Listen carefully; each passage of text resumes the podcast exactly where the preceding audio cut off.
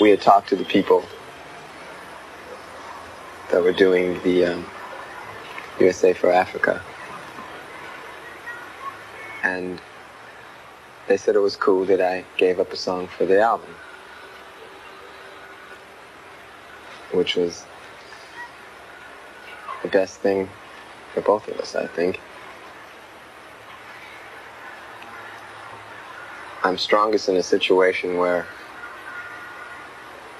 I'm surrounded by people I know. Uh, I met all these folks today. Ain't that right?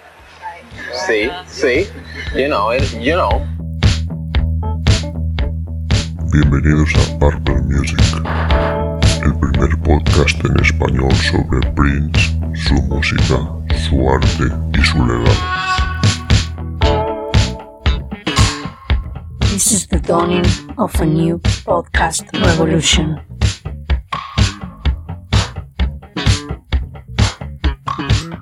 It's time to get funky.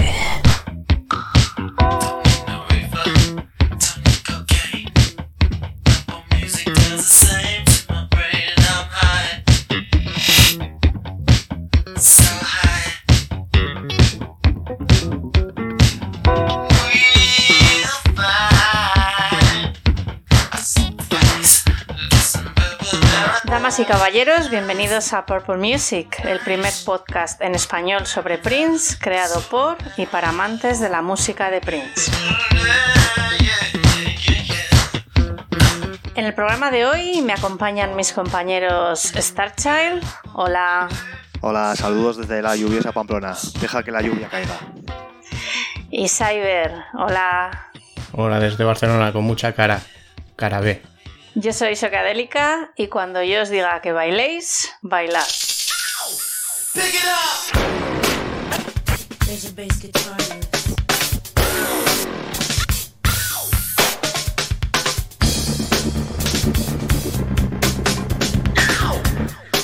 legado de Prince es innegable. Canciones, álbumes, conciertos, películas, videoclips. Esta es la cantidad de material por descubrir que el día que Prince entra en tu vida empiezas un viaje que durará para siempre. El trayecto está lleno de sorpresas y sin duda uno de los grandes momentos como fan es ese en el que descubres que hay vida más allá de los álbumes oficiales. La versatilidad y la prolificidad de Prince era tal que incluso era capaz de ocultar, entre comillas, algunas de sus canciones más redondas y personales, convirtiendo estos temas en tesoros que solo algunos coleccionistas y fans acérrimos conocen. El programa de hoy será el primero de algunos dedicados a estas canciones tan especiales y que en ocasiones se han convertido en favoritas de los fans, las caras. Analizaremos una selección de canciones publicadas por Prince como caras B entre los años 1981 y 2004.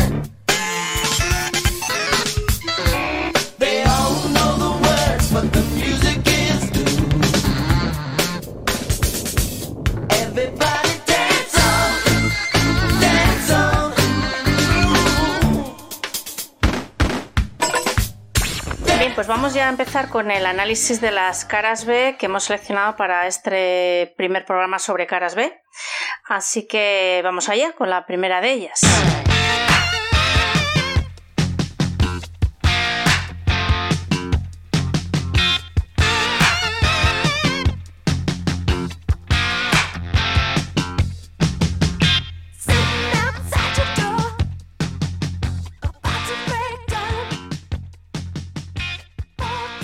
Bueno, pues la primera de ellas es Gotta Stop Messing About. Fue la primera canción incluida en un álbum, publicada el 29 de mayo de 1981, inicialmente como single y solo en UK, a tres días del inicio y con la intención de apoyar la gira que iba a iniciar en Reino Unido. Un poco más tarde, el 27 de febrero de 1982, se incluyó ya como cara B del vinilo de 12 pulgadas de Let's Work en Canadá y Estados Unidos el que fuera el segundo single del álbum Controversy. Naturalmente fue incluido también como prácticamente la mayoría del resto de caras B en el B-Sides en el 93 y recientemente en la colección póstuma Forever. Se desconoce la fecha exacta de gra grabación, pero fue grabada durante las sesiones de Dirty Mind entre mayo y junio del 80, con un Prince en un modo espléndido tocando todos los instrumentos y cantando todas las voces. El tema tiene un sonido ochentero muy acentuado y a pesar que la tocó con regularidad en, la gira del Dirty Mind Tour, se desconoce que la haya vuelto a tocar en vivo desde entonces. El tema de la canción también tiene un explícito tono sexual característico de muchos de los temas de la época, de, la época de Prince, que gira en torno a la intención de convencer a la promiscua pareja o persona deseada que deje de enrollarse, messing about, con todos los otros con lo que está para acatar sus capacidades sexuales. Tema entonces de un Prince verde, en los dos sentidos, el musical y el sexual, donde su máxima preocupación es mostrar a la persona guarrilla deseada todas sus habilidades sexuales. Quiero pillarte a solas, dice, para mostrarte lo que he aprendido, a nivel sexual, ¿se entiende? Después de no encontrar desconsuelo con el, el onanismo. He estado jugando con mi juguete tanto que voy a quedar ciego. Sé que la cultura anglosajona, lo de hacerse pajas, también te deja ciego. Una canción del joven Prince sin mucho arreglo comparado con lo que nos acostumbramos en trabajos suyos posteriores. Cuando lo escuché por primera vez ya fue tarde, ya había escuchado mucho de él, y ya siempre me resultó simple y repetitiva, no sin embargo pegadiza. La verdad es que estos días que la estuve escuchando para el programa, pues se me volvió a pegar y un par de días que no podía parar de, de cantármela. En cuanto a, la música, bueno, muchas voces dobladas con reverb, acordes de guitarra muy rítmicos, y melodía y relleno con sintes, también con reverb. Eh, la estructura y sonoridad con el sello de Prince de la época Controversy y bueno, un patrón rítmico, pues eso, muy repetitivo y que prácticamente es poco más que el snare drum. A mí, bueno, de lo dicho, me parece que queda, que no es mi tema favorito, es un tema con marcheta, pero ya está. No sé, ¿vosotros qué opináis? Bueno, sí, para mí también es un tema menor y es inferior a cualquiera de los que finalmente acabaron en Dirty Mind, pero creo que hubiera encajado perfectamente en, el, en aquel disco, por la temática de la letra, pero sobre todo por el tipo de sonido que es totalmente Dirty Mind. Eh, tiene muchos elementos de rock, guitarras muy crudas, sintes, el sonido de la batería y todos esos espacios en, en la música, pero entiendo que la dejará fuera. Lo que no entiendo muy bien es esa decisión de, de incluirla en la cara B de, Les Work, porque para mí ya el Prince de Controversy ya estaba en el, en el siguiente nivel y creo que no encaja como, como pareja de, del single. Pero bueno, en cualquier caso, el primer, primera cara B no editada en ningún otro disco. Pues un poco de acuerdo con vosotros. No es una canción que me guste especialmente, aunque sí que la veo divertida, ¿no? Con eso de tinte rockabilly, que como habéis dicho es muy de Dirty Mind. Mm. Un poco recuerda un poco al Horny Toad, un poco ese rollo. Eh, divertido, fresco, joven, ¿no?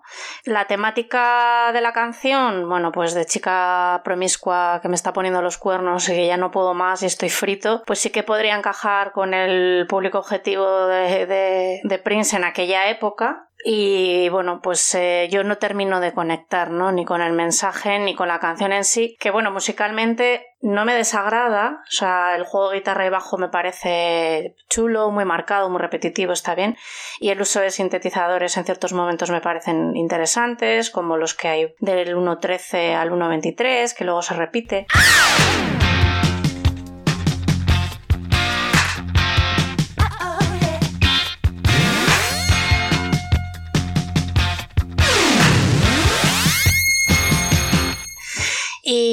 Lo más, yo creo que lo más remarcable, lo más divertido es la letra, ¿no? Pues eh, deja de torearme, deja de, hacerme sufrir. Y, la frase que has dicho, Cyber, que es muy graciosa, la de he estado jugando, been playing with my toys so, much, ¿no? Que me, que me voy a quedar ciego, ¿no? Pues eso, el, el, onanismo, las pajillas, que se dice. Es una canción menor, pero bueno, es una canción que para ser la primera cara B, pues, eh, hombre, precisamente que sea la cara B de Let's Work, que es una canción muchísimo más dura en lo formal, ¿no? Más pa, pa, pa, pues como que suaviza un poco el tono, pero bueno, mm, sin más, eh, hay, hay, muchísimas caras mejores, pero bueno, supongo que también le va un poco al rollo de la época. Sí.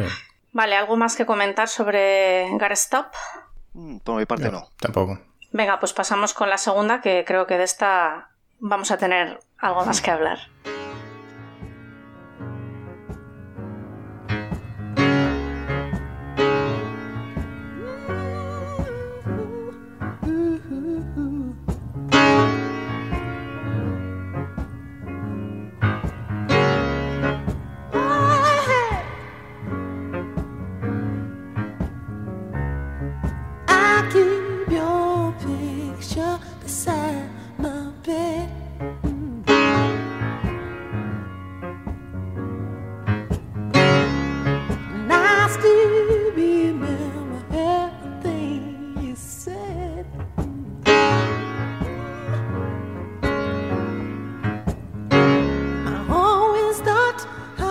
How Come You Don't Call Me Anymore. Eh, fue grabada el 26 de abril del 82 en el Sunset Sound de California. Fue la cara B del single 1999 publicado el 24 de septiembre del 82 en Estados Unidos. Para mí en este caso sí que encaja perfectamente como pareja de baile de, de 1999. En la cara A tenemos un himno de electrofunk y en la cara B está joya desnuda y totalmente orgánica. El contraste para mí funciona como un, como un tiro. Eh, luego fue también incluida en la banda sonora de, de la película Girl Six de Spike Lee del 96. Mm, y todo lo que se oye es obra de, de Prince. Esta es una de mis canciones favoritas de, de, su discografía. Como pianista aficionado, esta canción siempre me ha sido una obsesión para mí. Llevo como media vida intentando imitar el, el groove y el, y el pulso de, de, Prince en esta canción, pero bueno, hace tiempo ya que, que lo di por imposible. No sé, de, debe ser una cuestión racial o, o, algo así. Al principio me volví loco intentando imitar esa especie de percusión que va, que va marcando el ritmo, porque leí que lo hacía jugando con, con los pedales de, del piano. Luego hay otra versión que creo que es la buena, que decía que simplemente es el golpeando con el, con el pie en el suelo, llevando el ritmo y con toda la, la intención de ser recogida en la, en la, grabación. De hecho, la grabación, siendo solo voz y piano, es muy rítmica, gracias a ese llevar el ritmo con el pie y sobre todo con esa mano izquierda, que es súper percusiva y upbeat. Utiliza el recurso de duplicar la, la nota en una octava mayor, muy rollo gospel, y es lo que provoca en parte ese groove. En realidad toda la canción es muy gospel o soul en, en, todos los aspectos, pero a su vez la canción es muy realmente melódica y me flipa cómo juega con la, con la intensidad del sonido. En esto me recuerda al piano de International Lover, en el que también juega mucho con, con esto y por ejemplo ahí también acentúa un montón los, los dos primeros acordes para luego en los siguientes eh, bajar mucho la intensidad. En International Lover lo, lo hace de golpe.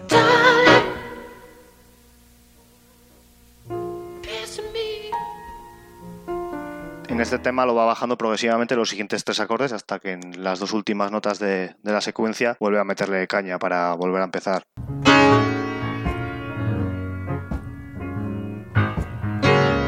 La estructura de los acordes de las estrofas no, no varía a lo largo del tema, pero me, me, encanta porque va tocando muy suelto y rara vez los toca de la misma manera. A veces toca todas las notas de los acordes, otras veces no, y luego la manera de rellenar los huecos también es diferente cada vez. Eh, y seguramente si no lo hubiera hecho así, la canción, al ser solo piano y voz, sonaría muy monótona, pero con estas chorraditas es, es como si uh -huh. estuviera metiendo arreglos nuevos todo, todo el rato y como composición sí me parece una, una, gozada y me flipa el recurso que, que utiliza en el, en el, puente final. Digamos que además de las estrofas que ya he comentado, está el estribillo que sería la parte en la que entran los coros, que lo, lo repite dos veces. Y luego está el puente que llega al, a donde dice Down on my knees, one big you please. Pues para llegar a ese estribillo utiliza una progresión de acordes descendentes. Hace sol bemol, fa y mi bemol menos séptima.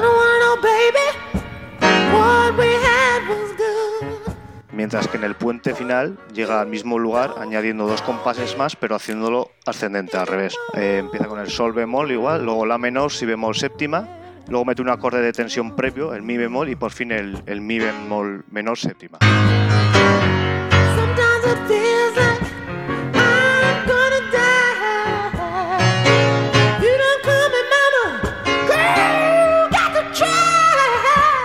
Hacerlo ascendente hace elevar la canción, pero llegan exactamente al mismo punto. Y ahí ambos repiten esa escalada hacia arriba totalmente de gospel.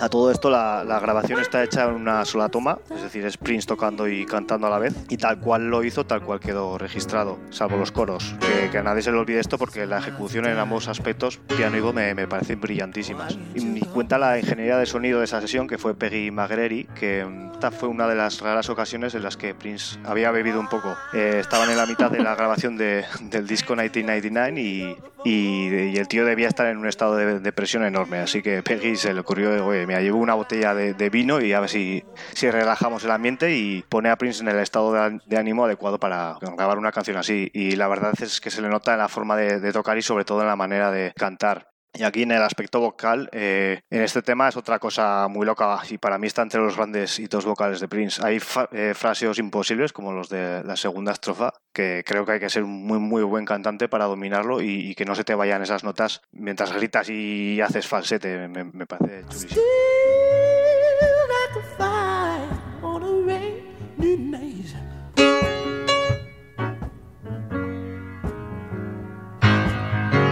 Still when your heart and me tight. You know, um, Everybody said, everybody said that we should never part. Ooh, yeah. I I thought we were kind of cute together. Tell me, baby, baby, baby, why, why'd you wanna go and break my heart? Eh, luego también me encantan los coros que introduce solo para acentuar el How Come You Don't Me. Me, resulta muy gracioso y, y a la vez brillante este recurso. Porque quiero decir, estaba en medio de, de la grabación del 1999 y tenía gente ahí como Jill Jones o Lisa para haber grabado los coros, hubiese sido lo lógico en una grabación así de, de toma única de piano y voz. Pero sin embargo, decidir grabar una, una sección de, de coristas formada por, por él mismo. No sé, me, me parece divertido. Y dentro del todavía del aspecto vocal, la tercera estrofa ya cuando pasa a voz normal, deja de hacer falsete. Y esta es la parte en la que siempre me acuerdo de, de la madre que parió al que inventó el fade out para acabar una canción, porque no, no sé por qué mierda se acaba ahí esta canción. Es que Mm. ni siquiera es el improvisando como si estuviera finalizando la canción y, y ya dice igual lo que, lo que canta. Parece realmente otra estrofa de la, de la canción, nunca lo, lo he entendido y, y me encabrona siempre que, que lo escucho. De hecho, cuando llega esa parte siempre reviento el volumen a ver si para poder escuchar todo, todo lo que me permite el, el maldito fade out. Why on earth can't you just pick up the phone? Yeah, you know I don't like being alone. Why? Why must you torture me? Y, y la versión inédita que incluirá el 1999 Deluxe, que luego ya hablaremos, eh, aunque es otra toma, dura 6 minutos, con lo cual salivando estoy a ver si, si damos muerte a ese fade out. Sí, sí. Es que, bueno, has terminado Star Child, supongo. Sí. Eh, bueno, es una delicia para, bueno, para los oídos y para el alma y el corazón. Es una pasada esta canción. Y ya si la diseccionas con mi bemoles y tal, de lo cual no entiendo nada, Ya, pero me, yo lo me- iba, me a- he quedado yo lo iba estupefacta. sí, a, a mandar a tomar por saco un rato, porque claro, tú y yo estamos aquí. Pero bueno, para el que sepa de música, supongo que... No, cuando, cuando con la edición yo creo que se entenderá, se Mm, entenderá mejor. Sí, sí. No, no, pero que genial, ¿eh? ¿eh? Bueno, Prince al piano es siempre una maravilla. Y encima esta canción, que no lo sabía, pero lo has dicho, que fue grabada en una sola toma, lo imaginaba, ¿eh? Pero pues, pues más. Y se le nota más orgánico, se oyen, pues lo que has dicho, los golpes, eh, chasquidos. Tanto que cuando la oía estos días para analizarla, me he puesto un poco ya en, en la parte, digamos, de la historia un poco que está contando, ¿no? Y me he imaginado que yo estaba al otro lado del teléfono escuchándole, ¿no? Que me cantaba esto y ha sido como una experiencia maravillosa. Y nada, pues eso, que he anotado también que es muy gospel, que tiene una calidad vocal impresionante, de la cual destacó el estribillo me pone los pelos de punta y me gusta mucho irle a hablar eh, entre estrofas, ¿no? Su, con su propia voz, es muy chulo. Y luego, eh, algo que comentaré más adelante en otra canción, pero aquí es muy latente, eh, es la importancia del teléfono en Prince, porque siempre que tiene mm, canciones así un poco de desamor y tal, utiliza mucho el elemento de- del, del teléfono. Incluso creo que en Gara Stop Messing About también habla de, de teléfonos. ¿no? Pero bueno, Sí. y ya por, por último, eh, hay una frase muy graciosa que dice que es solo te cuesta un asqueroso penique. Y me hace mucha gracia porque me da la sensación de que, de que te- antes, ¿no? en esa época en la que él compone, lo- la costumbre de irse era a llamar, eh, eh, perdón, era irse a llamar por teléfono desde una cabina, porque ni siquiera tenían Mm. teléfono en casa, ¿no? Y me parece así como gracioso. Y nada, bueno, pues una maravilla. No, no tengo mucho más que aportar. Hombre, después de lo que nos ha soltado Star Child, pues es un poco ridículo decir lo que pueda decir, ¿no? Había tomado nota de lo mismo, poco más o menos. Es un tema gospel, pero con tintes blues por la por el tono que tiene, ¿no? El falsete lacrimógeno y el tema como tal, ¿no? Que habla de un desamor o una, una separación.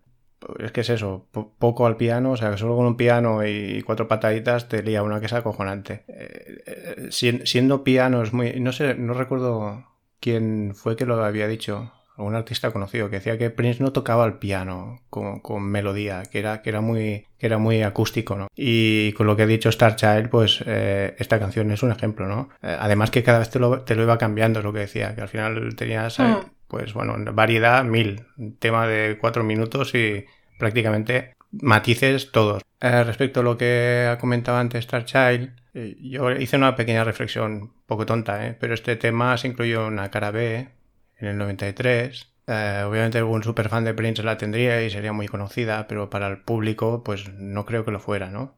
Luego se puso en la onda sonora de Girl Six, el que viera la peli era un chiflado de Spike Lee o que los que son chiflados de, chiflados de Prince pues la volvíamos a tener. Quizá la que la, la catapultó un poquito más fue Alicia Keys en el 2001. Parecía que es, sí. Sí, Y a partir de entonces, pues quien ha escuchado la de Prince, pues a lo mejor ha descubierto un buen tema. Entonces desde aquí, gracias a Alicia. ¿Qué os parece la versión de Alicia, por cierto? Eh, hombre, si no, has, si no has escuchado la de Prince, pues es, es chula, pero claro. Pero con la arma de, de música, digamos. Hmm.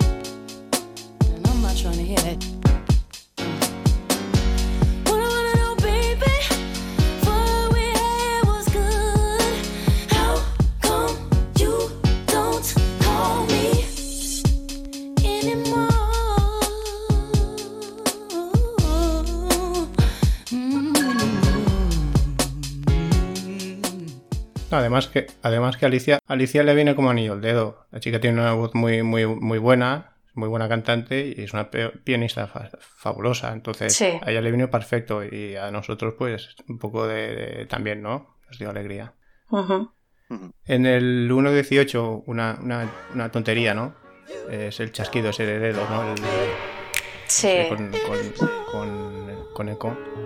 Y A mí esas cosas me parece que le dan una calidad a la canción ya impresionante. Sí, porque te- Incluso como cuando se le oye respirar a veces y todo, Sí. es una pasada. te lo hace más, más cálido, más vivo, ¿no?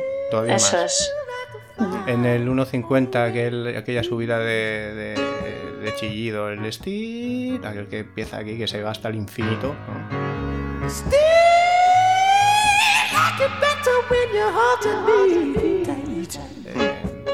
Bueno, te, da un punto emocional bueno, ¿no?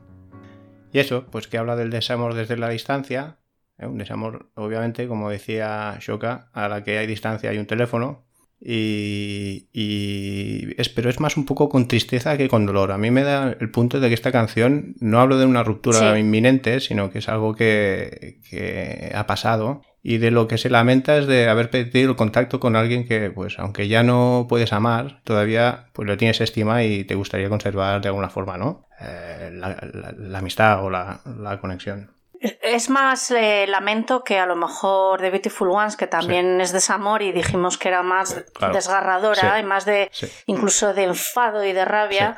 En cambio, esta es de tristeza, de, de- de qué pena, penita, pena, ¿no? Y, y justo por eso, lo que me gusta a veces es que los temas, o sea, si, si este fuera un tema reggaetón, no, no sería tan adelantado, ¿no? Sería mi chica no me deja, perra, perra, ¿no? Pero aquí te está, te está diciendo que, que, que sí, que es, la cosa se acabó, que lo lamento muchísimo, que yo hubiera querido estar eh, siendo tu pareja y estar- seguir enamorado de ti y tú de mí, que eso no puede ser, pero hostia, es que ni me coges las llamadas, ¿no? Hmm. Entonces son esos matices, ¿no? Es, es, un, es un tema de desamor, pero, pero con, con- con un matiz. No es un caso cualquiera. Ni se Sí. explica de una forma, pues basta. Es una cosa delicada. Y más o menos ya está. ¿Estar algo que añadir? No, bueno, que es una canción que no, que no ab- abandonó nunca realmente en, en los directos, ¿no? Estuvo siempre presente en casi todas las giras. Sí. Dice mucho de, de la canción. Sí. Bien, pues pasamos a la tercera cara B.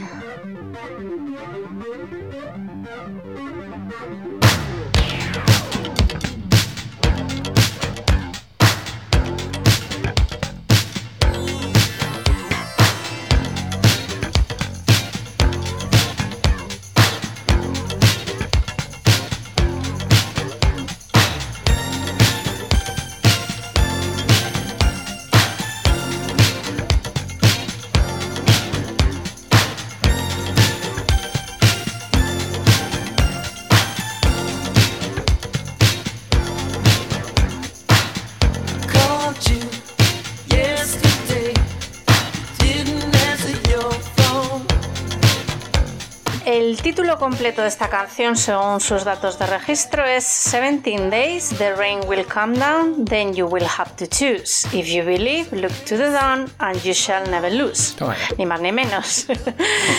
Pero todos la conocemos simplemente como 17 Days. Y fue la cara B de When Doves Cry, primer single que se publicó del disco Purple Rain.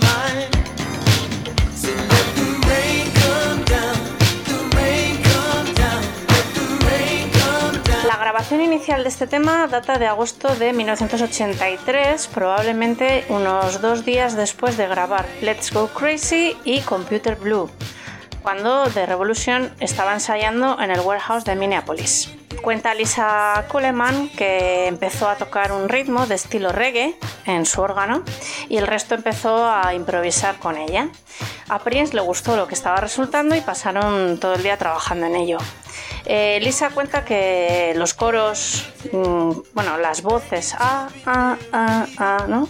Llegaron ese mismo día, o sea que fue algo que, que surgió enseguida. Y que al día siguiente lo que hicieron fue añadir la letra que había llevado Prince para darle forma a la canción. Eh, Brenda Bennett, que era entonces miembro de Vanity Six, grabó la voz en una primera versión. De hecho, se cree que el tema fue compuesto para que estuviera en un disco de Vanity o de lo que después sería Polonia. Pero según algunas fuentes esto resulta bastante improbable, ya que para entonces Vanity había dejado Minneapolis y Apolonia todavía no había aparecido en escena.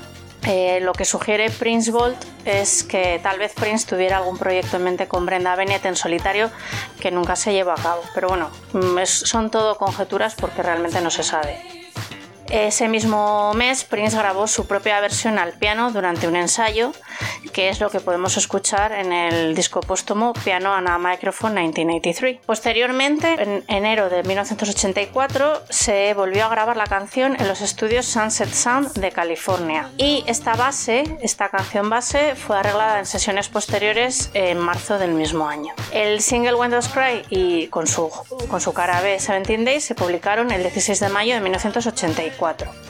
Como curiosidad, en el single Prince aparece como autor único de When Doves Cry, pero eh, Prince and the Revolution como autores de 17 Days. Eh, el single llegó al número uno de las listas americanas en junio de ese año y estuvo allí seis semanas eh, en esa posición.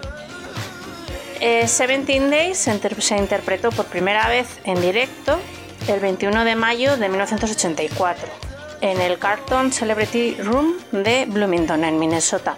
Y por último, en 2016, el 23 de enero de 2016 en Paisley Park, durante el Sampler Set. La canción fue una habitual de muchas giras como Parade, Love for One Another Charities Tour, 3121 y apareció en algunos conciertos de las giras de los años 84, 85, 2004, 2011 y en los Sampler Set de 2012, 13 y 14.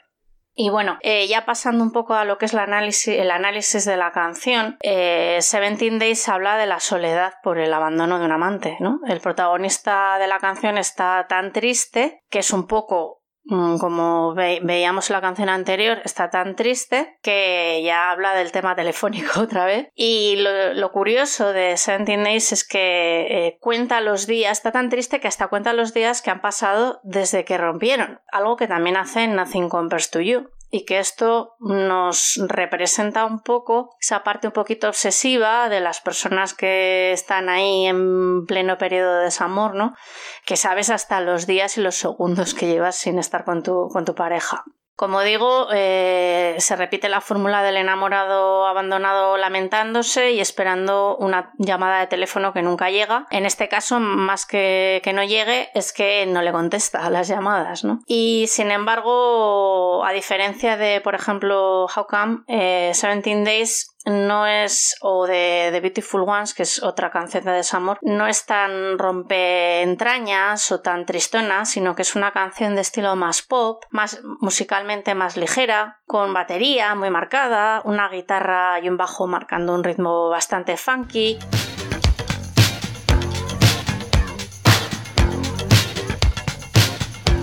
y sobre todo un sintetizador, que es lo que a mí me llama más esta canción, bastante jovial, y en sus acordes, ¿no? Y incluso un poquito naif, un poquito infantil, que yo creo que puede representar un poco la inocencia del- de este joven que está despechado, ¿no? Y que no sabe muy bien por dónde tirar. Y por otro lado puede ser también una especie de onomatopeya, o no sé cómo decirlo, de la propia lluvia que está cayendo, ¿no? De The Rain Come Down.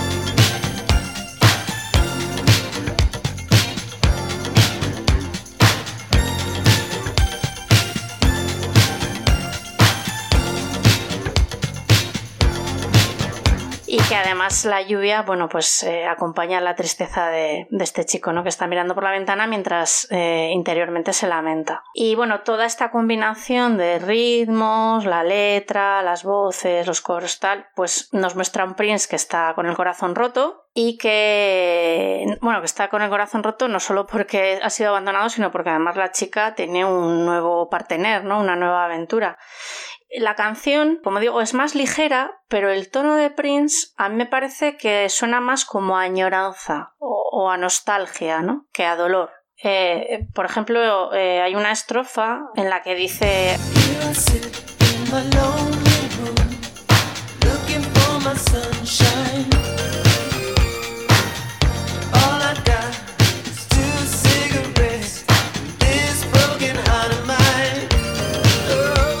solo, quiero encontrar una esperanza, eh, pero lo único que tengo es el corazón roto y dos cigarrillos, ¿no? Es como que la esperanza a lo mejor es que su chica vuelva con él. Por ahí, ve- por, eso decía antes lo de Naif, ¿no? Que es como una canción un poquito inocente, de "Uh, todavía tengo un poquito de esperanza. Y bueno, como he dicho, elementos comunes de las canciones de amor de Prince, eh, como eso, los, la obsesión del amante que cuenta los días, como Nothing Compares to You, el teléfono como medio de comunicación entre amantes, como en Gotta Stop, el How Come, eh, los outtakes No Call You, el Neon Telephone, que también dice algo así como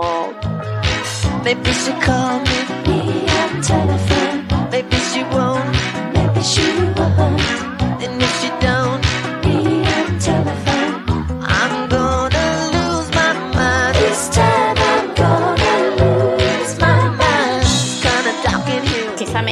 Quizá no lo haga, pero si no lo hace me voy a volver loco. Eh, recordamos también cuando vimos hace dos programas el Time, en el que Prince y Andy lo hablan por teléfono. En la película de Times Cat está hablando por, eh, por teléfono con su chico antes de que empiece el If I Was Your Girlfriend. En fin, o sea que es un elemento bastante, bastante presente. Eh, también está presente en la letra el tema eh, rogar, eh, tirarse por los suelos, arrastrarse. En The Beautiful Ones era bastante claro, en el How Come también. Y aquí en una estrofa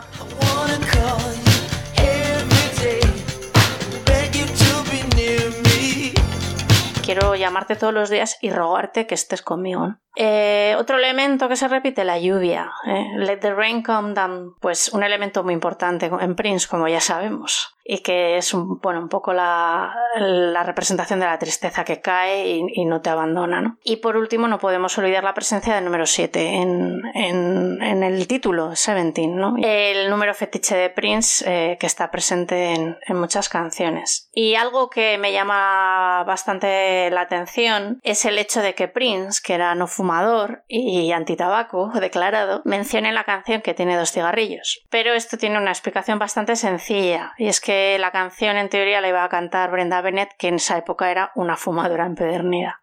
Y bueno, mmm, musicalmente, que he hablado mucho de la letra, pero musicalmente yo creo que es la combinación perfecta, eh, en la que todos los instrumentos interpretan una armonía súper alegre y limpia, que va a hacer contraste con un tono melancólico. Y bueno, destaco el comienzo, que es como un loop, ¿no? Que recuerda un poco a ese efecto del She's Always in My Head. Como he dicho, también el sintetizador con esa melodía un poquito naif. Y que también va dejando pequeñas estelillas a lo largo de la canción, eh, como en el minuto 1.42 o en el 1.48.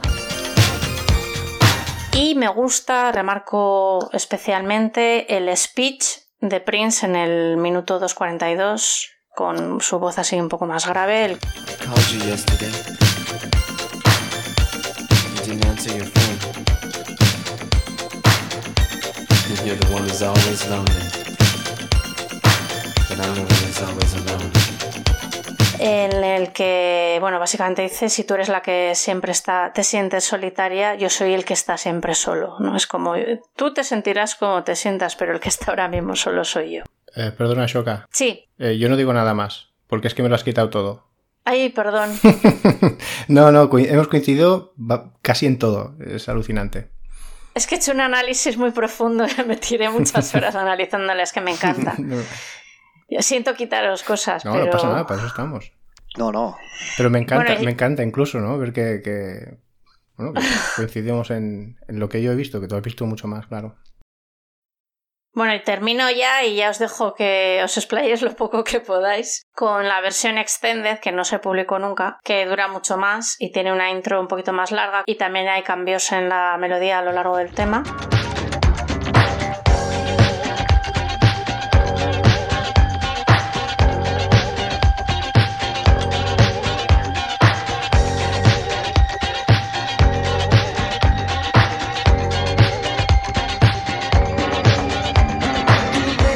Incluso hay una presencia de guitarra eléctrica.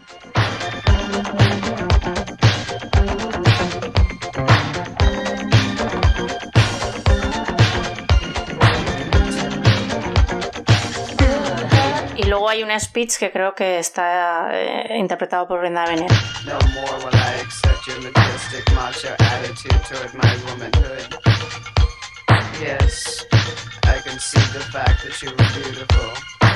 My dear, so am I.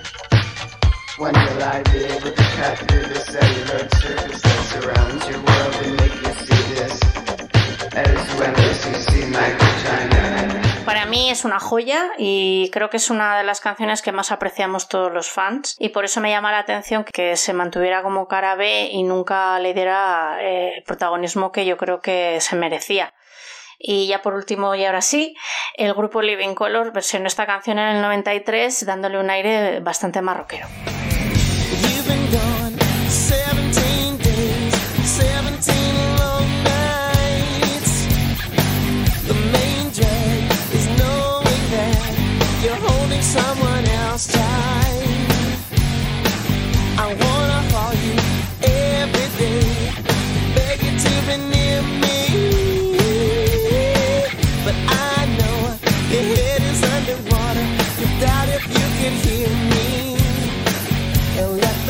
Ya me callo.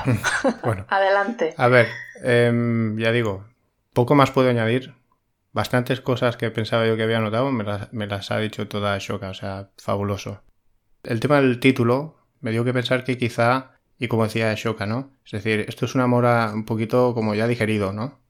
La- lo de The Rain Will Come, Down, Then You Will Choose, If You Believe, Look to the Down, sale el tema de The Down, que el Down para el universo Prince era como, como, como el cielo, ¿no? El, el- el top. And You Shall Never Lose. Es decir, claro, si llega, llega esta madurez de darse cuenta que va a llover, ¿no? Que llover en literatura inglesa, pues parece ser que se usa para representar emociones de pena, ¿no? Exacto. Primero llueve, escogerás, pero que si tienes fe eh, en el en The Down, eh, no te perderás. Es decir, la cuestión es no perder el norte. eh, me, duele mucho, pero es en un momento en que parece que lo tenga claro, ¿no? Que, tiene una salida, a lo mejor es hacia arriba, hacia el Dios, el cielo de Down, pero que la canción está ejecutada cuando el dolor, bueno, lo tienes reciente quizá, pero no, pero no te influye en darte cuenta que hay salida, ¿no? Que vas a salir batería polirrítmica, una línea de guitarra así muy psicodélica, eh, alguna pincelada así con se le puede poner hasta un tono navideño con los cascabeles, ¿no? Cruzando Sí, ¿eh? sí, sí. de lado a lado. El popping bass ese con, así como con un arrastre, ¿no? Que, que le da un tema de como de arrastrarse, ¿no? Que al final es lo que está pasando. Se está arrastrando, ¿no? Entonces es un, es un continuo arrastre, ¿no? De Prince diciendo es que, hostia, no, no, no puedo, ¿no? Me gusta cuando Prince va añadiendo instrumentación en los primeros compases, ¿no? Primero viene una- un set de instrumentos y a la siguiente añade uno y luego otro. Esto me gusta. Esto al principio empieza así. Y todo con un tono pues así, muy monótono y depresivo, ¿no? Pues eso, ya lo has dicho todo. Eh, la, la frase esa en particular, la de If you're the one who's always lonely, then I'm the one who's al- always alone, eh, me gusta porque es que cambia, cambia la persona y cambia un, un adjetivo por otro em, Mm, que, son, que son sinónimos, ¿no? Sí, pero que realmente no significan lo mismo, o sea, Claro. que está muy bien utilizado. Claro, claro, que está muy bien. Y luego una, un apunte más solo. eh, como decía Showcast, Brenda Bennett al final del tema al menos se oye, se oye su voz, cuando supuestamente, bueno, todo esto que ha contado ella, ¿no? Pues em, en 2017 Brenda Bennett sacó un disco que se llama Once Again y se cierra con una versión de 17 Days, ¿vale? Haciendo tributo a Prince después de haber muerto. Y en este caso, pues bueno, la es una voz masculina con la suya y la voz masculina es de su propio hijo. Que por cierto hay un vídeo en YouTube, no sé si lo has visto, Cyber, de, en directo de Brenda con su hijo cantando Seventeen Days, que deja un poquito que desear. ¿eh? el chaval, el pobre, estaba muy nervioso. Ella bien, ella canta muy bien. Pues no, no lo vi. Pues lo tienes que ver. Vale, pues es que es otro, otra cara B mítica. Y cuando uno va descubriendo la, la obra de Prince de manera retrospectiva y, y llegas a cosas como estas, un- uno no puede evitar preguntarse qué, qué leches me he estado perdiendo todo este tiempo. Tal cual. Recuerdo cuando me compré el de Hits and the Beat Size y Sí. yo flipaba con las caras B. Sí. Pensaba, pero ¿cómo? ¿Esto, ¿Esto se puede hacer? O sea, canciones como las como la anterior, el Since Always in My Head, el Erotic City, me parecía imposible que estos temones los hubiera dejado relegados a, a caras B. ¿No te pasó Star Child que cuando a mí me pasó que yo compré el, el B-Sides no tenía, no había oído nunca las caras B porque llevaba de fan dos años máximo y no tenía los singles ni nada. ¿No te Sí, pasó yo igual, que, que te pareció mejor ese disco que todo lo demás? Yo solo me ponía Claro, eso. sí, sí.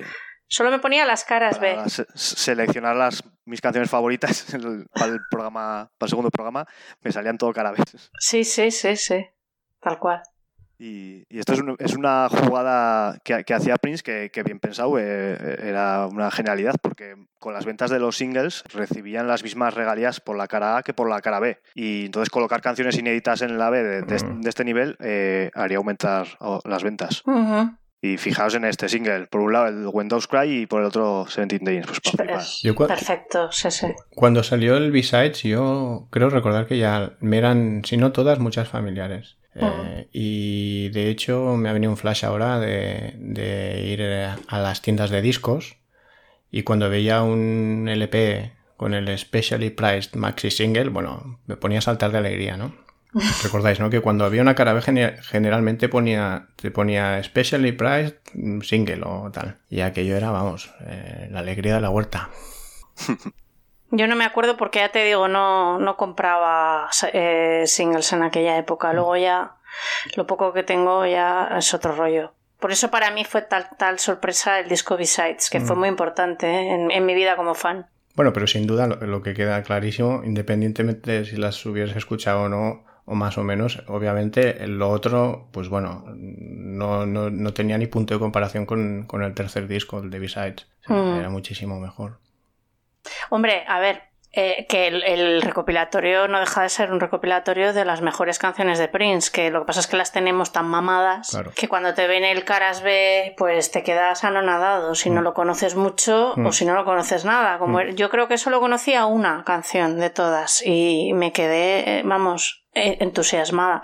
Como ha dicho Starchild, a partir de ahí se convirtieron la mayoría en mis canciones favoritas. Mucho más que, yo que sé, que ahora no recuerdo, eh, Seven, eh, Thieves in the Temple, todas las que vienen en, en el recopilatorio en sí. Y ya habéis comentado casi todo este tema, pero para mí es, es de revolución en, en esencia. Eh, este tipo de canciones, como por ejemplo también América, Mm. que salían de jams en los que se pasaban horas y horas tocando lo mismo y atascados en el mismo groove, pero que era una forma genial de, de fomentar la creatividad de, de todos los miembros de la banda y de ahí surgieron grandes canciones como, como esta. Luego de la base rítmica también habéis comentado, es un- realmente es, es muy, la base es muy sencilla, pero luego está lleno de, de esas mierdecillas de, de sonidos entre medio que lo hacen Sí. sonar trepidante. Por ejemplo, si, si el oído no me falla, creo que hay un, un golpeo a los cantos de, de la caja con, la, con, la, con las baquetas, que, que me encanta.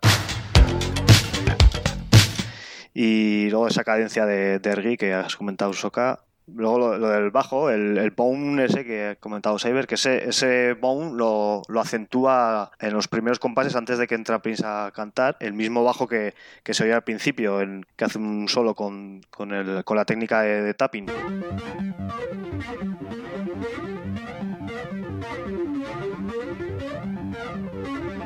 pero que luego ya desaparece y se queda solo el, el bajo de Brown Mark, que supongo que es el, que es el suyo, por esa forma de, de tocar con slaps. Ujú. Y muy, muy chulo. Y luego ya la- destacar la, la versión del piano and microphone que salió el año pasado, Maravillosa. que, que me parece me parece para morirse. Creo que la eleva a otro nivel y me pasa como con el How Come You Don't Call Me, me parece un prodigio en cuanto al groove y, y a la sonoridad y es una cosa muy muy negra y me, me fascina. Called you yesterday. You your phone. Main track, knowing that your problem weren't alone. Turn the voice down a little. Wanna call you every day, beg you to be near me. Y, y luego también eh, esta canción está bastante presente en directos y he estado escuchando estos días varios directos de, de 17 Days de diferentes mm, años y cada uno tiene su estilo y su toque muy particular y muy chulo. O sea que es una canción que le daba juego, sí. Pues seguimos con la cuarta cara B que va a comentar Cyber.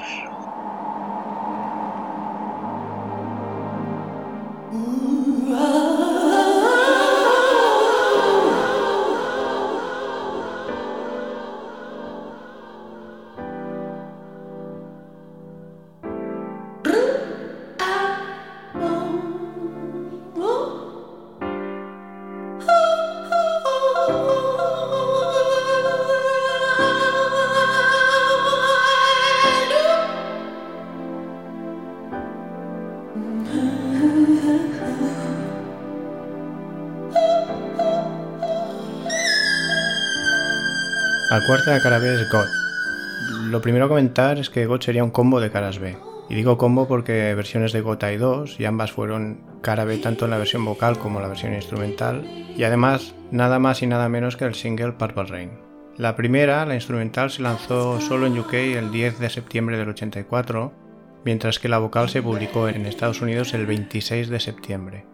La primera maqueta, el Basic Tracking para la versión instrumental, que fue la primera que se empezó a grabar, fue el 7 de febrero del 84 en el Sunset Sound, en una ventana horaria entre las 8 de la tarde y las 6 de la mañana, juntamente con Father Song en la misma sesión, listado como Piano Jam, y la versión instrumental de Purple Rain eh, de Wendy and Lisa para la cinta, o sea, la, que, la cinta que en la película de Purple Rain entregan a Prince. Por lo visto a Prince le gustaba hacer sesiones sentado al piano, pues haciendo música instrumental, a sabiendas que el técnico de turno se lo estaba grabando en una cinta y con el objetivo, pensando en música para aliviar el insomnio que padecía Polonia. Y eran canciones tales como Father Song, Venus de Milo, Raspberry Beret, You're My Love, Wednesday, To Me Baby y Moonbeam Level, o la misma God, instrumental al, al piano. Anda que me iba a dormir yo escuchando eso, ¿sabes? Pues con muy poca instrumentación, teclado, guitarra, piano y un poco de batería de Sheila ahí y algún efecto tipo trueno, lluvia hacia el final. La técnico Peggy McCreary, otra vez, comenta, recordar que, la- bueno, recuerda perfectamente la sesión ya que parecía que Prince y Sheila estaban musicalmente como en un juego, una especie de flirteo, hasta el punto que Peggy estaba incómoda, ¿no? aguantando la vela en medio del estudio. Más o menos un mes más tarde es cuando acabo de grabar el tema instrumental. Entre el 19 y 20 de agosto, a madrugada del 19 y 20 de agosto del 84, empezó a grabar la versión vocal en Minnesota y según Susan Rogers, este era uno de esos temas que Prince eh, reservaba para los domingos. Su forma de ir a su forma de ir a la iglesia, me imagino que sí, Era cantando, sí. Eh, Pues es un tema muy espiritual, velas por doquier. La sesión tuvo un mal comienzo debido a problemas técnicos con los aparatos, con un Prince que se iba impacientando porque necesitaba sacar de su interior el tema, ¿no? Que tiene un alien y, bueno, lo tiene que solicitar. Aproximadamente a medianoche los problemas se resolvieron y tan pronto como la cinta estaba grabando, Prince hizo de una atacada voz y piano y tal como acabó se fue. La primera sesión fue de una atacada todo el tema y luego ya se arreglaría más adelante. Eso fue el 22 de agosto, que se acabaría de completar y que por cierto se enviaría las cintas a Bernie Grundman para que las masterizara. que es el personaje que un poco más adelante seguro hablaremos de él en este mismo programa. Yo, para mí, después de Me Baby, este es el siguiente tema donde Prince expone su capacidad vocal. Chillidos, alaridos y falsetes, de todo un poco y a tutiplén. Solo a los primeros 40 segundos pega un chillido que, vamos, te, te, te- te- te estalla el tímpano. Sí. Eh, entre el piano y el teclado parece que el tema está flotando entre nubes. Crea una atmósfera que, bueno, es la apropiada pues para hablar de un tema tan religioso como Dios. Era como estar un poco in situ, ¿no? Una oda a Dios en toda regla. Espiritual, muy gospel, pero en plan extraterrestre. Que si, que si Dios creó los mares, los frutos, eh, cuando lo vio oportuno a ti y a mí a todos, bueno, o sea, a tope. Otra vez en el 202 hay un chasquido de dedos, fíjate tú. Hacemos un programa, seleccionamos N temas y en dos hay un chasquidito. Sí. Hacia el minuto 3, pues se desata en alaridos y chillos varios, añadiendo efectos, ecos, bueno, de todo. Hay un follón que te cagas. Sintes sincopados, acabando el tema con pues una voz súper susurrante, como un momento ya de catarsis, ¿no? Ya se, se ha acabado la tormenta, diciendo aquello de Wake up children, dance dance electric, there isn't much time to scream. O sea, yo Dance the dance electric. There isn't much time, much time, much time, much time. Who screamed? Was it you? Was it you? que esto último lo, lo incorporaba en los directos, en una Sí. especie de interludios, y por ejemplo, pues lo hemos visto en el concierto aquel de Siracusa, que bueno, yo tenía un VHS y seguramente está por el altillo. Eh, Esta fue la primera canción que oí yo en directo en una cinta cassette y me quedé estupefacta con los gritos. Madre mía, vaya estreno. Imagínate.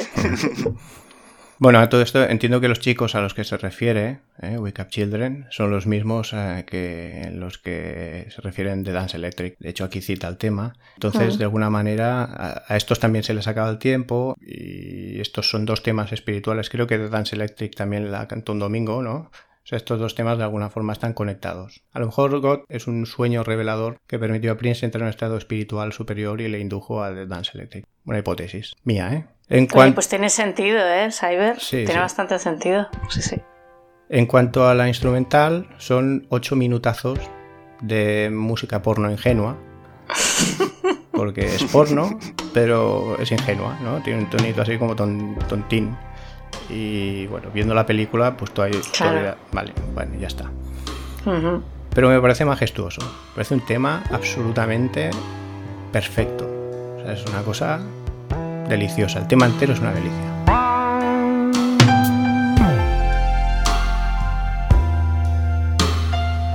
Es un solo continuo, pues eso, de 8 minutos. Al final, eh, casi casi está todo el rato ahí con la guitarra dándole brasa y es un solo de 8 minutos. Con algún receso para la percusión, ¿no? Que se pone un poco jazzy. Eh, eh, yo me acuerdo de ver el cachito en la película. Cachito aquel cuando están abajo en el basement donde vivía él con, con la Polonia. Y bueno, ponía palote. O sea, ese cachito de película me he pasado 20 veces. Y, y no por la escena de un poco de sexo, sino por la No, música. que va. No, ya, no. ya, la música. Y para mí es otro ejemplo en que la belleza no es complejidad, ¿no?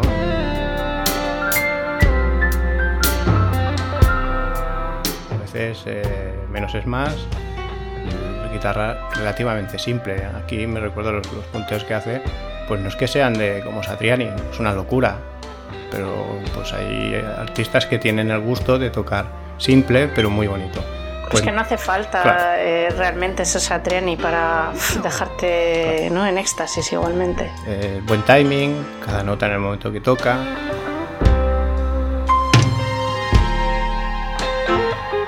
El bajo con aquellas notas larguísimas.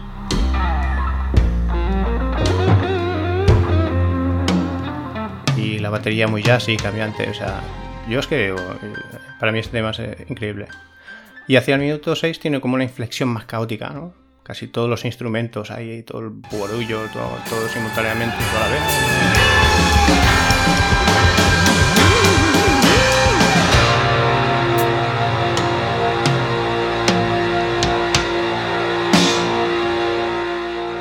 En el 650, baja de golpe, ¿no? Llevándolo a, un suave final de paz, ¿no? Como de paz. Y se oye al final unos, unos sonidos de tormenta a lo lejos. Otra vez estamos igual, la lluvia, la pena y cuando al final te, te da el, el- el rollo este de que la tormenta ya pasó. Para mí es un tema brutal. Eh, si me lo permitís voy a contar una anécdota. Venga. Que es que yo en segundo de BUP, en inglés, en la clase de inglés, nos pidieron exponer un tema, ¿no? Una, re- una redacción en la pizarra. Tenías que hacer una redacción y dentro de lo posible memorizarla y salir en la pizarra y, y contarlo a todo el mundo, ¿no? Yo me cogí el tema de God, me cogí la letra casi entera y básicamente entre la letra y alguna otra expresión del Padre Nuestro Controversy y algún concierto de frases del tipo... ¿Sabes qué? ¿Os acordáis que decía aquello de What's the difference between life and death? Y decía God, ¿no? Pues cuatro cosas así. Las garrapañé, las puse juntas y venía una redacción. Y, y yo salí a la pizarra, pegué todo el chorrón Y te mandaron al seminario directamente, ¿no? Te lo juro, te lo juro. La, la profe de inglés al final me, me, me, me paró. Oye, tienes un segundito y tal. Oye, tú eres muy religioso, ¿no? Yo pensando. yo soy mucho de Prince, pavas. A mí no me como la olla. sí, sí. Qué bueno. Yo soy, mucho de Prince que me pone palote. Sí, sí, o sea, voy, voy cachondo. O sea, déjame. He hecho un ejercicio. O sea, no me como la olla. Sí, sí. Sí, sí. Bueno, a mí me gusta mucho la versión, o sea, me gusta más la versión instrumental, por, a ver, porque la vocal es que hay algunos grititos agudos que yo lo siento mucho, pero me sacan un poco de mis casillas. Aunque me hacen gracia, ¿eh? pero no sé, me parece más bonita la instrumental. Eh, la que no es, o sea, la vocal es muy chula también, o sea, que aunque a pesar de los gritos, creo que es una canción muy princera, en el sentido de que tiene todos los rasgos que más le caracterizan, los agudos, los cambios de registro, eh, es súper rocambolesca con los vientos esos de tormenta que decías, ¿no? Al final. Es muy sentida. Y lo que más destaco así de la letra y tal es el trasfondo ese reivindicativo que tiene con el He Made Us All Equally, ¿no? Que Mm. le da un empaque a la canción más allá del puramente religioso. Eso me quedo. Eh, hay cambios de registro muy, muy bonitos. ¿eh? Lo único que no me gusta es eso, el es que mete al principio y, y- y en medio de la canción que es como, de, my God.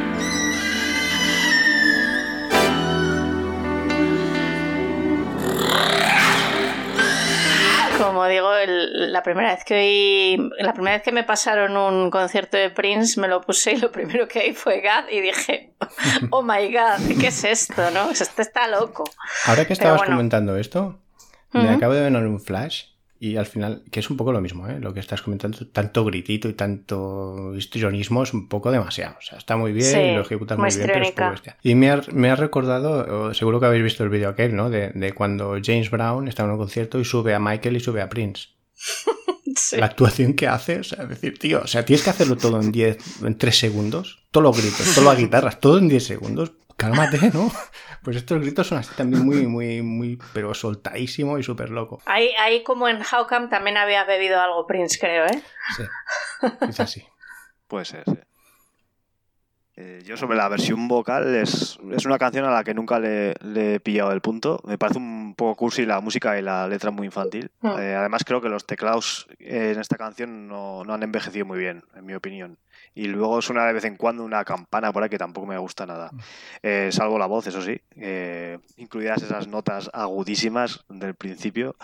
Creo que esta canción solo al piano con mejores arreglos hubiera funcionado mejor. eh, Y, o por ejemplo la versión instrumental que, que me parece infinitamente mejor. Sí. En esa el piano sí que cobra más protagonismo y, y sus arreglos me parecen mucho mejor. Y la batería de Sila suena espectacular. Y ese es lo que ha comentado Cyber, que no hay nada virtuoso en, en- en él, pero que no, que no le hace falta, es, es muy chulo. Y luego en esa versión instrumental hay muchos menos sintes y creo que, que funciona todo mucho mejor. Y luego me encanta esa referencia de Dance Electric, ¿no? que es como siempre dejando semillitas por ahí, pues ir a Mm. frutos más. Sí. tarde. Muy guay. Bien, no sé si tenéis algo más que, que añadir, Mm. ¿no? Bueno, pues pasamos a la siguiente cara B.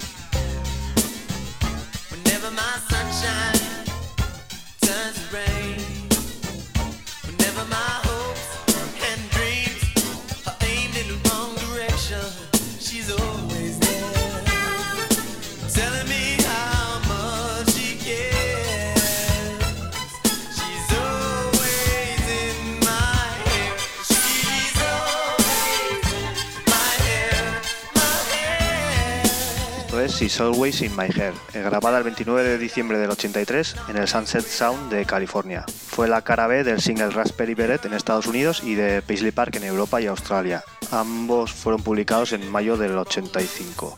Eh, otro de mis temas favoritos de su discografía y es curioso porque justo al día siguiente grabó Weekend Fuck que también es una de mis favoritas en esa versión original y son dos temas que, que no encontraron lugar y una ha quedado relegada a cara B y la otra acabó apareciendo en el Graffiti Beach pero de, aquella manera. Y por contextualizar, en diciembre del 83 Prince ya tenía casi toda la música de Purple Rain grabada, con la sola excepción de Take Me With You y Windows Cry, y también se había grabado ya la mayoría de las escenas de, de la peli, pero le faltaba crear la mayor parte de los discos de Apolonia y The Time, y además intentar mantener a la banda unida hasta por lo menos finalizar la, la. También en las semanas siguientes grabaría el primer disco para Silai. Pues en medio de todo esto grabó este She's Always in My Head, que es una de esas grandes canciones que grabó en un solo día. Como ya comenté en el primer programa, esta sesión de grabación en la hoja de registro fue listada como Sex Shooter, igual que la canción para Polonia que ya había sido grabada anteriormente. Casualidad o no, hay tres elementos de esta canción que los reutiliza en esta. Dos de, ellos ya los comenté en el otro programa. Uno es el efecto de phasing y el otro es el patrón rítmico de la Lean Machine, que es muy parecido. Pero hay un tercer elemento que se me pasó la, la otra vez y es que entre las frases She's always there y Tell me how much she cares suenan las cuatro primeras notas del motivo principal del sex shooter, aunque ralentizado. She's always there. Mm, sí, sí, es verdad. Es verdad. Sí, justo son, creo que son ocho notas, pues se oyen las cuatro Qué primeras. curioso, es verdad. Eh, luego en la sesión de grabación solo participaron Prince y el ingeniero de sonido Bill Jackson. En el libro de Dwayne Tudal, Bill Jackson cuenta que realmente no, no le hacía falta ningún ingeniero de sonido porque él básicamente ejerció de, asistente. Cuenta que la mayoría de los casos le era más rápido a Prince darle el mismo a los botones que, que explicárselo a él para que, lo, para que lo hiciera. Y en la misma entrevista cuenta cómo fue la grabación. Dice que lo primero que hizo Prince fue sentarse al piano y mientras componía la música iba anotando la letra en una hoja de, de pa- de papel del Le Parc Hotel. Digo el nombre del hotel porque existe una imagen de dicha hoja con la letra de la canción manuscrita y se puede ver una primera frase tachada y no utilizada que, que dice hoy mataron a un niño en Disneyland, algunos dicen que estaba intentando ser Superman. Seguramente una idea surgida a partir de, de una noticia. Pero como digo, esa frase está tachada, supongo que cambio de idea y luego ya viene, viene la letra que utilizaría salvo un verso nuevo. Supongo que colgaremos la foto de, de dicha hoja en, en las redes para que la veáis. Eh, después de completar la letra, en, un, en no más de una hora, cuenta Bill que creó el patrón de la link, casi replicando, como he dicho, el de Sex Shooter. Y explica una cosa muy interesante que es que se la he oído contar en otras ocasiones a otros ingenieros o músicos y dice que él programó la, la batería sin, sin una guía. Eh, lo normal es que cuando estás grabando la parte de la batería en una canción utilices un clic o un Mm. metrónomo o algo que te vaya marcando el ritmo para que no, no te aceleres o, o te vayas quedando atrás de- del ritmo. Y en muchas ocasiones he oído comentar eh, esto de que Prince no, lo hacía y creaba las bases rítmicas llevando el ritmo en su cabeza y que, el tío lo clavaba. De hecho, en este caso, cuenta Bill que en una primera mezcla había un parón en la canción en la parte del Maybe I'm Very Head y cuando grabó la pista de batería, el tío calculó perfectamente dónde, dónde iba ese parón y cuándo tenía que, que retomar el, el beat. Eh, ya terminó de grabar la, la pista rítmica y, se puso a grabar el, el sinte Overheim, el bajo Fender, la guitarra y finalmente se volvió al piano de cola Yamaha para grabar la pista de piano a la, que, a la vez que cantaba y grababa la parte vocal. En agosto del 84 retomaría esta canción con Susan Rogers y se cree que la regrabó, pero finalmente prefirió utilizar la, grabación original. En esta sesión dice Susan Rogers que le confesó que la canción estaba inspirada en Jill Jones. De hecho, la propia Jill se ha contado que para, para arreglar una pelea entre los dos, Prince le regaló un cassette con, la, con esta canción y a ella no, no le hizo mucha, mucha gracia por la parte de, de quizás me casé con ella, tal vez no, que dice que se obsesionó con ese quizás. Y ella decía, joder, en, to- en todo caso tendré que decidirlo yo. Y cuenta que, pues, que en vez de arreglarlo, pues la Prince la cagó un poco más. Y luego mi opinión personal es que es, un- es una canción fabulosa y como digo es una de mis favoritas de toda su discografía. Cuando la descubrí fue una de esas canciones obsesión en las que durante semanas no, no puedo oír otra cosa. No entendía nada pero me, me flipaba. De inicio era un tema rock pero con un bajo haciendo funk, un teclado haciendo pop, todo con un sonido un poco marciano. Luego de vez en cuando a los golpes de caja los acompaña de un hits alargado que es cuanto menos curioso. Y ya el estribillo me parecía algo inclasificable. Tras pasar el periodo obsesión llegué a la conclusión de que simplemente era Prince en, en esencia. Hmm. Y, y luego la imprescindible la versión extendida. Nuevamente el fade out de la, de la versión 7 pulgadas era un crimen, pero por fortuna esta versión extendida nos regala 3 minutos más de, de oro puro. Bueno, em, pues eso, ¿no? Una canción dedicada a Lil Jones, declarando la inestimable desinteresada amistad de ella hacia él. Y esto lo dibuja, pues eso, que está tan cerca de él siempre y se preocupa tanto que está tocando, tocándole incluso el pelo, ¿no? Desde la cercanía. Eh, grosso modo, la batería suena muy simple. Al final es un boom, cha, boom, cha, ¿no? O sea, el tema a veces es como las canciones más bonitas tienen la base rítmica a lo mejor apa- aparentemente me- menos compleja, ¿eh? Eh, grosso modo. Eh, con el gis ese que comentabas, ¿no? Que se va del medio a la derecha y tal. Eh, la guitarra no es que tenga una melodía muy, muy dominante o estresante, pero es que el bajo es, a- es demoledor. Lo del bajo es alucinante. Cuando entra la primera estrofa empieza un efecto, no sé cómo se llama, el, el chuc, chuc, chuc, aquel que se va distorsionando y tal. Yo creo que pensar que lo que decía Starchild, que esta canción en su día tenía que parecer extraterrestre, o sea, algo de, de- de otro, de otro planeta. Me gusta mucho, pues cuando lo hacen muchas, sino casi en, todas, ¿no? Cuando Prince se hace los coros a sí mismo, ¿no? Y se ponen 20.000 voces de, to- de todos los tonos, de todas las gamas y todas en armonía, ¿no? Eh, eventualmente, creo que es cada dos compases, eh, hay como unos platillos, los chinos, los, los platillos pequeños de dedos, que n- no sí. sé, es un instrumento que no, no, no estoy muy acostumbrado a escuchar. En minuto 2 un solo de guitarra y, y- y en el 2.17 hace aquel chillido que continúa la guitarra. Eh, hacia el 4.15 en el New Mix, en, el- en la versión extendida, eh, se relaja el tema y empieza a entrar sonajeros, eh, y un poco de esto y lo otro, y, y va est- repitiendo estrofas hasta que a, a- a finales del, del, del 5 se vuelve loco, gritando y tal, ¿no? Y todo ahí va, y se va el tema, pero que se, se, se desgarra, o sea, esto se, se nos está cayendo de las manos.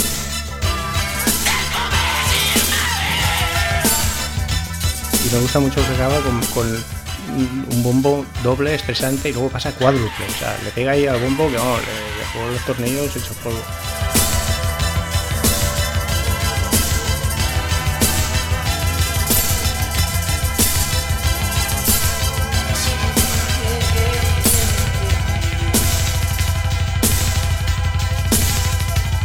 Hay un bombo brutal al final, luego el, el sonido es súper raro con eh, decir, bueno, ya está sacado esto. Para mí el tema es uno de mis temas favoritos. También es verdad que está muy bien, pero yo creo que con los arreglos con los que lo tocaba mucho más eh, rockero, digamos, mucho más guitarrero últimamente, cuando lo escuchas para atrás este te queda un poquito más eh, suave, ¿no? Queda un poquito, no tiene tanto punch. Pero bueno, el- no, sé qué, no sé qué decirte. ¿eh? Hostia, hostia, yo los, los últimos con la Cera Girl para mí era súper potente, ¿eh? Sí, Era muy potente. sí, pero es, es que, uf, no sé.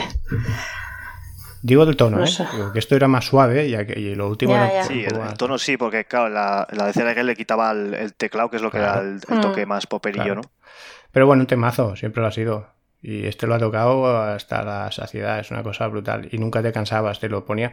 Había temas, eh, creo que ya lo comentamos la- el otro episodio, había temas en concierto que te aburrían, incluso Sí. diría que hasta el mismo Purple Rain, y esta, Sí, pues siempre esta te gustaba, nunca. esta nunca te aburría.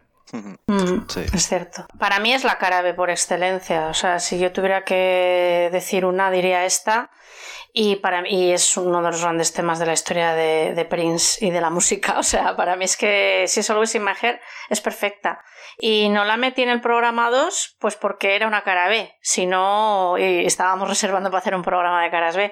Pero yo diría que es mi favorita de todo el periodo 85-90, sin ningún tipo de duda, vamos. Es una maravilla. En lo musical, en la interpretación en la- y en la letra, que me parece súper bonita, una canción a la amistad o lo que fuera en ese momento con Jill Jones, que básicamente lo que está hablando es del amor incondicional de una persona, compañera, amiga, lo que sea, y, él, como, como dice, cuando estoy sin esperanzas, cuando no tengo, cuando mis sueños están viniendo abajo, cuando ya no puedo más, ella siempre está allí. Y joder, si yo soy Jill Jones y me da ese cassette con esta canción, yo no me cabreo por el maybe. Joder, no sé. Bueno, habría que ver la situación, ¿no?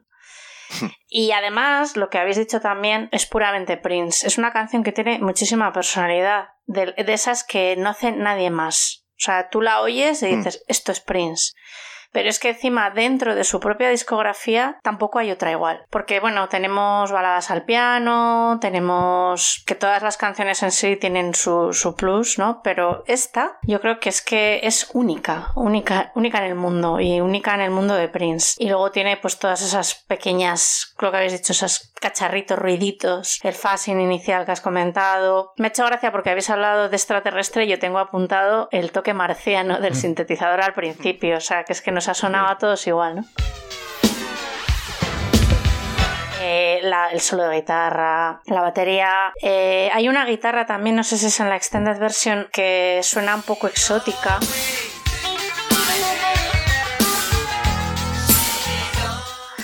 Eh, también los platillos de dedos se ha notado también como tú, Cyber. Bueno, pues eso, es una canción única. Y bueno, los momentos vocales creo que tiene cosas espectaculares. El Maybe I'll marry her, maybe I won't, maybe I will not. Maybe I'll marry her. Maybe I won't. Maybe I will not.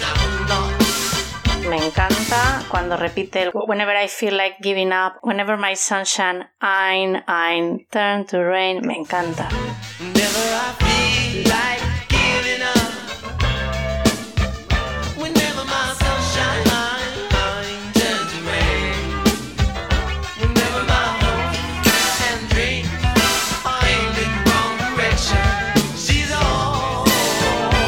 She's still be there. Y bueno, pf, es que es todas las frases, todo, todo me encanta. Y bueno, y la, y la extended version que ya has comentado, Cyber, cuando se vuelve loco al final, que, que empieza a gritar y ya es como la locura. Hay un. En el 414 he anotado que hay un ruido de boca como de. Yo no lo sé hacer, pero.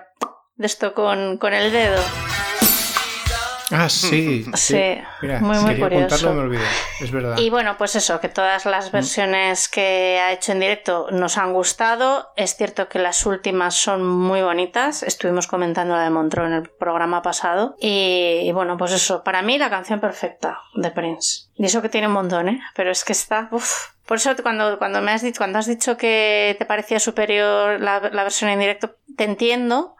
Pero es que para mí eh, la versión en, en el disco, digamos, es, es que es, es que es única. Bueno, ahora que decís esto de las versiones que hace últimamente, me acabo de acordar de la que hicieron en el programa de Arsenio con el amigo Joshua a los teclados y esa versión no. Es no- que todo lo que toca Joshua. no la salvo, ¿eh? Pero, pero no sé si os acordáis que está el tío en un lateral del escenario Ah, con sí. un teclado, haciendo Sí. la parte del teclado y eso es Estaría, horroroso. es estaría haciendo lo- los disparos láser. Es que Joshua no, no, no arregla las cosas precisamente. Pasamos a la siguiente canción. Hello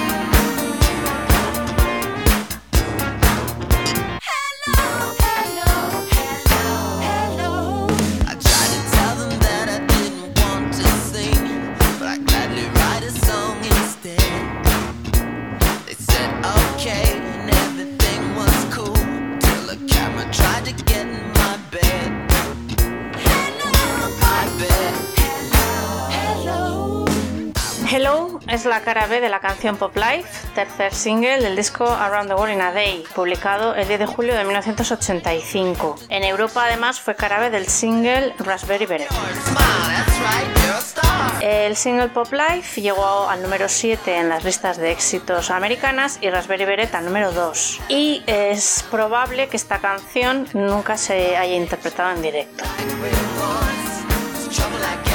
Bueno, me voy a centrar primero en la historia de la canción porque es bastante peculiar y tiene bastante, bastante intríngulis. Eh, resulta que en 1985 varios artistas, liderados por Michael Jackson, Stevie Wonder, Lionel Richie y Bruce Springsteen, se reunieron para grabar el single We Are the World, cuyas ganancias fueron destinadas a través de la organización USA for Africa Foundation al tratamiento de la hambruna y las enfermedades en África. Entre los artistas que participaron en esta grabación estuvieron George Michael, Bob Dylan, Cyndi Lauper, Billy Joel, Ray Charles, Paul Simon, Tina Turner y Diana Ross, entre otros. Además, eh, varios de los cantantes participantes donaron un tema para un disco que fue producido por Quincy Jones, que además hizo los arreglos. ¿Por qué cuento todo esto?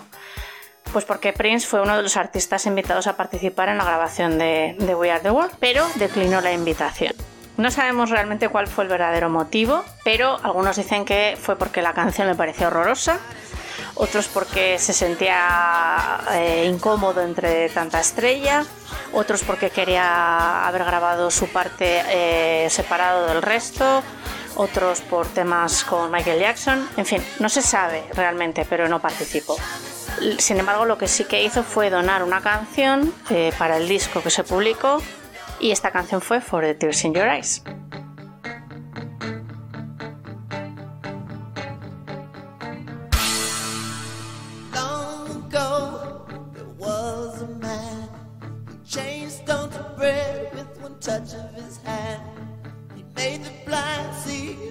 Long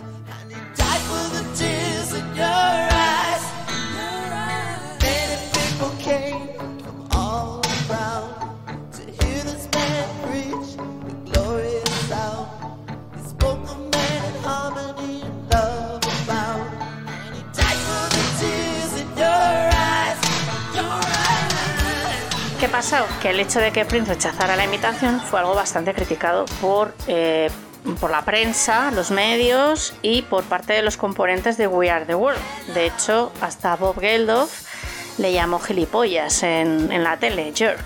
Y eh, fue especialmente criticado cuando el día de la grabación Prince fue visto comiendo con Jill Jones en un restaurante mexicano. Al salir del restaurante, Prince entró en una limusina, después entró Jill y tras Jill se les coló un paparazzi que consiguió acceder al habitáculo y hacerles fotos. Los guardaespaldas de Prince sacaron al paparazzi de la limusina eh, rápidamente y al sacarlo este se golpeó la cabeza y se le cayó la cámara al suelo, lo cual supuso que creo que perdió el material. A partir de aquí, uno de los guardaespaldas fue arrestado por agresión y el otro fue acusado por robo a mano armada un pedazo de experiencia y de, de, marco para todo esto. Como respuesta a todo esto, eh, tanto las críticas previas por no haber participado en We Are the World como al acoso de la prensa, Prince hizo lo mejor que sabía hacer, que fue componer una canción. La grabación base de, de, Hello se realizó el 24 de mayo de 1985, mes y medio después del lanzamiento del disco We Are the World. Ya con la primera estrofa, Prince nos deja muy claro que esto va a ser así. Voy a empezar a contar un poco mi punto de vista, ¿no? Y básicamente dice...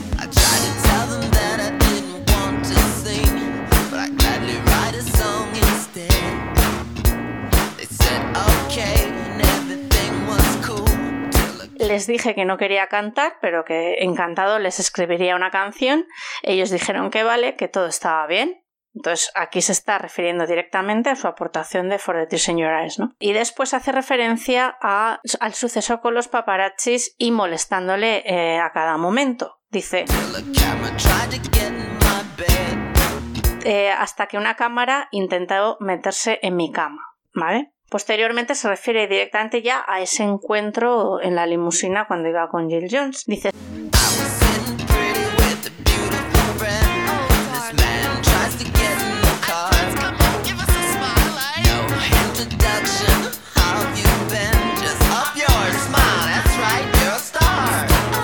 sentado con una preciosa amiga cuando este hombre intentó entrar en el coche y, me dijo, hey Prince, vamos, dame una sonrisa, sin ni siquiera presentarse, hola, ¿qué tal? Solamente dijo, "Mm, mira arriba, sonríe, venga, que eres una estrella, ¿no? Después hace referencia a la controversia con sus guardaespaldas, diciendo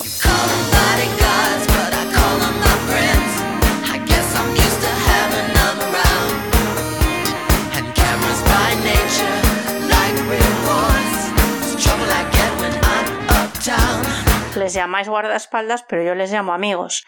Supongo que estoy muy acostumbrado a tenerlos por aquí. A las cámaras les gusta por naturaleza tener una recompensa y ese es el problema cuando yo salgo por el centro. O sea, directamente nos está diciendo que ya no puede hacer una vida normal sin sus guardaespaldas a los que tiene que recurrir para evitar ser la recompensa de la cámara de los paparazzi y que debido a todo esto pues ya directamente se han convertido en su familia, en sus amigos. A lo largo de la canción también hay, más referencias al tema de USA for Africa, al We Are the World, especialmente en el estribillo, que lo vincula con la hipocresía americana, las críticas, el cotilleo y demás.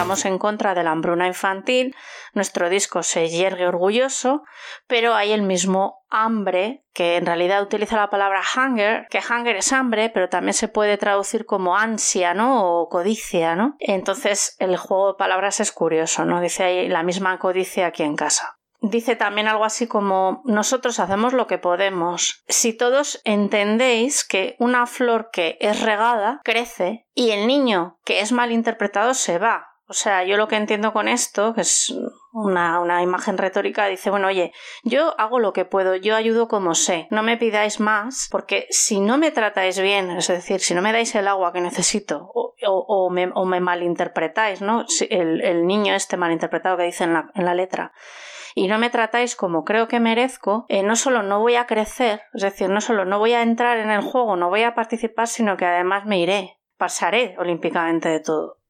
Continúa con no tengo, amor, no tengo miedo a morir porque hay un mejor eh, lugar al que ir, como lo que quiero, y aquí mete algo gracioso que dice tostadas integrales, y no sé muy bien por qué, pero bueno, como lo que quiero, y yo soy muy feliz, ¿no? O sea, me da igual que me critiquéis, eh, yo no voy a entrar en el juego, no, no, no, me da igual morir en vuestro mundo, ¿no? Yo mm, hago lo que quiero, como lo que quiero, toco lo que quiero y soy feliz haciéndolo así, o sea, es un in your face totalmente descarado, pero muy elegante y sobre todo es un poco un leave me alone, ¿no? Como decía Michael Jackson, dejarme en paz.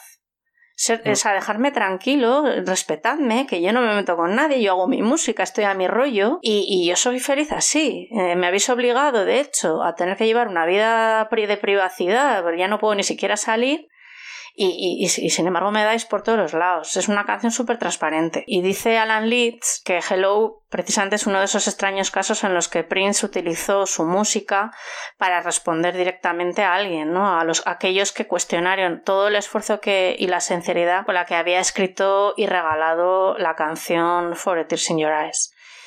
Luego hay una extended version en el que incluye una especie de spoken word, como un sermón o algo así, muchísimo más afilado, más a la yugular.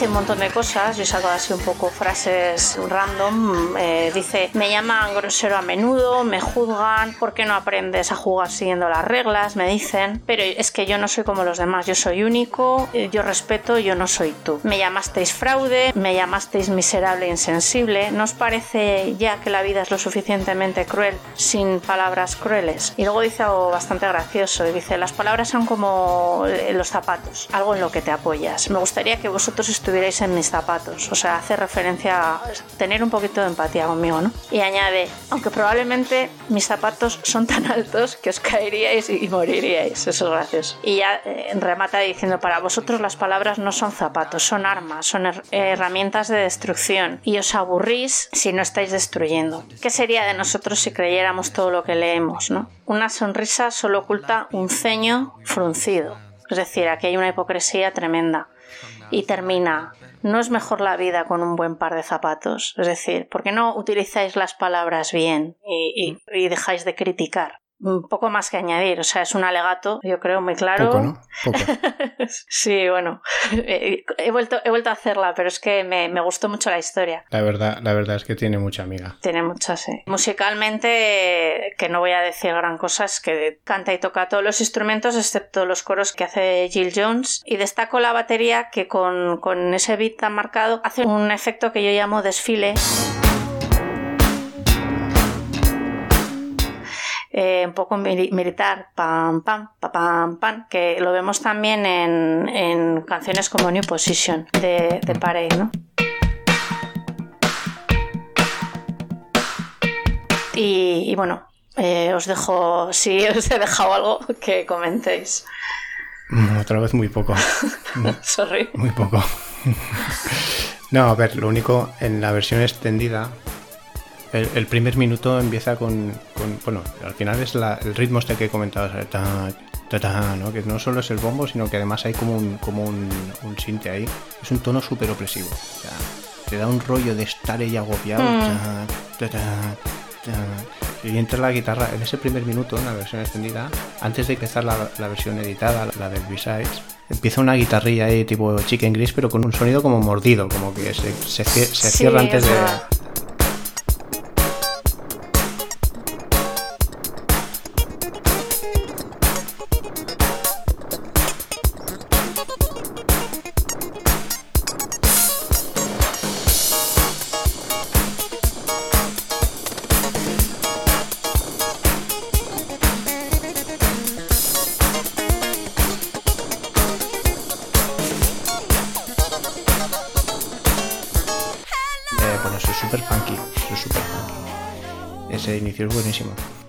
Y otra vez aquí, pues poco a poco va introduciendo instrumentación. Va creciendo la canción a medida que pasa el tiempo. Lo que decías, no tenían Twitter, pues les saco una canción. Ya está. Tal cual. Eh, en el 347 hay un momento que la guitarra se vuelve furiosa.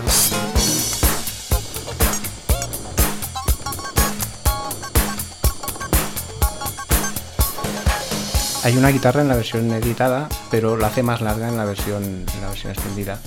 Y el corte, cuando, cuando te das cuenta, es bastante abrupto. Pero oye, se le perdona porque son casi un minuto de mosca cojonera distorsionada, pero alucinante.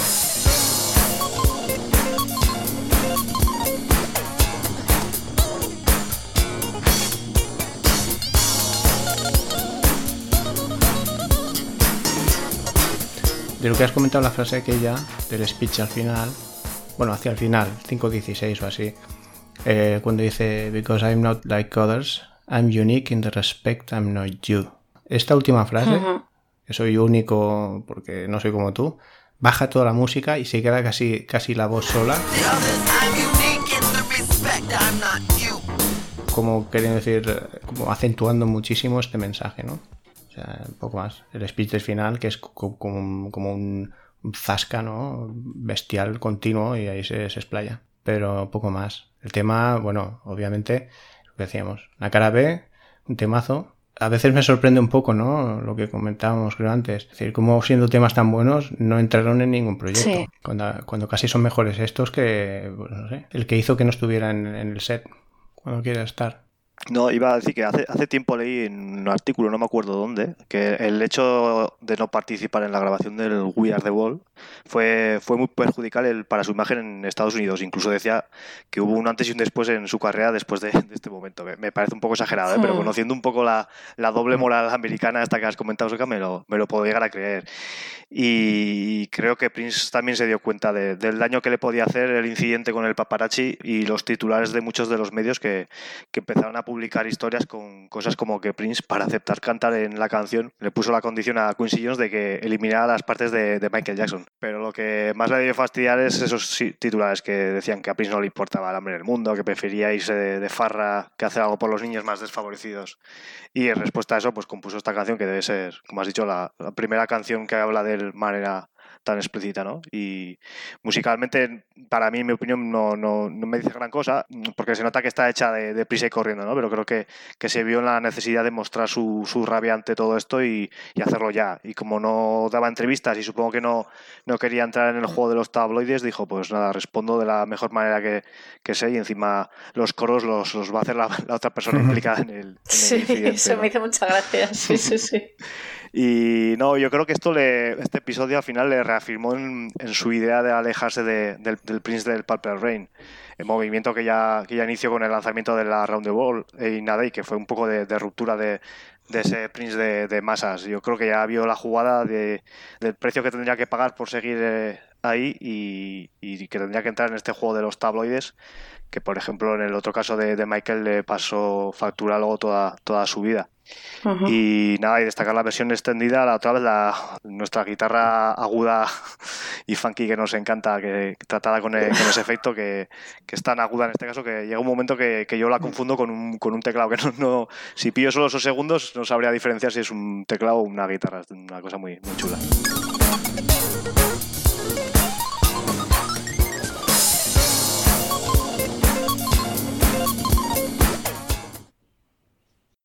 Vale, si no tenéis nada más que añadir, pasamos a la siguiente canción.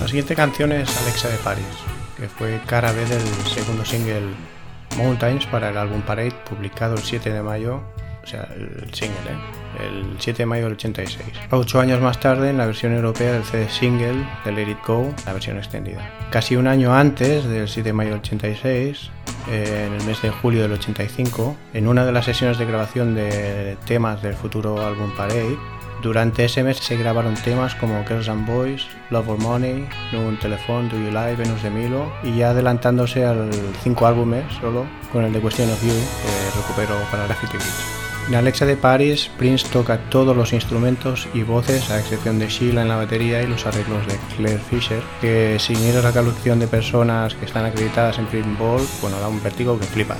Eh, Hay 500 personas en, el sector de cientos.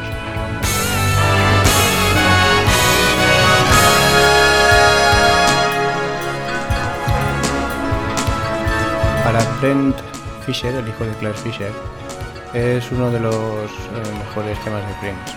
Esto es una cita textual que está en el libro de Prince de Matt Thorne. Decía que este tema, decía, este tema acabó editado en un EP, o sea que no estoy seguro que obtuviera demasiado reconocimiento. Lástima porque es una gran melodía, un tema instrumental que muestra a Prince como intérprete y co- como compositor instrumental. Excelentes arreglos. Además le puse 5 o 6 pistas de percusión, o sea que se me puede escuchar haciendo solos de timbales, platos y todo tipo de percusión. Fue una pieza divertida. Bueno, en cualquier caso, eh, en la galleta del vinilo viene firmado por Prince and the Revolution, ¿no? Ahí metían en el saco todo, todo el rollo. El, otro día estaba escuchando uno de los últimos episodios de El Fitch and Black y decían que Claire Fisher casi nunca lo acreditaba, ¿no? Y bueno, él ponía de Revolution y ahí metía en la saca a todo el mundo. Lo que fue curioso, al menos para mí, es que este tema no fuera elegido para el B-Sides, porque es otra joya que para mí no tiene precio. Este es, el- es un pedazo de tema espectacular. Para mí esta es la, a la guitarra lo que Venus de Milo al piano. O sea, sí, solo de guitarra continuo, suave, bonito, simple. Es verdad que los arreglos de cuerda empujan mucho, le da mucho volumen al tema, pero o sea, es fascinante, es un tema fascinante. Hacia el 330, durante unos 30 segundos, otro tema se le va de las manos, desaparece la guitarra, empieza un plan jazz acústico y tal.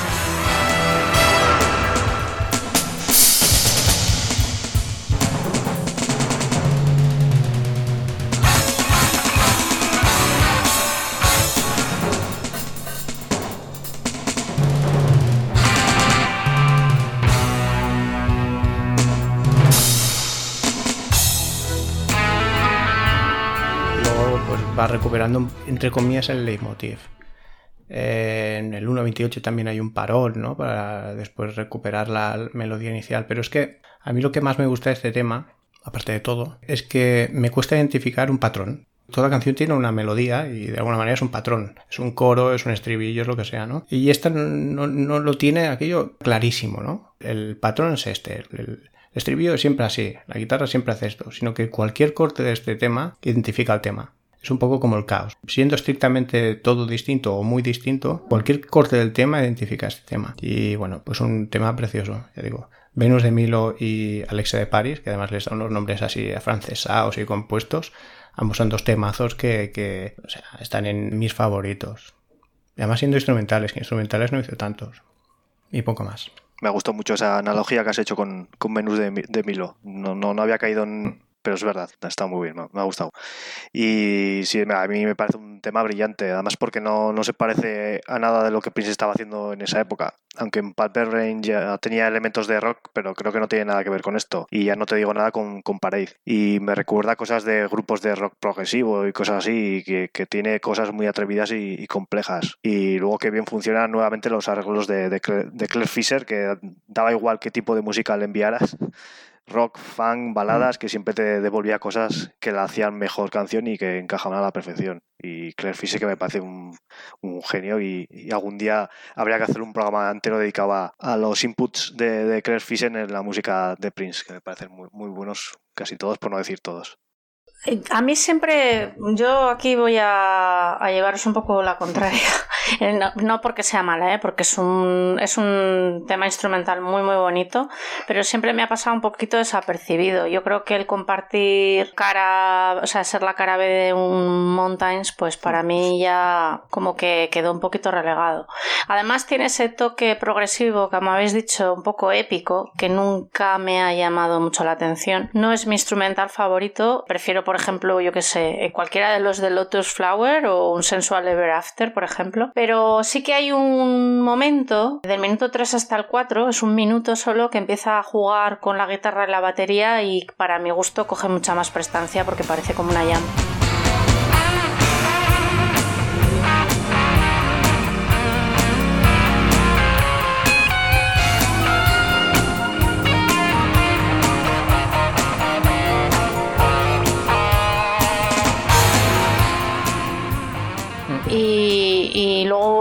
Recupera ¿no? otra vez el, bueno, pues la melodía y tal. Todo lo que esté Claire Fischer in- involucrado es una gozada, la verdad. Pero ya digo que nunca, nunca la he tenido muy en cuenta esta canción, es, a pesar de que es muy bonita y agradable de escuchar. Bien, pues pasamos a la siguiente cara B, que para mí es bastante especial.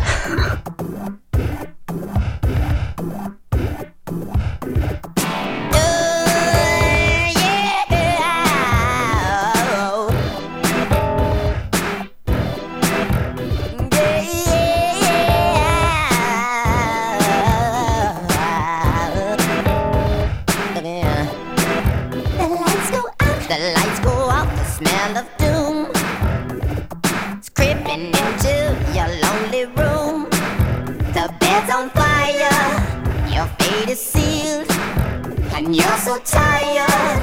And the reason is Camille, Shakadelica. Socadélica, compuesta el 16 de septiembre del 86 en el Galpin Boulevard Home Studio de Minnesota, fue la cara B del single If I Was Your Girlfriend, publicado el 6 de mayo del 87, y cuya versión 12 pulgadas contenía su versión extendida.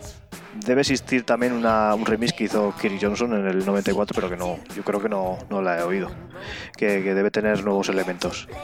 Esta es la canción que, Prince compuso para un poco para fastidiar a Jesse Johnson, porque este acababa de publicar su álbum titulado de la misma manera, pero sin ninguna canción en el disco con, e- ese título. Y Prince le vacilaba diciéndole que todo disco con un buen nombre como este debía contener una canción del mismo título. Dicen las malas lenguas que, a Prince le gustó mucho la palabra socadélica y que se apresuró para componer esta canción y conseguir que la emitieran en una radio de Minneapolis antes de que saliera a la venta el álbum de Johnson para que así todo el mundo pensara que en realidad socadélica era una palabra inventada por Prince y, y que Jesse Johnson eh, la había copiado.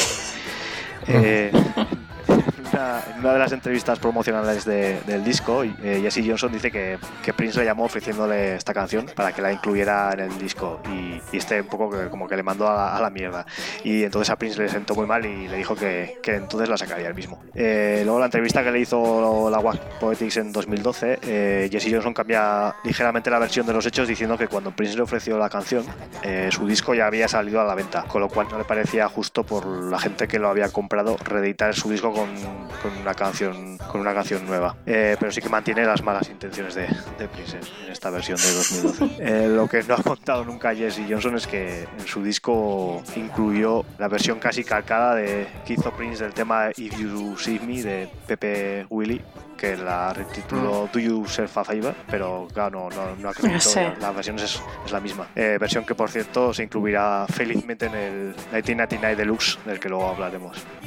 Y por cerrar el círculo sobre todo este tema, mm, Prince utilizaría más adelante en el remix 7 Minutes Moquake de Housequake un sample del que fue el primer single de, de ese disco de Jesse Johnson. El tema se llamaba Crazy, que es un, un dueto con Sly Stone. Y es curioso porque este remix apareció como cara B del single Yuka de Look, pero en un inicio, antes de abortar el proyecto Camille, del que luego hablaré, Housequake iba a ser la cara B del single de lanzamiento que efectivamente iba a ser Socadélica. Es, al final siempre es como estar tocando los, huevos a, sus colegas. Sobre la letra, eh, se cree que está inspirada en la actriz Troy Bayer, con la que Prince se, estaba viendo en esa época. Eh, era una de las actrices de Dinastía y se, le puede ver en el videoclip de Sexy Man. Como supongo que Soca luego hará una disección de la letra más profunda, tampoco voy a profundizar yo mucho más. Pero sí quiero destacar el hecho de que en, en ella aparece por primera vez una referencia a Camille. Aquí de, momento Camille es solo esa mujer embrujada que le tiene loco, pero que a raíz de componer Hashquake, eh, poco después creó todo un personaje en torno a ese nombre. Lo convirtió en una especie de, de alter ego hermafrodita. Según cuenta Susan Rogers, lo convirtió en otro yo maligno, un rollo como Spooky Electric y Love Sexy, o, el Batman y, el Joker, siempre jugando con esa dualidad ángel o demonio. Eh, el personaje está basado en Herculín Barbin, un hermafrodita famoso del siglo XIX y eh, al que le llamaban Camille. Como he dicho, fue entonces cuando inició el proyecto Camille, con canciones cantadas eh, por este personaje que no era más que, que Prince con la voz acelerada, recurso que utilizó por primera vez en Erotic City. Eh, bueno, en realidad no es la voz acelerada tal cual, pero ya, ya lo explicaremos eh, cómo consiguieron este efecto cuando llegue el momento. Eh, este proyecto, del que supongo que también algún día lo analizaremos más en profundidad, lo compondrían además de Socadélica temas como Hashquake, Rebirth of the Flesh, Fill You Up, Strange Relationship, If I Was Your Girlfriend, Good Love y Rock in a Funky Place. Eh, se llegaron a prensar alguna copia en vinilo, incluso empezó a idear una peli en torno al personaje, pero que finalmente desechó ambos proyectos porque el tío no paraba de, de crear canciones.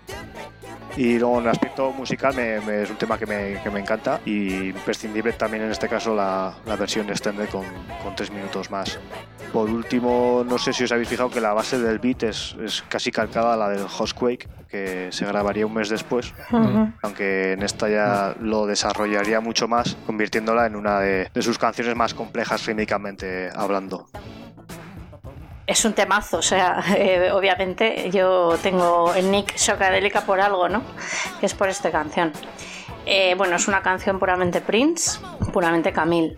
Tiene muchísima fuerza, es irreverente, es ambigua, es divertida, es oscura, habla de control, habla de poder, de sexo. Eh, ¿Quién es Socadélica? Pues Socadélica tiene varias interpretaciones. Por un lado es una mujer, que por cierto Star no sabía lo de Troy Bayer, eso no lo sabía. Pero bueno, eh, eh, puede ser, era la época. Eh, pero aparte de ser una mujer, Socadélica puede ser un sentimiento, una emoción. De hecho, creo que lo dice, Socadélica es a feeling, ¿no? Como era Love Sexy, como era Super Funky, Correcto. Califragisexy. Y a mí me gusta mucho cuando Prince personaliza las emociones o los sentimientos y les da una entidad en sí, ¿no? La canción en sí, musicalmente me encanta, o sea, eh, unas bases súper potentes, una guitarrita súper funky que aparece cada cierto tiempo, una guitarra rabiosísima a partir del 1.37, el dubi dubi dube me encanta, el final que se repite.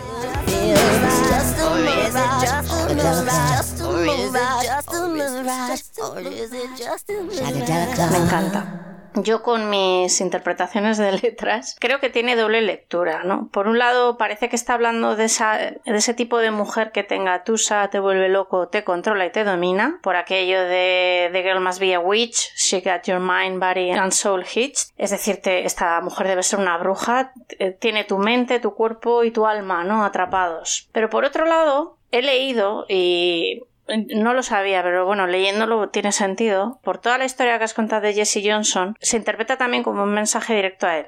Eh, Jesse tenía familia, tenía muchas responsabilidades que le alejaban de sus otras responsabilidades como músico, y Prince contraataca con esta letra. Le dice algo así.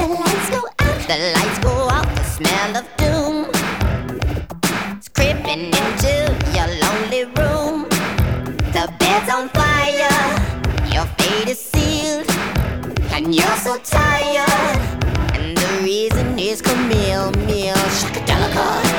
se han apagado las luces, que puede ser un símbolo de... Se han apagado las luces del escenario, de tu carrera musical. Huele a maldición por todo tu cuarto. Es decir, ojo, que ya no te vas a encumbrar como músico, ¿eh? que te has, has sellado tu destino. La cama está ardiendo, es decir, tienes la cama ocupada, estás casado, pero estás cansado y la razón es Camille.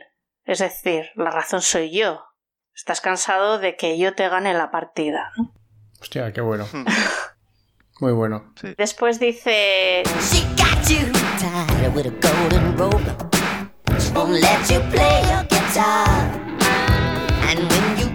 enough, maybe she'll let you up.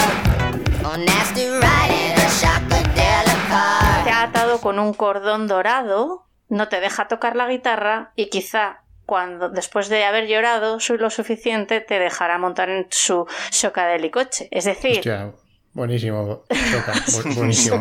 coche. te ha atado con un cordón dorado, puede ser la alianza, eh, no te deja tocar, es decir, te pide que te quedes en casa y solo te deja echar un polvo cuando lloras, ¿no? Y, ya para rematar, eh, te dice, with her, you got no mind of your own. Con ella no tienes control de tu mente. With her, you got no mind of your own.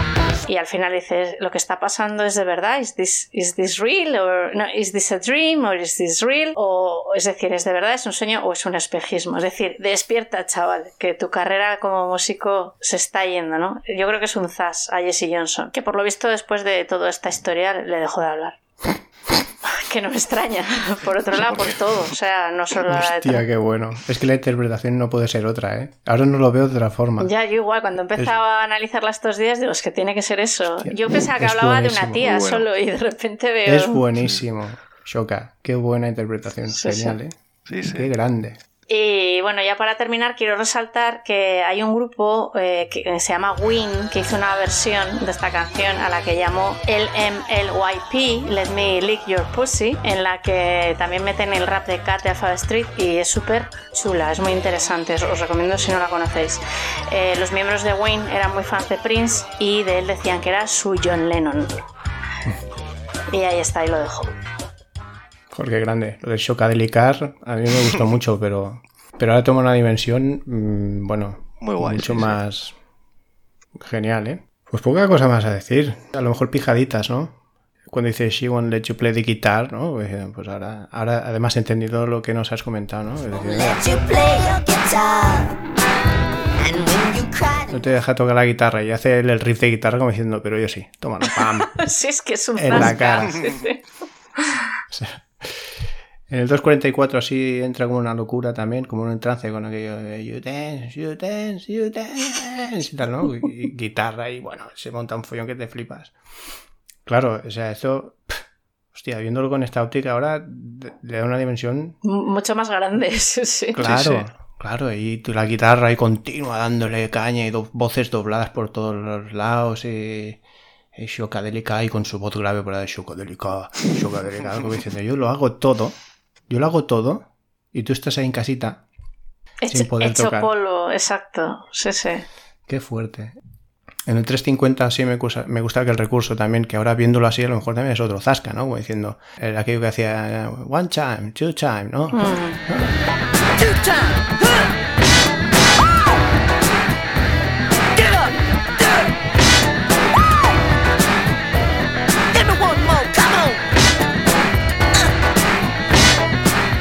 Estuviera en vivo, ¿no? Otra más. No solo es el tema, sino que yo puedo ya tocar en vivo en tu cara, ¿no? Qué bueno. El feeling este de tocar en vivo, lo que has comentado del Shockadelica, que es como Love Sexy, que es un sentimiento, ¿no? Mm. 4.45 hay guitarra, y lado y distorsiones y hay, bueno, una cosa también magnífica. Y me hace gracia también en el 5.10, que se pone en plan beatbox.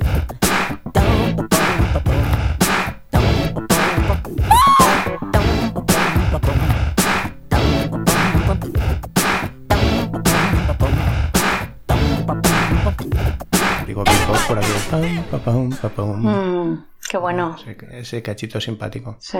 Pues otra canción, pues así muy polisónica, sonidos por todos los lados y tal, historietas por todos los lados. Estas canciones hicieron a mí que me gustara mucho Prince porque es, es que son muy divertidas, porque cada vez que la escuchas encuentras algo nuevo. Y llega un punto que dices, es que hasta el punto que cuando ya lo has escuchado todo, has olvidado la primera campanilla, ¿no? O sea, es un tema que siempre puedes escuchar porque siempre pillas algo diferente. Aunque lo hayas escuchado hace, yo qué sé, cinco años, pero son muy divertidos estos temas. Sí, y no te cansas de escucharlos Exacto, estos, sí. ¿eh? Mm. Bueno, pues pasamos a la siguiente cara B.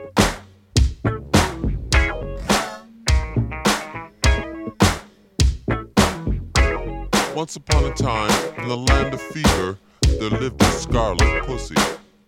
This kitty cat of fine descent was cherished by her mother, who wouldn't let another pet her unless he was qualified.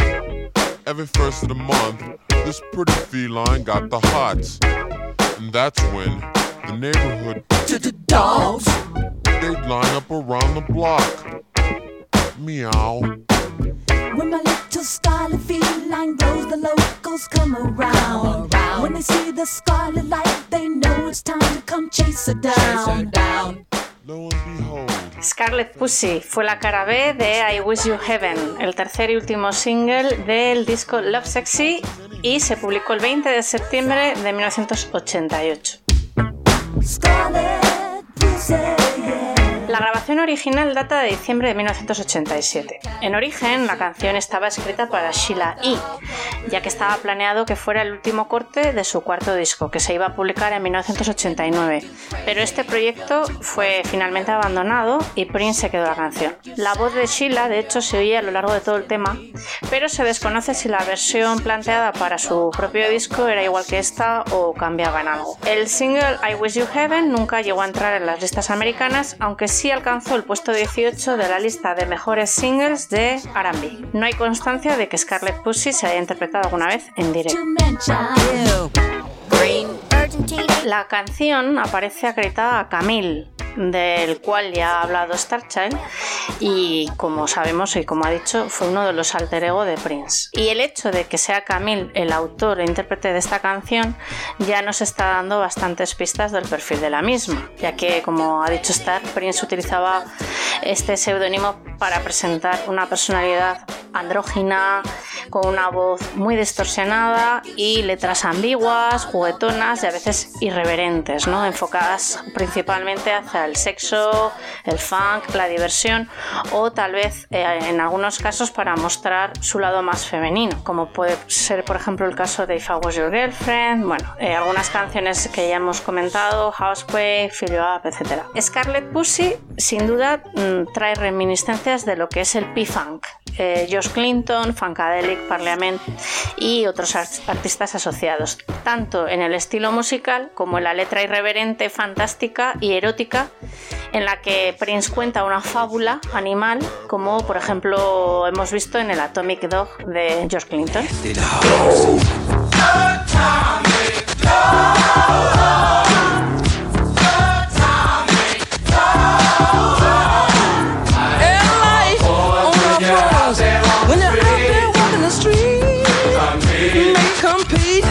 En Scarlet Pussy, a través de Camille, Prince nos cuenta o nos narra un cuento en el que la protagonista es una gatita de color escarlata y comienza, pues como es un cuento, con la típica fórmula de los cuentos infantiles. Érase una vez, vivía en el país de la fiebre, una gatita escarlata, para después contarnos poco a poco una historia un poquito más picantona, ¿no? En la que eh, esta gatita entra en celo y es perseguida por todos los perros del lugar. El cuento eh, empieza a adquirir poco a poco un cariz mucho más erótico y sobre todo lo que hace es reforzar la idea del poder sexual de la mujer. Hay una frase que dice la magia, permitid que me ría, pero es que la magia peluda de mi gatita escarlata altera cualquier estado de ánimo. O sea, magia peluda.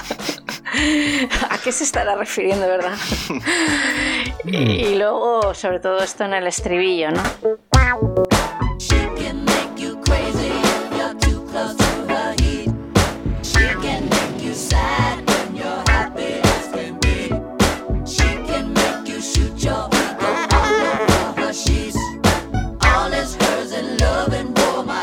Volverte loco si estás demasiado cerca de su calor, otro eufemismo, ¿no?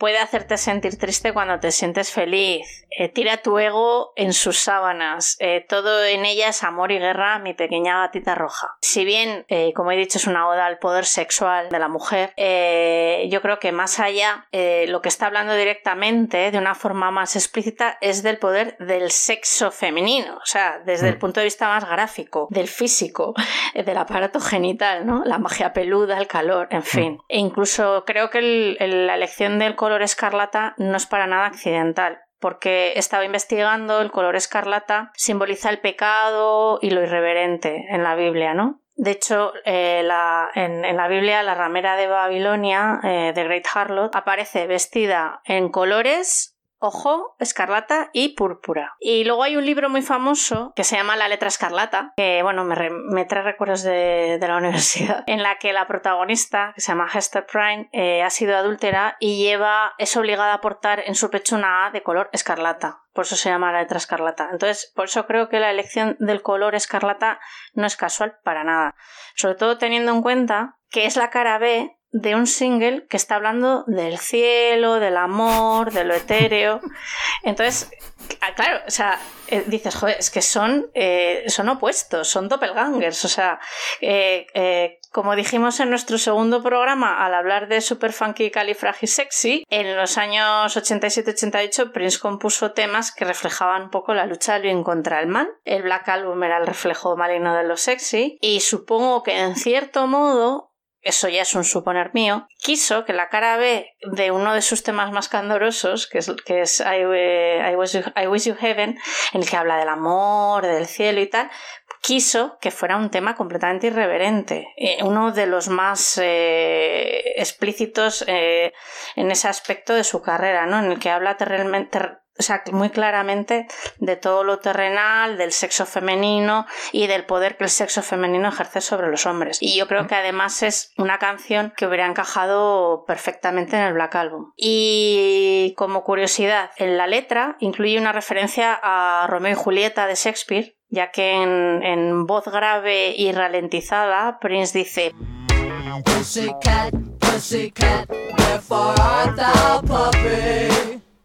En Romeo y Julieta, Julieta dice Romeo, Romeo, wherefore art thou Romeo? Que significa ¿por qué eres tú Romeo? ¿Por qué tienes que ser tú, no? Del que me he enamorado. Y bueno, hay una versión extended que dura más, que añade alguna parte vocal y añade también instrumentos de viento que le dan un toque, yo diría, más perverso y elegante.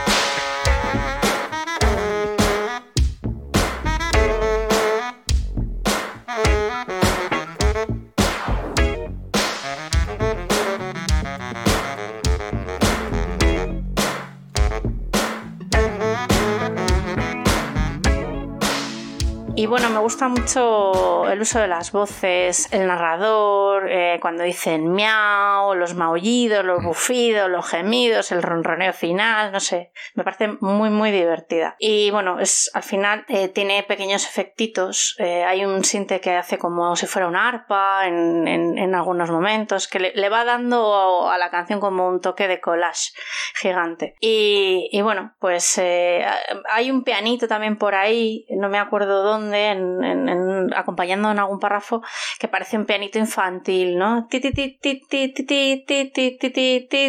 Como súper infantil y me parece súper gracioso. Y ya está, esa es mi análisis de Scarlet Pussy. No sé qué os parece a vosotros esta cara B. Bueno, Es un temazo. A mí esta, yo creo que de la lista, si no es la mejor, está en, las, en el top 3. Es un temazo, a mí me encanta. La base rítmica, como, pues eso, bastante simple, con guitarras a ambos lados, cada una haciendo sus figuras y acordes y, y con mucho arreglo. Es un poco como lo que hemos dicho hace un momento, ¿no? Eh, son canciones infinitas, es decir, siempre lo puedes escuchar y siempre vas a, a encontrar el punto que no recordabas o, o no, habías, no te habías percatado.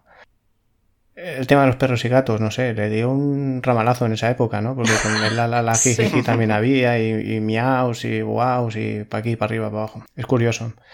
Buen- buena cita, su- supongo que algo tendría que ver lo de Funkadelic, ¿no? Sí. Yo lo que vi en el Urban Dictionary es que Scarlet Woman, pues eso, vendría a ser una mujer de la vida, ¿no? El, el- Ajá. el- el eufemismo para decir, em, pues que es una mujer sexualmente libre, una mujer normal, lo que debería ser normal, ¿no? Sí, básicamente, vaya. Sí, sí. Pero yo es que para mí la figura rítmica y la voz esta sí que empezó a sintetizar, ¿no? Que luego más adelante en The Rainbow Children fue muy exagerado. Pero aquí con esta vocecita así, yo para mí es que es porno duro, directo. Aún sin entender la letra. Tú solo escuchas la música y ya ves que es guarro, o sea, es muy guarro. Hmm. El ritmo es muy pegajoso. Eh, curioso, ¿no? Siendo Camille, estás más o menos, ¿eh? No, no significa nada. Prince es Prince y cantaba agudo y cantaba grave, ¿no? Camille generalmente estaba la voz distorsionada, pero era aguda y aquí es más bien grave, ¿no? Lo que decías tú de los coros, aquellas voces graves, un disparito por ahí en medio, que para mí que es el que usa después en, el- en el- también en I Wish You Heaven, es decir, en la otra cara, ¿no? Y luego el flute aquel que decías, ¿no? De Eric Leeds, el flute y el, y el solo de guitarra. Bueno, es un, es un muy buen tema. Eh, a partir del minuto 4.34, cada, eh, para mí ese, ese gacho, o sea, es que me lo puedo poner en, loop continuo y, bueno, es que me, me- pone los pelos de punta cada vez que lo escucho. Cada, creo que es cada dos compases hace eh, puentes de guitarras.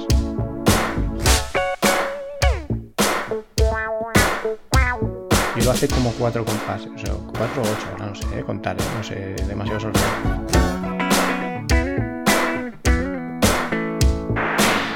Pero esos punteos de guitarra me parece divino, me parece fantástico.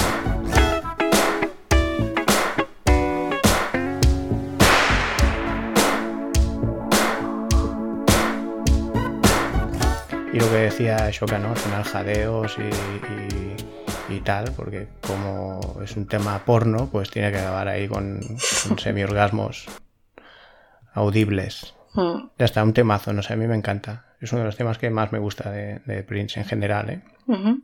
Eh, curioso esto que, que comentabas, Cyber, de- mm, es la primera canción acreditada al artista Camille y, y realmente es, utiliza la voz grave, que es como, o sea, le has dedicado, has creado un personaje, Sí. le has dedicado un disco entero con, con esa voz y la primera vez que acreditas a Camille como artista le utilizas la voz grave, ¿no? es como, es muy Prince. Sí. Eh, Sí. Es un tema que, que me encanta por lo que habéis dicho, es que no, no puede ser más pifandélico, ¿no? Y por la, por la letra, Mm. con ese humor picantón y, y sobre todo por el sonido. Y aquí quería aprovechar para destacar que si- siempre me ha llamado la atención eh, cómo en la escala evolutiva del funk, Prince siempre parecía estar empeñado en retomarlo donde lo habían dejado sus antecesores, cuando parecía que ya no había de dónde rascar. Y estoy pensando en, en James Brown y en George Clinton. Eh, por ejemplo, en el caso de James Brown, todo el mundo estará de acuerdo que en el 76 empezó su declive como, como artista influyente y relevante de la música. Nadie parecía prestar atención a lo que hizo a partir de ese año, nadie salvo Prince, que no sé cuántos ensayos o pruebas de sonidos nos hemos encontrado con interminables versiones del body hit, repitiendo el mismo groove sin parar como un sample o un loop, como hemos comentado en el caso de eh, 17 Days. Es como si dijera, vale, parece que James Brown ha llegado a un punto muerto, voy a ver si a mí se me ocurre cómo, cómo continuar la película, ¿no? Y en cierto modo así lo hizo y creo que hay muchos elementos de- del James Brown post 76 en alguna de sus canciones más funcaras de, de los 80. Pues lo mismo creo que, que ocurre con la música de George Clinton, además aquí de una manera natural, con una cronología casi perfecta. En este caso, en mi opinión, Prince la, lo retoma donde lo deja George Clinton con el Atomic Dog que efectivamente ha comentado Soka. Y ya hablaré de, de este tema en el segundo programa de cada vez, pero para mí el, el, el Erotic City es como, como el pase del testigo de George Clinton a Prince. Y este Scarlet Pussy, salvando sí. las distancias, es, es un poco como la segunda parte de, de ese Erotic City y creo que es un homenaje muy, muy claro a George Clinton. E incluso hay esa analogía, como has comentado, con, con la temática del Atomic Dog. Y luego también me recuerda a cosas de, de, de esa temón que es Paradigm, que, que grabarían juntos Josh Clinton y Prince pocos años después. You're standing in the epicenter. Let the shaking begin. The shaking starts here. Let the shake, shake, shake it Brother King begin. Paradigm. Shake it begin, shake it begin. Shake, Call me shapeshifter. shake it begin. Shake it begin, shake it begin. Muy bien, pues eh, vamos a pasar a la siguiente cara B que va a ser analizada por Cyber.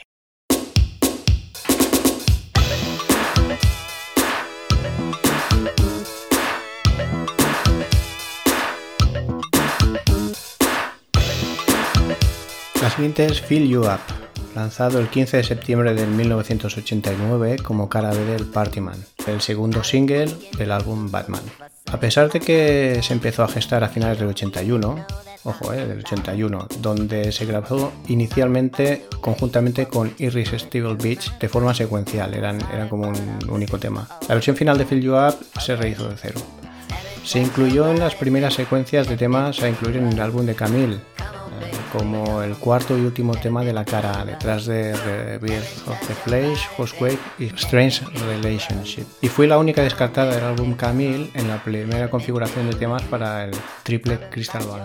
La regrabación se hizo hacia finales de octubre del 86, en un intervalo de 10 días. eh, grabó cuatro temas nuevos para Camille, Rebirth of the Flesh, Rock Harina Funky Place, If I Was Your Girlfriend, Good Love, y regrabó Fill You Up en 10 días. Pam. Así como No será su récord, pero bueno, yo creo que es una buena, una buena Sí, no está mal. Sí. O sea que el pollo estaba en fire, vamos.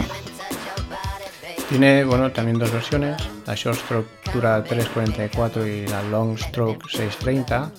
Y bueno, la- tenía una programación del Lindrum bastante básica, pero muy pronunciada. Y una línea de bajo así robótica. Eh, bueno, el tema tiene una sonoridad súper pegajosa. Eh, no es que sea un bombazo, pero el tema tiene un ritmito muy, muy simpático. Hacia el minuto 30 hay un bajón eh, con un par de toques de bajo muy out.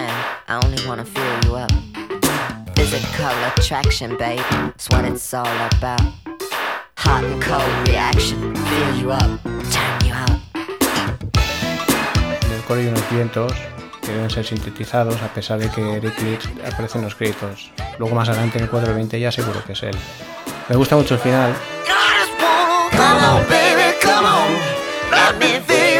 Con voces así multiplexadas, todos los colores otra vez ahí, pues nada. Y bueno, es una canción tórrida que habla de, de básicamente magrear a una tía, ¿no? Sin más.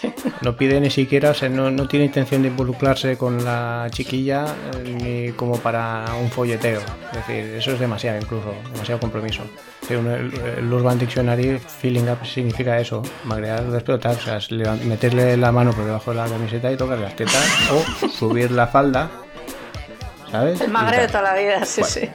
Supongo que, pues bueno, si esta se la enviaría a Jill George, a lo mejor esta sí que se cabrearía. ¿no? Depende de la. de- bueno, sí, porque, claro. Le dice que no, que quiere otra cosa, verdad, sí, sí. Sobeteo y fuera, o sea. Igual como la anterior era, era una oda, pues eso, al sexo femenino y a su fuerza, ¿no? Que al final los hombres somos unos animales, igual que gatos y perros, Mm. y que van como en celo, como que les meten la tocha en, en- en- en el pussy, ¿no? Pues aquí todo lo contrario, aquí el cerdo soy yo, y a mí tú me gustas, y te quiero tocar las tetas, y venga, déjame tocarte las tetas, y venga, y venga, y venga, ¿no? O sea, bueno, una de cal y una de arena. Y el tema musicalmente no es que sea, ya digo, para cohetes, tiene ritmillo. Si apartas lo de la letra, pues te quedas con el ritmillo y bien. A mí este no, no, no es que me entusiasme. Tiene, tiene marchita, ¿eh? pero no, no, no me gusta demasiado y ya está. Jo, pues para mí es un favorito, ¿eh? De toda la vida. Sí, sí, sí. Sobre todo en, el, en el long stroke. O sea, eh, cuando la descubrí en, en caras, en B-Sides, en el disco B-Sides, me encantó. Pero ya cuando me regalaron el, el maxi y me lo puse, o sea, aluciné. O sea, es más gamberra no puede ser. Pero encima es que es súper sensual. Es totalmente Prince. Y además es el Prince Mm. guarro que a mí me gusta, ¿no? Es como tú dices, no es amor. O sea, que yo aquí no me quiero casar contigo. No quiero ser tu chico. Además la frase lo dice, sexual, Mm. physical attraction, babe. It's, it's what it's all about. ¿Sabes? Eh, esto Mm. va sobre atracción sexual, punto. No quiero ni tus tarjetas de crédito, ni quiero casarme contigo, ni nada. Solo quiero sentirte, ¿no? Quiero, to- quiero tocarte. Y es genial, me encanta. Y, y- y musicalmente yo creo que esa sensualidad que está proyectando con la letra también se, se, se- se deja intuir, ¿no? Con saxos, con la forma de hablar, el How can you resist my burning touch? Y hace touch. Bueno, me Ese trocito es muy bonito, sí. How can you resist my burning touch? Y el Come on Baby, Come on Let Me Fill You Up, no sé, es, es muy chula, es muy loca. Y la versión que has comentado del 81 es una auténtica locura también, mm, que me recuerda mucho al Extra Lovable, a la antigua versión, un poco ese rollo así un poco loco. Pero bueno, para mí, temazo, temazo, vamos, de mis favoritos también. Eh, aquí me resulta curioso porque es una canción que efectivamente grabó y guardó en un cajón en el 81 y años más tarde la, la rehace a partir de, de otra canción totalmente diferente que había creado unos días antes. Porque esta versión se grabó el 27 de octubre y 11 días antes, el 16 de octubre, grabó Emotional Pump que era para Johnny Mitchell y, y en mi opinión cogió muchas cosas prestadas de, de esa canción para rehacer el, el Fill You Up.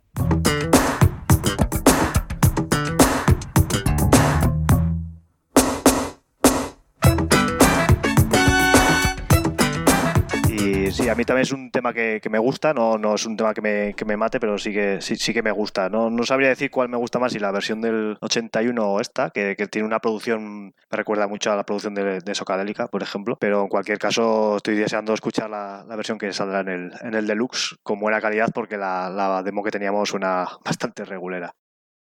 Bueno, pues si no tenemos más que decir sobre Fill You Up, vamos a pasar al siguiente tema que lo va a comentar Starchild.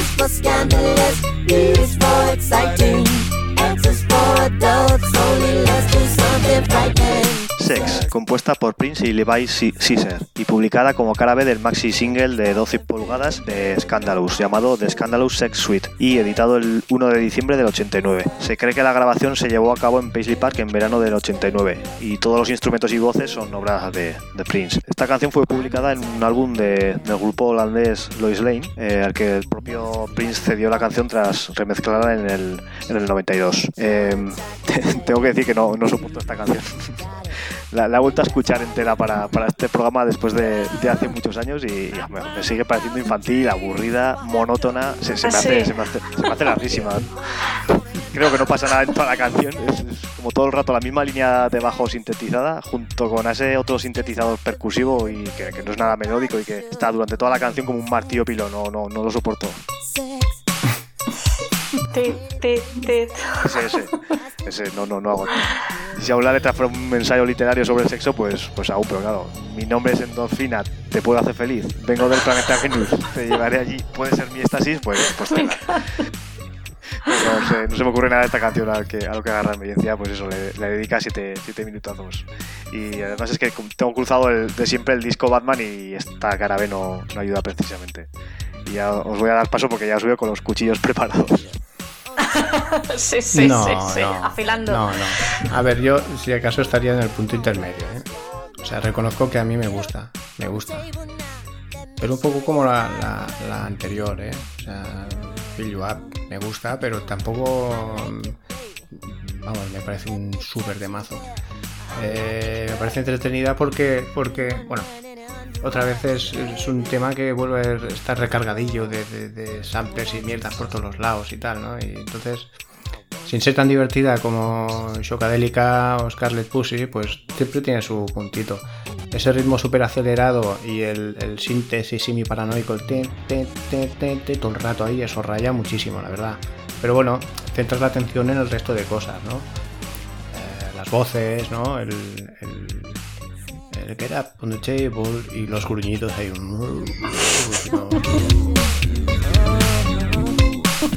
Comiendo. Mm. Mierditas de estas, ¿no?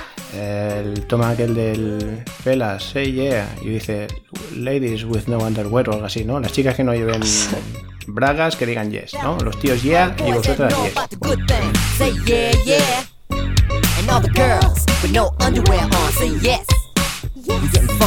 Eh, el, el tema aquel otra vez que vuelvo a hacerlo.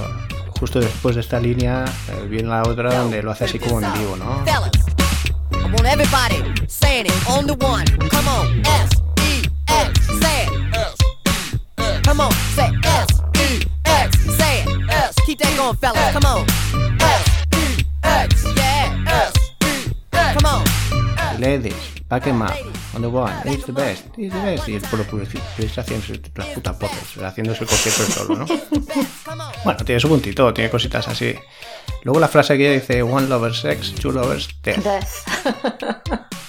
es decir esta canción va sobre la monogamia Es que habla de eso, efectivamente. directamente. Eh, hay unos arreglos de sinte por ahí que es que hace que eso es tope Batman, o sea, se cogió un sampler de lo que estaba haciendo por ahí, lo metió ahí por abajo y fuera, ¿no? Y en el 619 hay un cachito que, que no, no sé cómo llamarlo, ¿no? Es una- un ejercicio vocal, no es beatbox, pero es aquello que recuerda a los Jackson 5, el pum, pum, pum, pum, pum, pum, pum, sí. pum, pum, no sé, ¿sabes? Bueno, son estas mierdecitas. Obviamente la, la base es muy simple, eh, bastante agobiante y muy rayante, pero bueno, el otro de alrededor va, va molando. Y, y te puedes creer que no entendía lo- la X lo que era. No entendía lo que era la X. is for adults only. Adults only, sí, sí. Claro, O sea, es, X. es de Scandalous, Scandalous, que bueno, eh, pues, eh, al final está hablando de la monogamia, eh, solo con una, ¿no? Solo con una, solo con una. Y, y la- y la- no, no está hablando de sexo como tal, sino que es eh, escándalo, eh, excitante y solo para adultos. Bueno, no sé si casa mucho, pero, pero me, me sorprendió.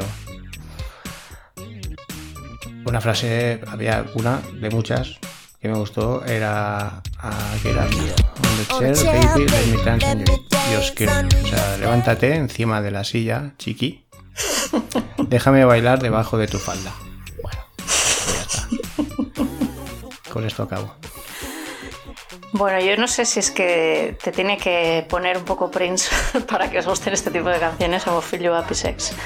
Pero a mí me flipa Sex, o sea, mm, me encanta. Y me sorprende que nos, que no os vuelva locos, sobre todo hasta porque es que es un temazo súper funky, pero súper funky. A ver, lo voy a decir con todo el respeto, pero es como si un James Brown extraterrestre hubiera venido a la Tierra y hubiera creado este tema. O sea, yo lo veo así. Es una marcianada flipante, pero muy funky. Por ejemplo, eh, lo ha leído Cyber, el Fellas. I want everybody saying on the one, S, X. Jo, eso parece un concierto de James Brown, no me digas. Lo que pasa que ahora se llama Endorphin y viene de Venus. ¿Qué pasa? No sé, yo lo veo muy claro. Bueno, me encanta, o sea, eh, me gusta mucho cómo va metiendo esas mm, samplercillos, los ruiditos, me encantan las letras guarrengues, como me gusta déjame tocarte ahí, me gusta sabía que no llevabas ropa interior, o sea, es, muy chorras y, muy infantil, como habéis dicho, pero, pero es muy graciosa, no sé, a mí, Mm. a mí me encanta y encima me gusta que sea larga, me gustan mucho los juegos de voces que hay a partir del minuto 6.23 vocales y posteriormente con todos los coros, a mí me parece chapo. Y efectivamente eh, dice The 80s are over, las cosas, los 80 están ah, ya se han acabado, las cosas están cambiando, vamos hacia la monogamia y hacia la confianza, ¿no? Y utiliza la palabra trust que también la utiliza en el disco de Dance de Batman, perdón. Y bueno, pues no sé, es un, a ver, aquí sí que entiendo que sea una cara B. Quizá esta canción no, no está como para poner en un disco, pero me parece muy curiosa y, y digna de escuchar. una o sea, canción del Batman yo- que, que podía sustituir perfectamente esta canción. Aún no gustándome Sí, nada. sí, también es verdad. El Batman uf, tiene unos picos, en fin, tremendos. A mí sí me gusta, me encanta. Y como digo, no sé si es porque además me imagino a Prince ahí en, en toda su potencia, no sé, me flipa. No sé si queréis rematar, creo que no, ¿no? No, ya está. Buen tema, ¿eh? Yo no, no digo que no sea... que a mí me gusta, ¿eh? Yo creo que mi problema es la, la producción, el sonido de, de la canción, que ya, como digo, me recuerda mucho a la producción de, de Batman y no, no me gusta nada. Más aspecto técnico que por la canción en sí. Sí, porque es lo que dices, si esto lo arregla de otra manera, otro tipo de instrumentos de sonidos, al final mm, puede llegar a ser un tema muy funky que me puede llegar a gustar mucho, pero tal como está así, no, no, no, me, gust- no me gusta. Muy bien, pues pasamos a la siguiente canción que voy a analizar yo.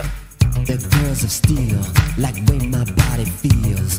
They don't need to put their hands on, but ooh, it gets them gone. Think about the way things might have been in another life. If you were my wife, and I don't mean one, but the two of you every night. Ooh, Lord knows I do my best. I be a. Baby in the middle, baby in the middle, take it. Love Left, Love Right es el corte sexto y último del maxi single de New Power Generation, segundo single del álbum Graffiti Bridge. La grabación original se grabó presumiblemente durante el invierno de 1989 y primavera de 1990 en Paisley Park y se terminó de trabajar en otoño de 1990 en los estudios Larrabee Sound de California. Durante las sesiones de grabación del maxi eh, de New Power Generation y durante las mismas sesiones de grabación de MPG Funky Weapon Remix, This is Rap, The Lubricated Lady, Play o Heaven is Keeping Score, entre otras. En la canción, Prince toca todos los instrumentos y hace todas las voces a excepción de los coros de Robin Power. El single alcanzó el número 64 en las listas americanas y el 27 en la lista de singles R&B.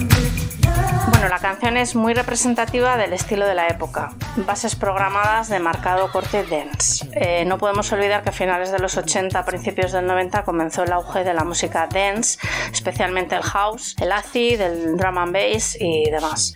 Y Prince no quiso quedarse atrás, experimentando aquí con bases programadas mientras va recitando, y digo recitando por no decir rapeando, porque realmente no es un rapeo, eh, una sugerente letra en la que parece hacer referencia a un trío sexual. Love Left y Love Right son sus dos amantes anónimas y entre sus curvas él retoza y hace todo lo que ellas le piden. En la, en la canción dice el señor sabe, que es curioso que meta aquí al señor cuando está hablando de un trío, pero bueno, el señor... Luego tengo una interpretación más allá que encaja mejor, ¿eh? Pero bueno.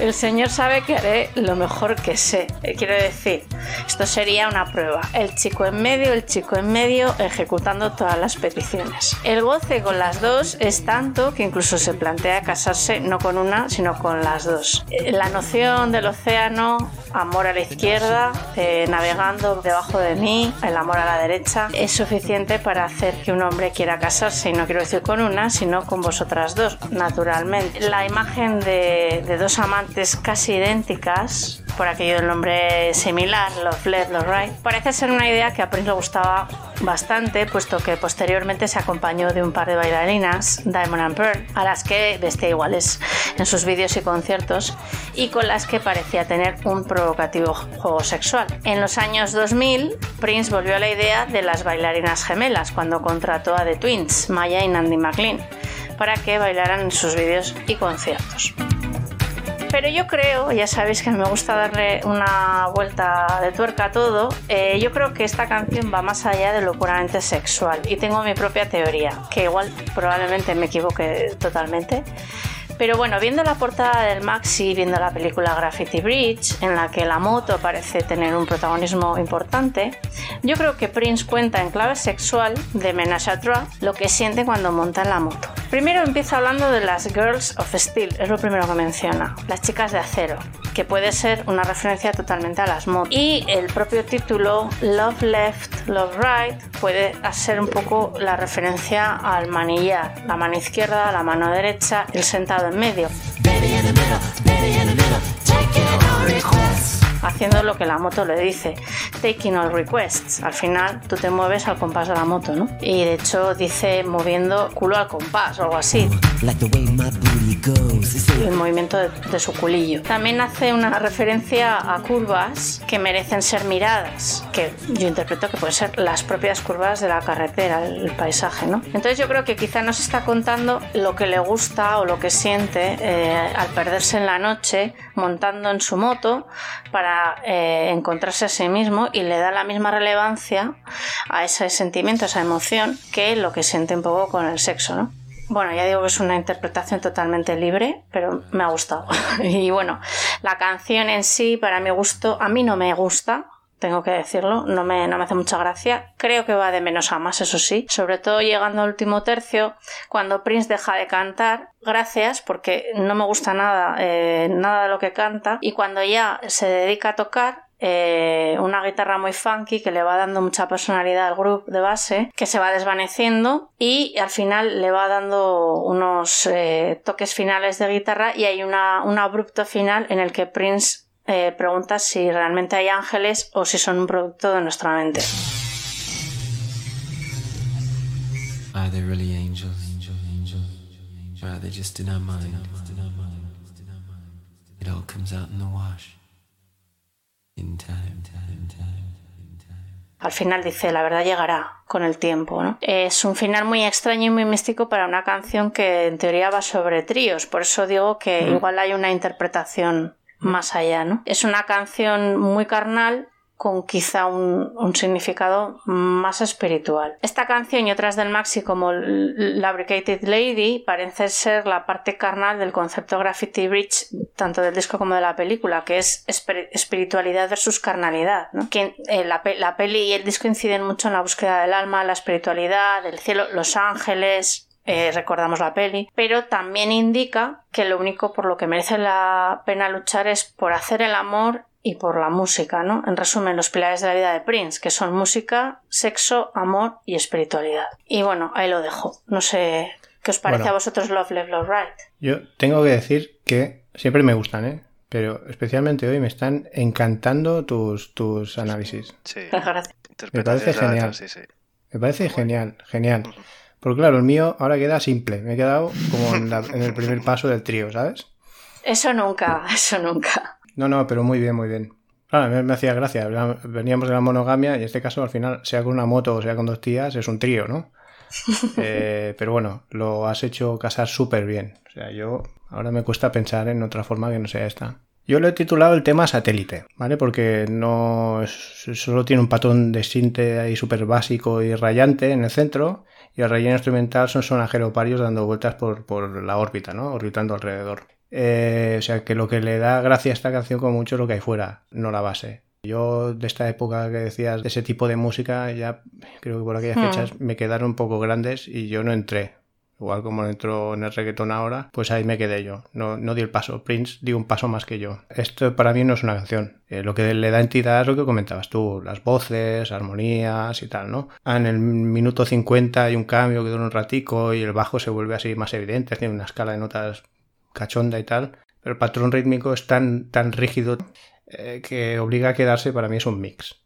Es un mix de un tío, o sea, yo para mí, eh, a lo mejor lo hizo el propio Prince con sus propias manos, pero sabes que en su día hasta me costaba creer que él hubiera hecho esto, sino que dio el, la jam, ¿no? A quien tocara y montó esto por encima, ¿no? Con, con el sonido de la época. Para mí es un mix, no es un tema. El minuto 3, y, que es lo que comentabas antes, sí que hay como dos o tres guitarras tocando en plan funky, cada una sola, que mola mucho, pero es que el ritmo me lo mata. El rollo este me fastidió. Yo, para mí, no es una canción, ya digo. Y lo he escuchado para el programa porque tenía que escucharlo, pero nunca pienso en esta canción para, para ponérmela. Eh, a mí es un tema que, que no, no me disgusta, o sea, me, como cara B me parece un tema interesante porque creo que aporta algo diferente en la discografía de Prince y son esos elementos de, de música house que, que ha comentado Soka y que yo creo que le Mm. vienen de, de la bailarina Kat que antes de formar parte del mundo Prince estaba muy metida en, en la escena house de, de Chicago y, y alguna vez ha contado que le introdujo este tipo de música a Prince. De hecho, el, el Servir, Servir Frankie que se oye en el Love Sexy y en el Black Album es una, que, lo dice Kat, es una referencia a, Frankie Knuckles, que era un DJ de, Chicago, que, es padre de la música house. E incluso cuenta Kat que una noche le llevó a Prince a, que se conocieran a la, a mítica discoteca Paradise Garage de Nueva York poco antes de que la cerraran y que era donde estaba pinchando Frankie Knuckles en ese momento. Y creo que, que en esta canción introduce muchos elementos de, de esa música house, pero en realidad, sobre todo en la base, en la base rítmica, pero en realidad es, un, es un- la cabra tira monte y es una mezcla house con, con funk. Mm, Me, parece, me parece curioso. Em, luego también hay una cosa que le hace un tema raro dentro de su discografía. En la música hay un recurso muy utilizado para darle fuerza a una parte o al final de un tema que es el,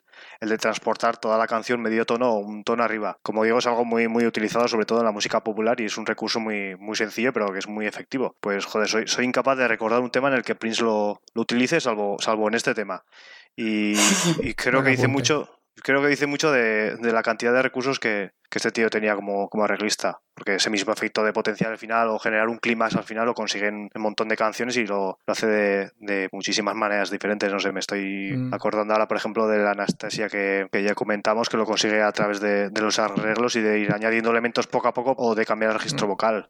O en el 1999, por ejemplo, al- el final que parece que es una, una fiesta, lo consigue solo dejando sonar una nota de, de synth hasta el final. O en el Baby I'm Star eh, lo hace a través de, de los synths. O yo que sé, o en Sexy Motherfucker lo hace a través de, de los metales y del saxo, ese- del solo que hace el saxo. Por poner algunos ejemplos, ¿eh? pero hay, hay miles de ellos. Y en este tema utiliza este recurso de transportación, pero ni, ni siquiera lo hace al final de la canción, que sería lo, lo normal. Lo hace en el medio, sube la canción medio tono, pero luego enseguida la, la devuelve al tono original, que, que lo habitual es de subirla al final y ya está, y, y, y muere ahí. Pero Príncipe tenía que hacerlo diferente. The notion of the ocean.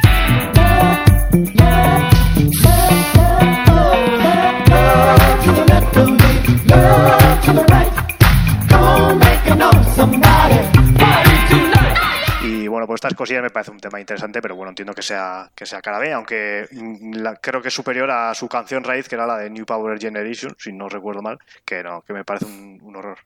Así que hubiese preferido que incluyera esta en el Graffiti Bridge. Muy bien, pues eh, damos por terminada Love Left, Love Right y seguimos con la siguiente cara B. Violet, the organ grinder, and I grind all the live long day. I live for the organ that I am grinding. I'll die, but I won't go away.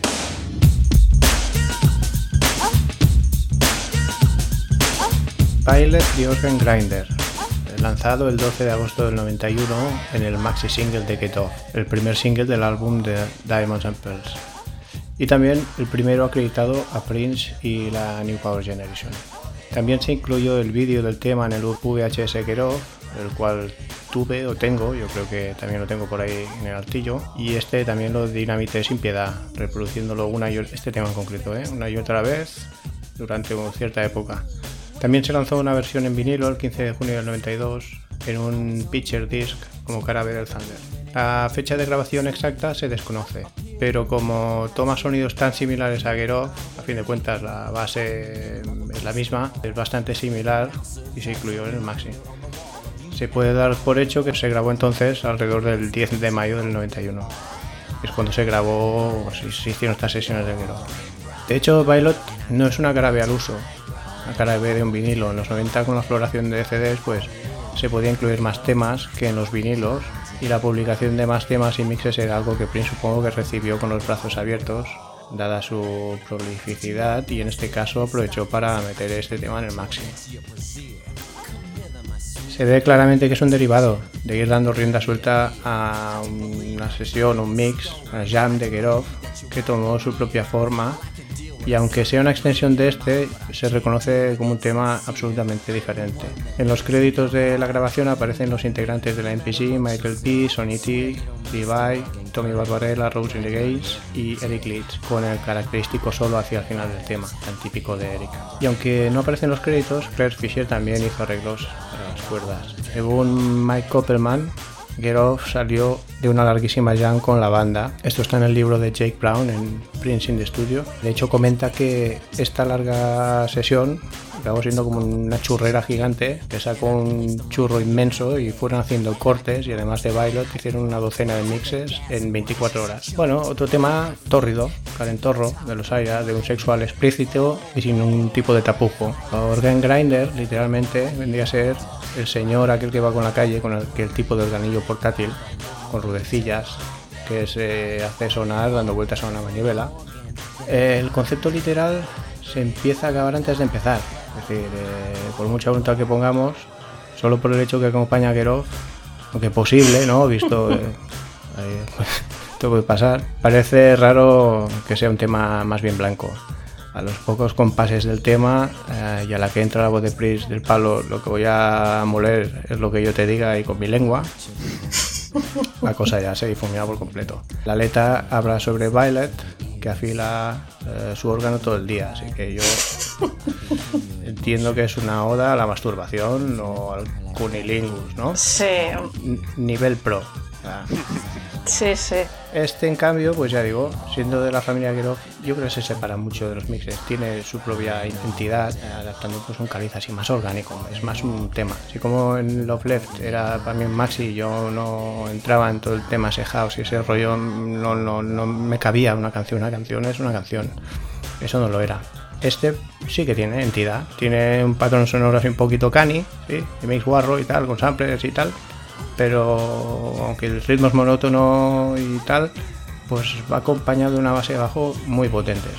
El bajo aquí es cachondísimo. Me gusta un efecto, no sé explicarlo en música, ¿no? Pero sinte, hay dos sintes a la izquierda y derecha del espectro estéreo y uno de los tonos hace como una, como una montañita y el otro como un, como un valle, ¿no? O sea, se complementan los... A, mí el tema me gustó mucho. Además vi el VHS y este también. Me lo puse el cachito este 150.000 veces y en este caso sí que había tetas y culos a mansalva. O sea, ahí no tengo excusa. No solo era el sonido. O sea, te pilla tu padre mirando esto y te dice, pavo, te buscas un hotel, ¿sabes? Para mí este es el Get Off eh, de una realidad paralela, ¿no? Es- es- son la misma cosa, pero, pero en el fondo no tienen nada que, que ver. Mm. Y me encanta porque Get Off para mí es un temazo y me parece que tiene una de las mejores producciones de, de Prince y se agradece esta especie de, de segunda parte. Y sí que el ambiente sí que parece todo un poco más tórrido, ¿no? Incluso que, que Get Off. En, eso como dice Cyber y hay de todo, incluso esa, esa jaula y, y esa cama que hay por ahí, no sé, muy, muy guay. Y luego hay curioso ese trocito orquestal de Claire Fisher que mete hacia el principio, que es, si os fijáis, es el mismo que utilizó luego al principio del Days of Wild del, del Crystal Ball.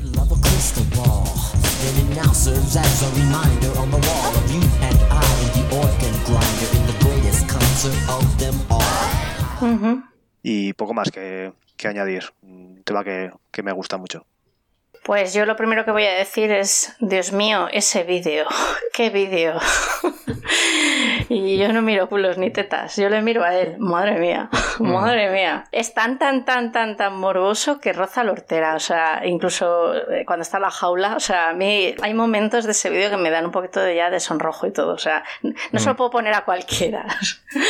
es muy marciano además el tema. Eh, la canción me gusta, no me vuelve loca, pero me gusta porque es como un collage, De varias canciones y de extractos de lo que era Prince en esa época y de lo que quería proyectar al público. El Gairof, el culo al aire. Al final fue el momento en el que se ganó la fama de icono sexual, de macho man, el previo al sexy motherfucker.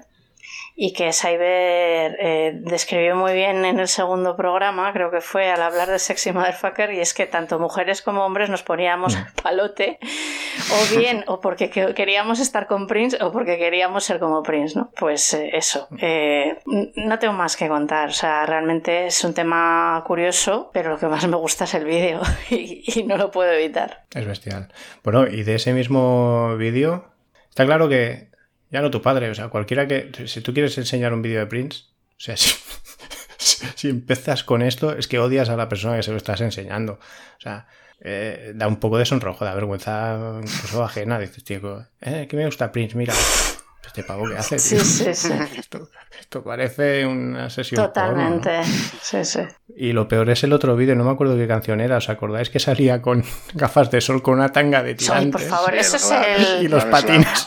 Y los patines. Glam Slam, ¿eh? se llama. No, Glam. No, ¿Cómo es? eh... Ay, no me va a salir ahora. No me acuerdo ahora. No, no, Sale con, en la piscina. con la triada. Na, na, na. Sí, ay, no me acuerdo ahora. Gangster, Gangster Glam. Glam. Eso, eso Gangster es. Glam, eso Sí. es. No me salía. Gangster Glam. En patines y con tirantes, ¿no?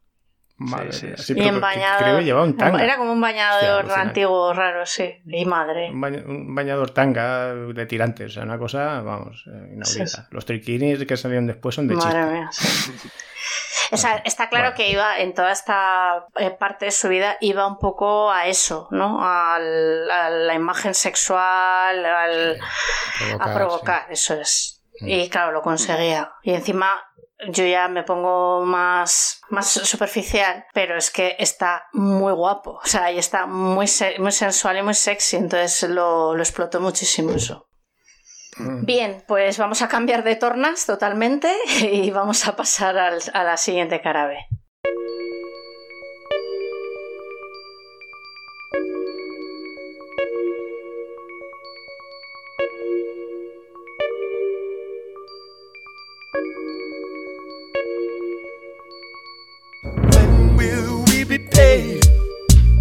for the work we've done? When will we be paid for the work we've done? We fought in your wars in every land to keep this country free, y'all. For women, children, and men. Esto es When Will Be Paid. No se sabe la fecha exacta de grabación, pero se cree que fue grabada en Paisley Park entre octubre del 99 y verano del 2000. Todo lo que se oye es obra de, Prince. Este tema fue publicado como carabe del single You Make My Sunshine, disponible al principio solo de manera online, el 21 de diciembre de 2000 en la web mpgonline.ltd.com y más adelante en versión CD el 10 de abril de 2001. Eh, en realidad es un- una versión de la canción de los Staple Singers. Eh, este es el grupo del sello Stax al que pe- pertenecía Mavis Staples. Mavis Staples, que por cierto forma parte de ese grupito de, de músicos legendarios que Prince intentó relanzar fichándolos para su sello y produciéndoles álbumes. Eh, esto también lo haría con los Clinton, Larry Graham o Chaka Khan. En el caso de Mavis Staples, eh, llevaba sin editar un disco desde el 79 cuando Prince la fichó para Paisley Park Records y le produjo dos álbumes. El primero en el 89, que se llamaba Times Waits for No One, y el segundo del 93 llamado The Voice. Y además participó en la peli y el disco Graffiti Beach. Este tema en concreto fue compuesto por Randall Stewart y fue publicado por primera vez en el disco de los Staple Singers llamado Will Get Over del 69, en pleno movimiento por los derechos civiles. Eh, Es una canción que no tuvo éxito a nivel comercial, pero su letra quedó como un himno en la conciencia social de la población afroamericana. Prince mantiene la letra, aunque tomándose algunas licencias como cambiar el orden de las estrofas. Eh, aquí el mensaje no, puede ser más explícito. La canción se construye sobre, sobre la pregunta de que cuándo seremos recompensados por el trabajo que hemos hecho, eh, refiriéndose a la población afroamericana. Dice cosas como luchamos en todas sus guerras para mantener a este país libre, trabajamos este país de costa a costa, nuestras mujeres lavaron vuestras ropas, cocinaron toda vuestra comida, pero cuando pedimos algo entonces todo se convertía en malo. Fuimos golpeados, apedreados, disparados. ¿Estaremos algún día orgullosos de nuestro país? ¿Podremos cantar algún día en alto nuestra querida tierra de libertad? Y termina diciendo, hemos tropezado con esta vida durante más de 300 años. En la versión de Prince la, la letra, como digo, la mantiene prácticamente igual, pero cambia absolutamente todo lo, lo relativo a lo musical. La original es sonido stax clásico, con la esencia gospel de las voces del grupo y con un tono muy reivindicativo, es puya tras puya, pero con un mensaje esperanzador. Están realmente esperando esa recompensa. When will we be paid for the work we've done? We have worked this country from shore to shore. Our women cooked all your food and washed all your clothes. We picked all your cotton and laid the railroad steel. Worked our hands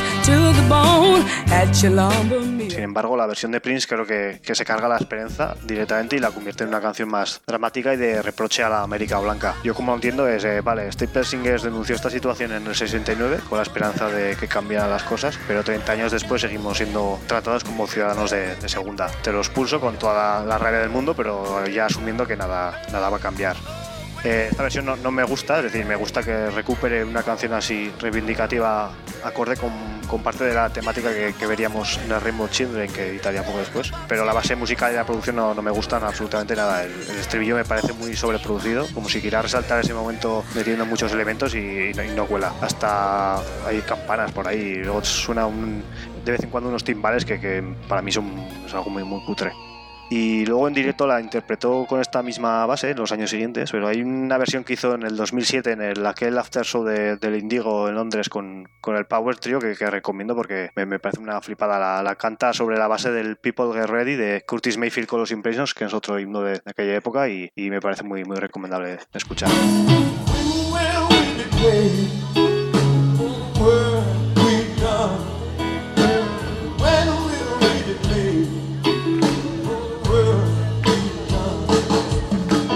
Pues eh, lo has dicho todo. Mm, es un canto gospel eh, reivindicativo y no hay mucho que sacar de la letra, más que, o sea, hay mucho que sacar, pero no hay que, no hay que analizarla, me refiero. Es, está, es, es, lo que es y es una pasada.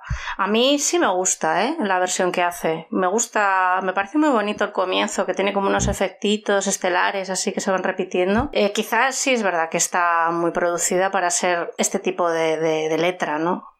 Pero bueno, yo creo que interpreta muy bien. Eh, tiene una forma de cantar que es de las que más me gustan, eh, que es su voz un poco grave, ¿no? Y, y seria y tomándose en serio sí. y, y, con haciendo los coros. A mí sí me gusta. Buena guitarra, en fin, es, es lo que pasa es que es muy buen tema en, en sí. Exacto, y, sí. Y entonces lo tienes que hacer muy mal para que no te salga bien ya que te guste más o menos la producción, ya soy yo ahí ya no me meto. A mí sí me gusta. Quizá, bueno, la original es que es, que es lo que es. Pero bueno, no tengo, no tengo más que decir. Es una buena canción. Bueno, yo tengo también poco que decir. Lo cierto es que no, no, no he tenido la ocasión de... Bueno, sí he tenido la ocasión. Resultado que nunca escuché la original. Es una canción con tono, pues eso, antirracista, ¿no? Habla del de racismo y de, de, la situación de la comunidad negra en el mundo y en particular en Estados Unidos.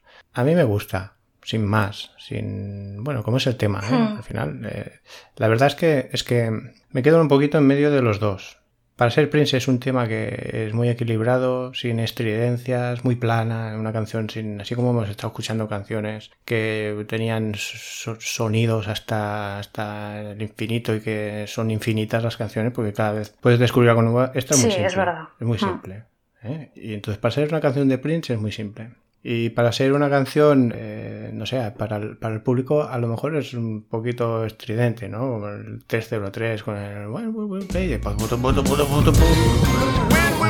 los gritos y tal. O sea, se queda el caballo entre, entre un mundo y el otro, ¿no? Yo creo que intentó llegar a, a la gente. Creo que, que, en su momento, últimamente estaba un poquito más eh, antirracismo y tal. Y ya está, el tema está bien no, no hay mucho que, que, comentar. Hombre, yo sí que comentaría que 50 años después la situación es la misma, prácticamente. Bueno, claro, eso, eso sin duda. Yo hablando y, del tema, el mensaje y obviamente que, es muy sí, necesario. Sí, sí, o sea, que lo hacía como ya como pincelada final, que realmente mm. la Prince, la, bueno, los, los Staple Singers la cantaron en una época X, Prince en otra, mm. diciendo esto no ha cambiado, pero estamos yeah. en 2019 y, el mensaje igual. y es el mismo mensaje, mm. es una canción que podría funcionar exactamente igual. Ahora. Ya, ya. Sí. Vale, pues pasamos ya con la última cara B que hemos seleccionado para este programa.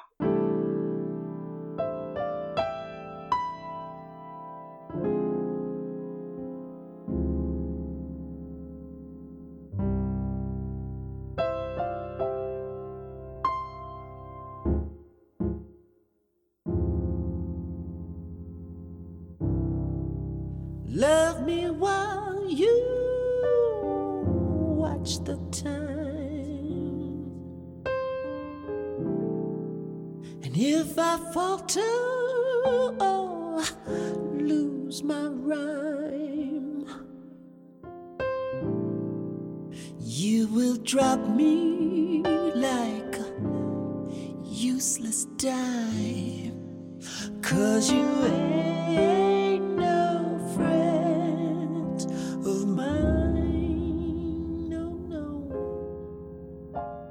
Silverton fue publicada el 13 de julio de 2004 como descarga en la web MPG Music Club y se presentó como cara B virtual del tema Call My Name. Eh, la letra está escrita por Nika Costa, con la que Prince ya había compartido escenario previamente y había hecho algún tipo de colaboración.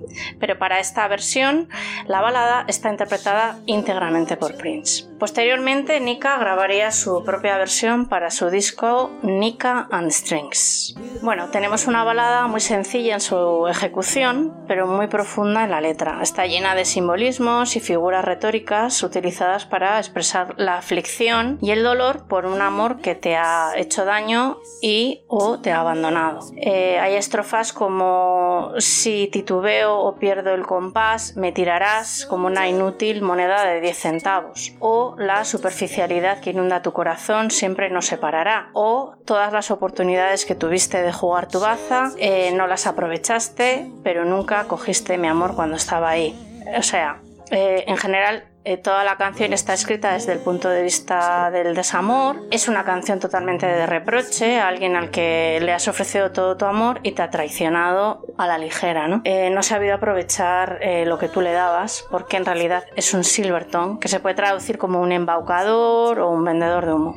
Es una canción bonita, está interpretada de una forma muy sentida, muy limpia, y Prince con su piano, como hemos dicho al principio, siempre es una apuesta segura. Puede recordar un poquito a, a Nones Man, mm, a I Love You But I Don't Trust You Anymore. Muy, es muy ona piano. Es bonita, pero para mí no es favorita. Yo creo que Prince al piano puede dar cosas muchísimo más eh, sentidas y estratosféricas, como hemos visto. Y la letra es muy bonita, pero se nota que no es de él, en el sentido de que Prince es como mucho más eh, directo en las emociones, no le hace falta a lo mejor de disfrazar de, figuras. Eh, bueno, en algunos casos lo ha hecho, ¿no? Pero bueno, generalmente en las canciones de amor y desamor es como mucho más limpio, va más directo a la yugular. Y aquí hay como mucho simbolismo, mucho, pues yo qué sé, el viñedo, la fruta, el, pecho del cisne, el agua, juega mucho con elementos de la naturaleza que creo que Prince no lo suele hacer. Si lo hace, me, a lo mejor me estoy equivocando, ¿eh? Pero no, le noto el toque ese prince, princero en la letra, no tanto como en la interpretación, que sí que es muy, muy de él, como he dicho, muy ona. Y eso es todo lo que tengo que comentar. Vale, pues otra vez más. Esta vez peor, porque es 100%. O sea, 100% lo que has dicho. La lo que interpreta, bueno, sí, Sí. realmente. Ya, ya puedes seguir tú. tal No, hombre, no. Di algo, di que te Que sí, que gusta sí. o no te gusta o algo. No, es que es lo mismo, es lo mismo. O sea, eh, yo noto práctica, básicamente lo mismo, sin, sin eh, un desamor, letra muy compleja. Eh, Decía, yo decía que parecía un po- más un poema musicalizado que una canción. Y, y- y decía un poema porque, porque es muy poético, ¿no? Usa, usa una- unas técnicas que no son normales en Prince. La letra tiene una profundidad que no es normal. Eh, entonces, bueno, es lo que has dicho tú. La letra de otra, muy, muy rara para ser él. Él mete su voz y su piano y la hace preciosa. Pero ya está. Es un tema muy bonito, chorreante y delicada, es espectacular. Pero ya está. O sea, eh, no lo hemos puesto, como decías, hay otros temas o pueden haber sido otros, pero el que puso como cara B es este. Mm. ¿Sabes? Eh, está bien, está bien. Hombre, Está yo creo que lo pone también para echarle un cable a Nika Costa con... él- a él ya dijimos el- en el otro programa, eh, él era muy generoso. Entonces yo creo que lo hace como, como un guiño a ella. Porque Mm. realmente será por canciones. o sea que... Ya ves. Yo estoy de acuerdo con vosotros. eh, o sea, el tema me encanta porque sabéis que no soy objetivo cuando se trata de Prince y, Prince y el piano, pero realmente se ha hecho cosas mejores en, el piano, pero bueno, que yo la disfruto un montón eh, esta canción. Eh, antes se me olvidó comentar una cosa en el How Come You Don't Call Me, mm, y es que hace poco vi un vídeo de, Quincy Jones de finales de los 80 diciendo que para él, eh, comparado con gente como Herbie Hancock, Prince no era pianista, sino simplemente alguien que, que sabe algunos acordes. Eh, y efectivamente, técnicamente no es Herbie Hancock, pero si, si todo en la música fuera solo técnica, nadie, nadie la escucharía. Claro. Y en mi opinión, Prince es un pianista como, como la copa de un pino, primero porque no, no estoy de acuerdo en que no tuviera técnica, pero sobre todo por, por algo de lo que la técnica sabe muy poco y es el de transmitir emociones. Es, es realmente complicado tocar un instrumento y expresar tantas cosas como lo, como lo hacía él. Parece, vamos, en fin. Lo, lo bueno de Quincy Jones es que siempre pone a todo el mundo de acuerdo. Todos pensamos que es un productor y músico genial y todo el mundo estamos de acuerdo en que tiene la, la boca muy grande. Sí, verdaderamente. No sé que nos escucha, pues. Hola, Quincy. Hola, Quincy. Bueno. Pues listo, ¿no? Pues parece que hemos terminado, sí. Eh, bueno, este ha sido eh, nuestro primer repaso a Caras B. Como ya he dicho en la introducción, va, habrá otro programa dedicado a otras Caras B. Esperamos que os haya gustado esta selección inicial. Yo creo que ha habido un poco de todo y, en general todo bastante bueno. Así que nada, vamos a pasar ahora al apartado News, donde vamos a compartir con vosotros algunas de las noticias relacionadas con el mundo Prince, como son lanzamientos, conciertos, entrevistas y demás. Y vamos a empezar con un super lanzamiento del que nos va a hablar Star. Pues hace unas semanas el State anunció el lanzamiento el 29 de noviembre del esperadísimo 1999 Deluxe. He contado un total de seis formatos diferentes, aunque realmente son tres formatos que, puedes comprar tanto en CD como en vinilo. El formato básico es el disco oficial con sonido remasterizado, que ya le hacía falta, por cierto, y sin ningún extra. Eh, en CD es un disco y en vinilo son dos. Luego pasamos a la Deluxe Edition, que, en CD son dos discos y en vinilo cuatro. Contiene el disco original y todas las versiones que se lanzaron de las canciones que, fueron singles, incluidas caras B y versiones extendidas. Y por último, eh, tenemos la Super Deluxe Edition, que supongo que será la que todos compraremos, que son en CD, son 5 CDs y un DVD, y en vinilo son 10 LPs y un DVD. Aquí se incluye todo lo anterior, más 23 temas inéditos grabados entre noviembre del 81 y enero del 83. Eh, ahí están, por ejemplo, el Feel You Up y Irresistible Beach, que teníamos ya en demo, pero que espero que, que esté en buena calidad, o una toma del inédita del International Lover, que es que, es, que con Morris Day a la batería y, y Prince al piano, o luego hay otra toma diferente del How Come You Don't Call De 6 minutazos, la que se supone que es la versión buena del Possess. Eh, luego nuestro querido Purple Music, que por fin verá la Mm. luz oficialmente y espero que con buen sonido. El Mo- Moving Levels con mejor sonido también que el que sacaron en el en cuando se murió Prince, El que para Forever, mí sí. lo- el Forever que lo, para mí en mi opinión creo que lo cogieron de, de un disco pirata porque suena suena mal. Y luego también a destacar el, el Do Yourself a Favor, que es un tema que, me flipa. Y bueno, y un montón de temas más. Eh, además, también incluye un audio del concierto de la gira 1999 del 30 de noviembre del 82 en Detroit. Y un DVD con el concierto de la misma gira del 29 de diciembre del 82 en Houston. Eh, para el que no la haya leído, recomiendo la entrevista de Michael Howe, el archivero, que dio a la, web Super Deluxe Edition sobre el lanzamiento, porque me parece muy reveladora sobre el, el mimo con el que está tratando todo el material que hay en The Ball y la comunicación constante que, parece tener este tío con la comunidad fan. Eh, él sabe todo lo, que tenemos y no tenemos y, o toda la información de la que disponemos, porque por ejemplo dice que el concierto en audio de, de Detroit es el del segundo el del segundo que realizó ese día porque sabe que el primero circula entre los fans desde hace muchos años. Y por ejemplo, sin, sin querer hacer spoiler, sobre una de las inéditas da a entender que para él es una canción menor, pero que la, que la incluyó porque sabe que los fans tenemos constancia de su existencia y si no lo hacía se iban a caer palos por ella. Bueno, supongo que estáis tan excitados como yo con este lanzamiento. Sí, sí, qué ganas, madre mía. Sí, sí. Bueno, al final, lo único que el- los 10 vinilos salen demasiado caro. Yo este ritmo no lo puedo seguir. Va a ser nuestra ruina, eso sí, pero bueno. No, claro, el, el Sign of the Times, el, el, el Versace, Emancipation, o sea... Chaos este and Disorder, sí. Estábamos sabiendo todo que estaba el bol lleno de cosas y ahora que salen ahora nos quejamos, ¿no? Pero es que me parece una bestialidad el precio. Es una pasada. 250 Sí, no, por no, ahí. no lo, he co- no lo he comentado. En la, la Super Deluxe edición de 10 LPs en la web oficial está tasada en 250 dólares prácticamente y la de los CDs en 70 dólares. 70 dólares. Pues sí, es un pastizal. Yo al final lo que estoy haciendo es esperar a cosas que realmente me, me atraen como esto. Eh, los, las Mm. reediciones de los discos eh, que ya tengo, pues de momento tienen que esperar. De todas maneras, yo, yo me pregunto al respecto, no sé, eh, con qué criterio están sacando las cosas. Porque parece que de alguna manera el, el- el- el muestreo está yendo más o menos rápido, porque fueron capaces de encontrar 200 y, tiempo- 200 y pico temas para el. Originals. Han sacado un huevo de material para el 1999, para el Purple Rain. Bueno, tenía su lógica, ¿no? Porque es el, el álbum por autonomasia de Prince y sacaron ahí versiones, historias a mansalva.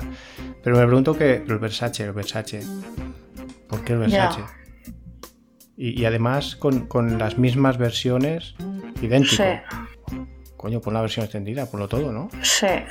¿Qué me haces pagar por el, por el disco? Ponmelo en plan cachondo, no, no lo que ya tenemos pirateado, por decirlo mal. ¿Me explico? Bueno, Sí, sí, no, es- estoy de acuerdo. Supongo que ¿quién va a comprar esto? ¿Los muy fans o van a por el público medio que le gusta la música? Claro. Porque claro, no sé, tanto, tanto, tanto, no sé, es, es Es que de- después de todo, mira, Purple Rain, mira, 1999 hasta todavía, pero el Versace, el Emancipation. El, el. Cause and Disorder que no lo conoce nadie, o sea, Cause and Disorder, no sé, no entiendo. Ujú. Bueno, están int- intentando poner eh, otra vez en mercado discos que, que están descatalogados ¿no? y que no, Sí. no había forma de- comprarlos por la Sí, quizás, mayor parte de la gente. sea eso. Y que realmente no les costará mucho a nivel de producción porque, bueno, o sea, aparte de pensar los discos y, y los libretos, que un- la- no está remasterizada la, la música, digamos, sale tal cual la tenían. Sí. Lo cual no- supongo que no les costará mucho dinero. no, claro, claro, claro.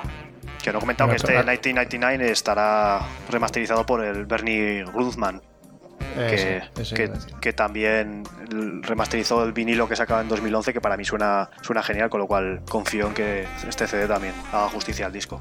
Bueno, haremos un programa especial eh, 1999 Deluxe, aprovechando supongo para mm, analizar y revisar el LP en sí y luego hablar de todos los extras, ¿no? Así que me imagino que igual tenemos que hacer dos partes de, de programa o no sé. Pero bueno, ganas hay, sí.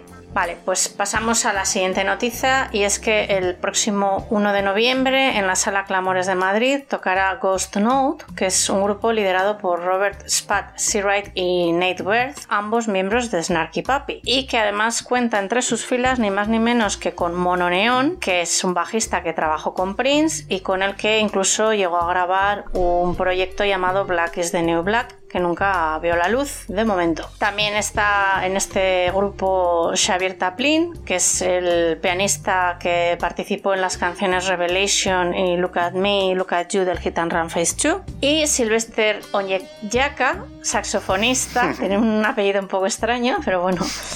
Saxofonista que formó parte de los MPG Horns a partir de 2012. Pintaza de concierto. Yo he visto algún... Bueno, eso sí. He visto algún vídeo de Ghost Note dándolo todo y la verdad es que él promete un montón. Hay, hay unos vídeos por ahí buenísimos, sí, sí, sí. Tiene muy buena pinta. Y especialmente creo que ver a Mono Neón tiene que ser un Sí. escándalo. Sí, sí. Así que el que quiera ir el día 1 de noviembre a las 10 y media en la Sala Clamores de Madrid. Y pasamos a otra noticia, que más que una noticia es eh, un artículo. ¿No es así, Cyber? Sí, señor. Señor, Eh, perdona, bueno. señora, ¿eh? si no te importa. Señor, el señor se llama Dan. Sí, señora. El señor se llama Dan. No, es broma. Bueno, es un artículo de Dan Piperbrink en, en The New Yorker.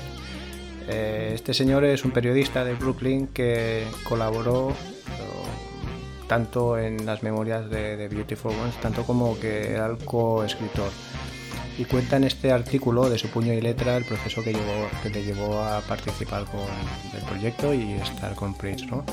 Desde que le enviaron a un hotel, que era habitual, eh, hospedar a, a- a visitas de Prince tan habitual que co- le comentaron gente de staff que con las reservas que hizo Prince podía haberse pagado cuatro veces el coste del propio hotel, ¿no? Pasando por la misteriosa primera toma de contacto con tres editoriales en Paisley Park, cómo les introdujo el tema, más estilo Prince, ¿no? Eh, el que más me sedu- seduzca se lleva el pato al agua, pero sin pistas, solo una pista. Tenía que ser el mejor libro de música de todos los tiempos. Entonces, bueno, hubo un proceso de selección y eh, una editora, eh, Chris Jackson, del eh, Spiegel Grau, pues es una imprenta del Penguin, Penguin Random House que se llevó el pato al agua y eh, bueno, a partir de ahí buscaba un, co- un coescritor. El elegido fue él entre dos y el corte se hacía en base, otra vez, en un proceso de selección muy Prince, en enviarle una nota describiendo la relación que tuvieran con su música, cada uno de ellos, y por qué creían que merecía el puesto.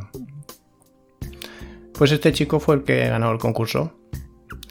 Y por decir, por citar algunas cosas, ¿eh? intentaré ser muy breve, pero es que todo el artículo es muy largo y es súper interesante. Sí.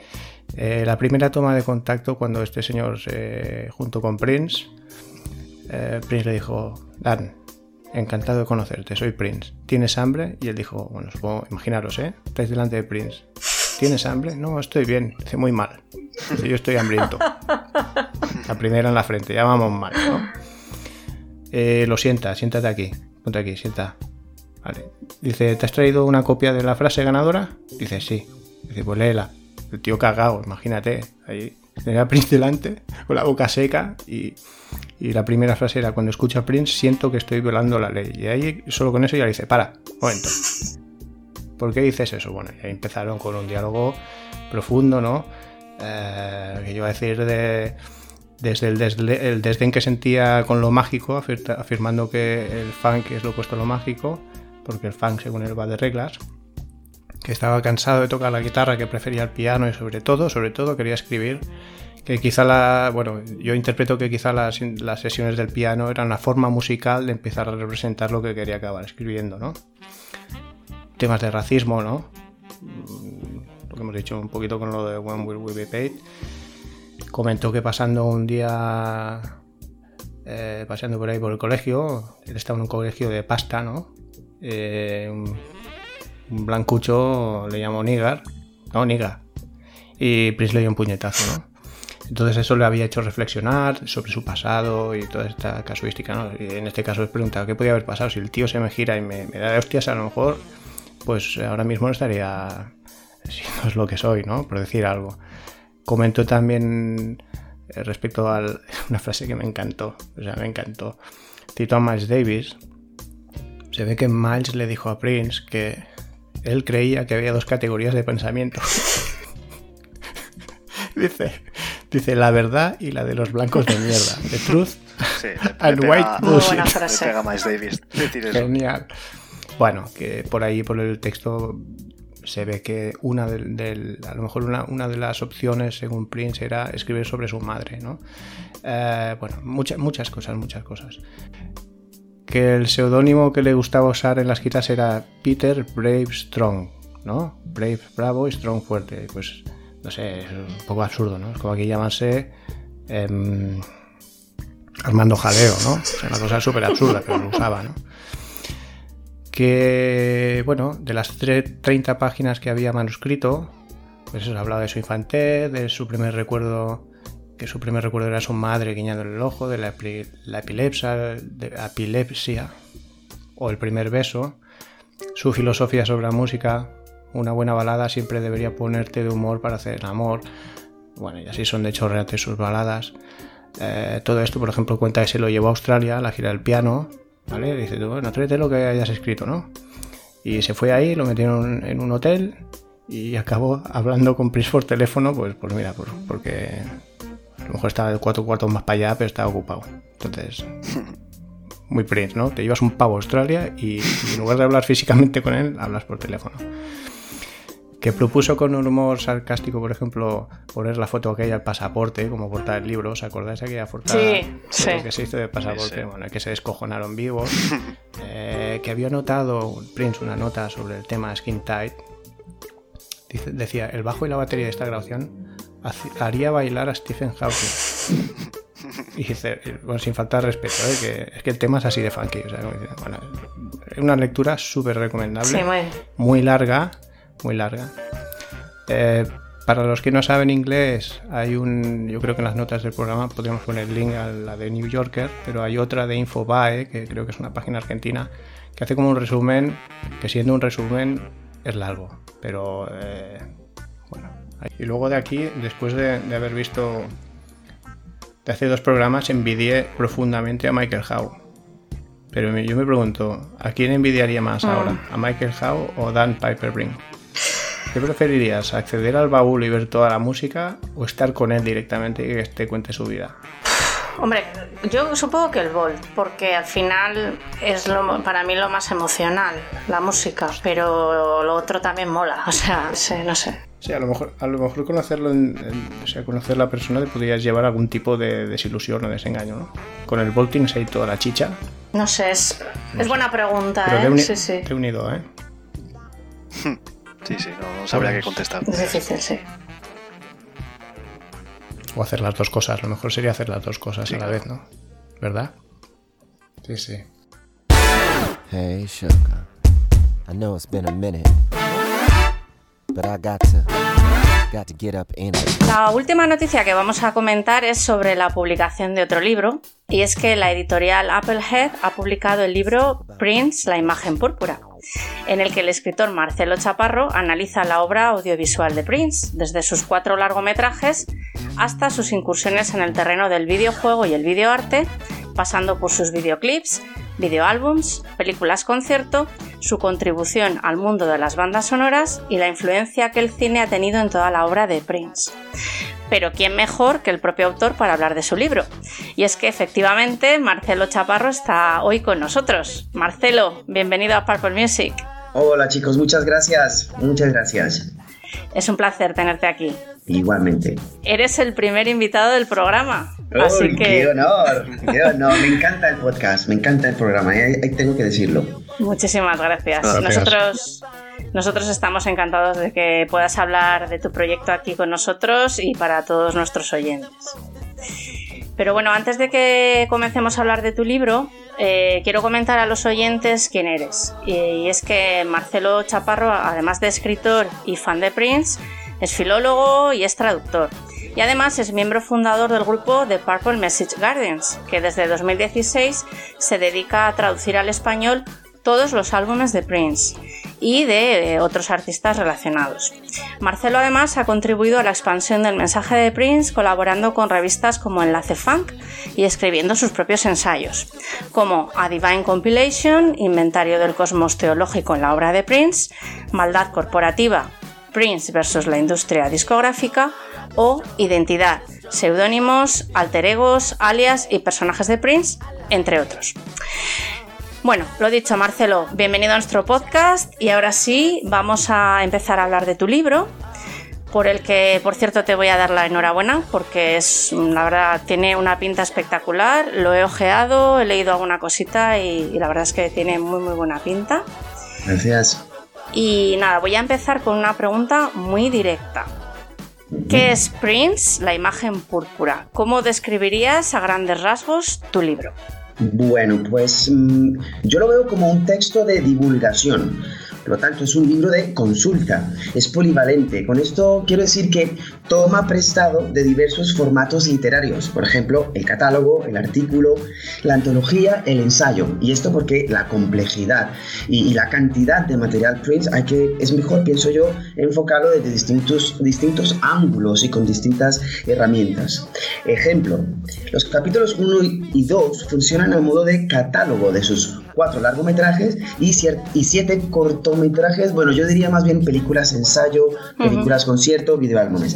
Y cada una de estas 11 películas, aparte de que de contener pues eh, los elementos cinematográficos, cada una de estas 11 tienen a modo de inciso un ensayo que lo que pretendía era es analizar elementos del subtexto de cada película que tenga evidentemente pues una relación directa con Prince el hombre o Prince el creador.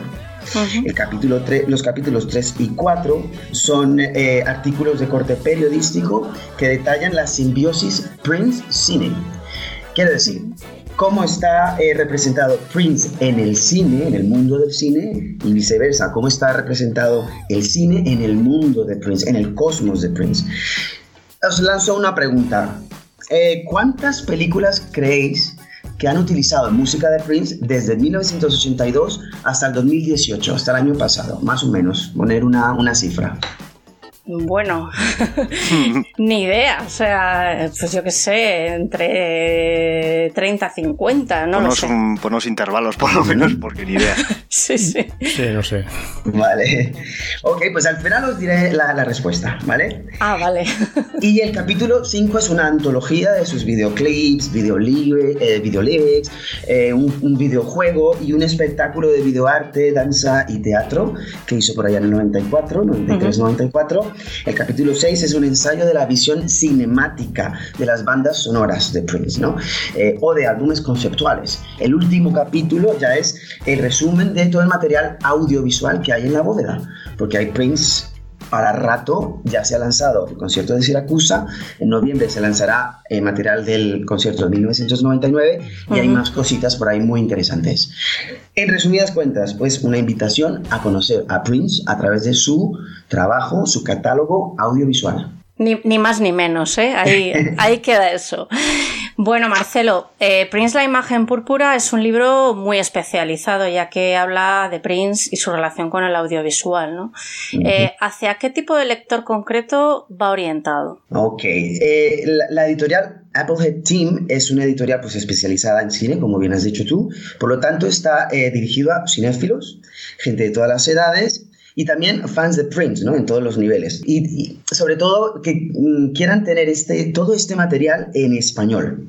También va dirigido a gente que tenga cierta curiosidad sobre cultura popular, intérpretes, icónicos que han ayudado a construirla, también gente que quiera revisar, ¿no? Ahora mismo parece que hay una tendencia a una revisión de grandes cantantes del pop. Por último, yo pienso que también eh, les podría interesar a los estudiantes de cine o de comunicación que, quieran eh, tener una respuesta a la siguiente pregunta. ¿Qué haces cuando eres un creador, tienes talento, tienes dinero, la necesidad de expresarte y cuando te pica, pues te pones detrás de la cámara, pretendes ser director, quieres ser director, plasmas tu cosmos. ¿Qué, qué resulta de todo esto? Pues el- la historia de Prince, la histo- historia audiovisual de Prince, tiene las respuestas. Muy bien, eh, Marcelo. Yo, visto que está destinado al público en general, básicamente, específicamente, que tengan quizá un poco de interés en el tema del cine, querría saber qué, ofrece Prince la imagen púrpura al lector que no conoce tan en profundidad el trabajo de Prince. Vale, pues yo, mm, yo pienso que qui- quien se acerca a- por interés o por accidente a este libro se va a encontrar con un com- compendio exhaustivo eh, de toda su obra audiovisual. Eh, pienso que es interesante porque para mí Prince es uno de los grandes genios de la música y es como lo más parecido a un Mozart contemporáneo. Entonces va a haber todo ese material en español, yo repito, en español me parece que es importante porque hay gente que pues no controla mucho el inglés. Y también hay detalles, detalles cinematográficos, metacinematográficos, el análisis del cosmo personal ético y moral de Prince, anécdotas, muy anécdotas jugosas pues, de sus canciones, eh, canciones usadas en el cine, fotos, pósters, gráficos, hay un, hay un gráfico muy interesante. Eh, esto le ofrece al no fan, entonces es un despertar, ¿no? Eh, la curiosidad, y yo pienso que Prince, con Prince siempre hay el efecto sorpresa. O sea, tú le dices a alguien que Prince tuvo una banda llamada Madhouse y wow, y si le muestras Ujú. The Undertaker es como, ostras, ¿en serio? O sea, hay un montón de Sí. efectos sorpresa y este libro al no fan puede despertarle ese gusanillo púrpura. Bueno, Marcelo, luego hemos visto, ¿no?, que ofrece al lector que no conoce tanto a Prince. Por otro lado, lo que nos gustaría saber, pues, es que ofrece Prince la imagen púrpura al fan de Prince. Pienso que, bueno, aparte de toda la información que, que ya conocemos, eh, me parece importante resaltar los 11 ensayos que analizan el subtexto de las 11 películas. Por ejemplo, eh, Purple Rain, pues el nuevo cine musical. ¿Y qué significó Purple Rain en el lenguaje del cine musical? En Under the Cherry Moon, pues es el amor interracial y el, el concepto de flaneur transatlántico, ¿no? que es una especie de eh, viajero en el tiempo y en la sociedad. En Sign of the Times es un Napoleón funk. En Graffiti Bridge es el, el puente hacia Dios.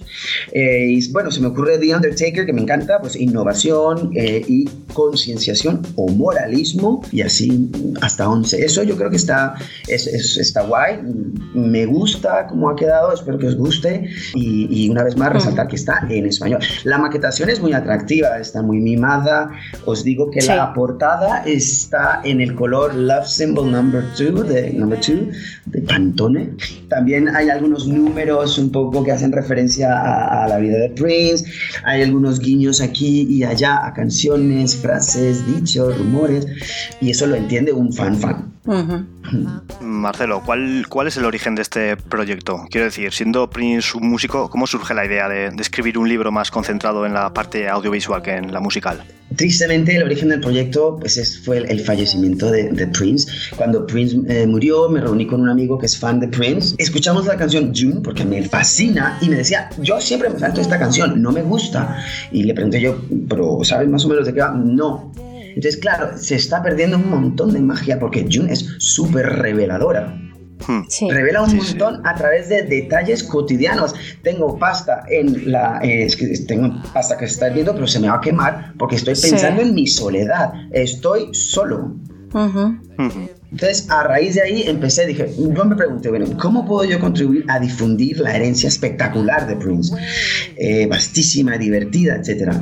Hablo inglés desde los 8 años, soy filólogo, sigo a Prince desde el 92 y me encanta escribir, pues ya está, traduzco los álbumes de Prince, con la eventual participación de, de miembros del- de, bueno, de, de otros fans de Prince, también hay que decirlo. Y entonces empecé a buscar temas, a, a meter como en cajones conceptuales eh, referencias de, la, de en las letras. Encontré referencias al sexo, a Dios, al cine, a la a comunidad afroamericana. Estando yo en esto, bueno, se me acercó, eh, se puso en contacto conmigo eh, uno de los mm, talentos de Applehead Team. Ellos han ya em, editado un, un libro similar, eh, pero con Michael Jackson como protagonista. Entonces, los videoclips de Michael Jackson, bueno, por cierto, y lo recomiendo, se llama Magia en Movimiento. Me lo he leído, sí, de Tony Arias. ¿no? Arias. Entonces con Applehead eh, nos sentamos, queríamos publicar texto que siguiera la estela del de Michael Jackson y que pues se centrara en la producción audiovisual de Prince y a mí me ha encantado porque fue, era mi tercera opción pero de repente se ha convertido en la primera en salir eh, de forma oficial, ¿no? Lanzada como libro. Comienzas el libro hablando de la película Purple Rain, que supuso un hito en la historia de Prince y en la historia de- del cine musical. Ahí dices que Purple Rain supuso un avance en la expansión de la cultura de fin del siglo XX. ¿Qué aspectos de esta película crees que han sido más influyentes para la cultura cinematográfica popular que vino después? Sí, esto es muy interesante porque se conoce poco. Hay dos aspectos muy específicos. Y primero que todo tengo que decir que esto es eh, el resumen de consultar y de, de documentarme específicamente con críticos de cine. Especialmente tengo que mencionar un libro muy bueno de Armand White que se llama New Position, las crónicas de Prince. Entonces, con, todo, con este autor y los demás, eh, dos aspectos en los que Prince, eh, perdón, en los que Purple Rain ha significado un avance. Primero, ayudó a cerrar una brecha que existía desde los 50 y hasta principios de los 80, una brecha que se abrió entre el rock and roll como cultura musical juvenil por excelencia y el cine como representante de la cultura nacional. Cuando nació el, rock and roll, eh, la reacción que tuvo Hollywood fue seguir eh, un poco promoviendo los valores de la lo que se llama la sociedad mm, mm, predominante, bueno, blanca, no me gusta usar ese término, pero bueno, e hicieron caso omiso de todo lo que se estaba fermentando en, en- con la llegada del rock, en los 50, en los 60, lo que se estaba fermentando en la fotografía, en la música, en el baile en, y en la nueva, en la Nouvelle Vague francesa. Entonces, todo ese anquilosamiento causó una ruptura ante el, el público amante del rock and roll, el nuevo género musical y el público del cine. ¿Cuándo se cierra esta brecha? Se empieza a cerrar lentamente, viene Bob Dylan, viene eh, David Bowie y se termina de cerrar con Purple Rain. se pasó a un nuevo mm, paradigma en el cine musical y varios de los críticos de cine apuntan a Purple Rain como el último, la última puntada. ¿Cómo argumentan que es así? Pues muy sencillo. Esta película significó que los amantes del rock y los amantes del cine iban al cine, pagaban y estaban disfrutando, ambos públicos, con un solo producto. ¿Cómo se, cómo se puede ejemplificar? ¿Cómo se puede eh, visualizar esto? Pues porque Purple Rain era número uno en taquilla, la banda sonora número uno en ventas de álbumes y el sencillo, Ram Cry, número uno en ventas. Esto significa que la brecha se estaba empezando a cerrar. Y luego la segunda parte es el, aspecto étnico o racial, que tampoco es una, palabra que me guste, pero no sé si todos los fans conozcan el dato de que Prince fue el primer actor, bueno, el primer artista afroamericano en protagonizar una película rock musical. Los aspectos raciales hasta el momento eh, pues se habían presentado dentro del pack eh, que se llama Black Exploitation, es decir, presentar al, al, al, ciudadano afroamericano, al negro, como un elemento jocoso, como un elemento divertido. Eh, menciona mucho, eh, por ejemplo, Arnold White menciona mucho a Richard Pryor, Richard Pryor de Superman y tal, que es un personaje en el que Prince se basó, bueno, según Jess Dickerson, se basó para uno de mis alter egos favoritos, que es Jamie Starr. O sea, entonces, este cambio en el paradigma de los musicales y la incursión del primer em, actor, cantante, compositor negro protagonizando, hoy en día, bueno, pues es, es más se pasa por alto porque ya estamos acostumbrados. Pero si tuviese que buscar una, un, un símil eh, a, a esto que pasó con Purple Rain, pues sería los actores transgénero, transexuales, que hoy en día están protagonizando series, por, por ejemplo, Pose. Entonces, eh, un poco se rompió ese paradigma. Pienso que esa es la, la, el, el, sitio que ocupa Purple Rain en la historia del cine y del cine musical rock como un subgénero y también el avance en la normalización, la banalización de, pues de, del, componente negro, del componente afroamericano en, en el cine. Bueno, Marcelo, está claro, no, el, el, libro habla por sí solo y está claro que si quisieras podrías estar hablando durante horas, ¿no? Si te nota que tienes mucha pasión y que conoces mucho. Sí, además que es muy interesante pues todo lo que comentas, ¿no? Sobre Purple Rain, pero aparte de Purple Rain, eh, Prince rodó otros largos eh, como Under the Cherry Moon, Graffiti Bridge y Sunny Times también se puede incluir en este, en este grupo.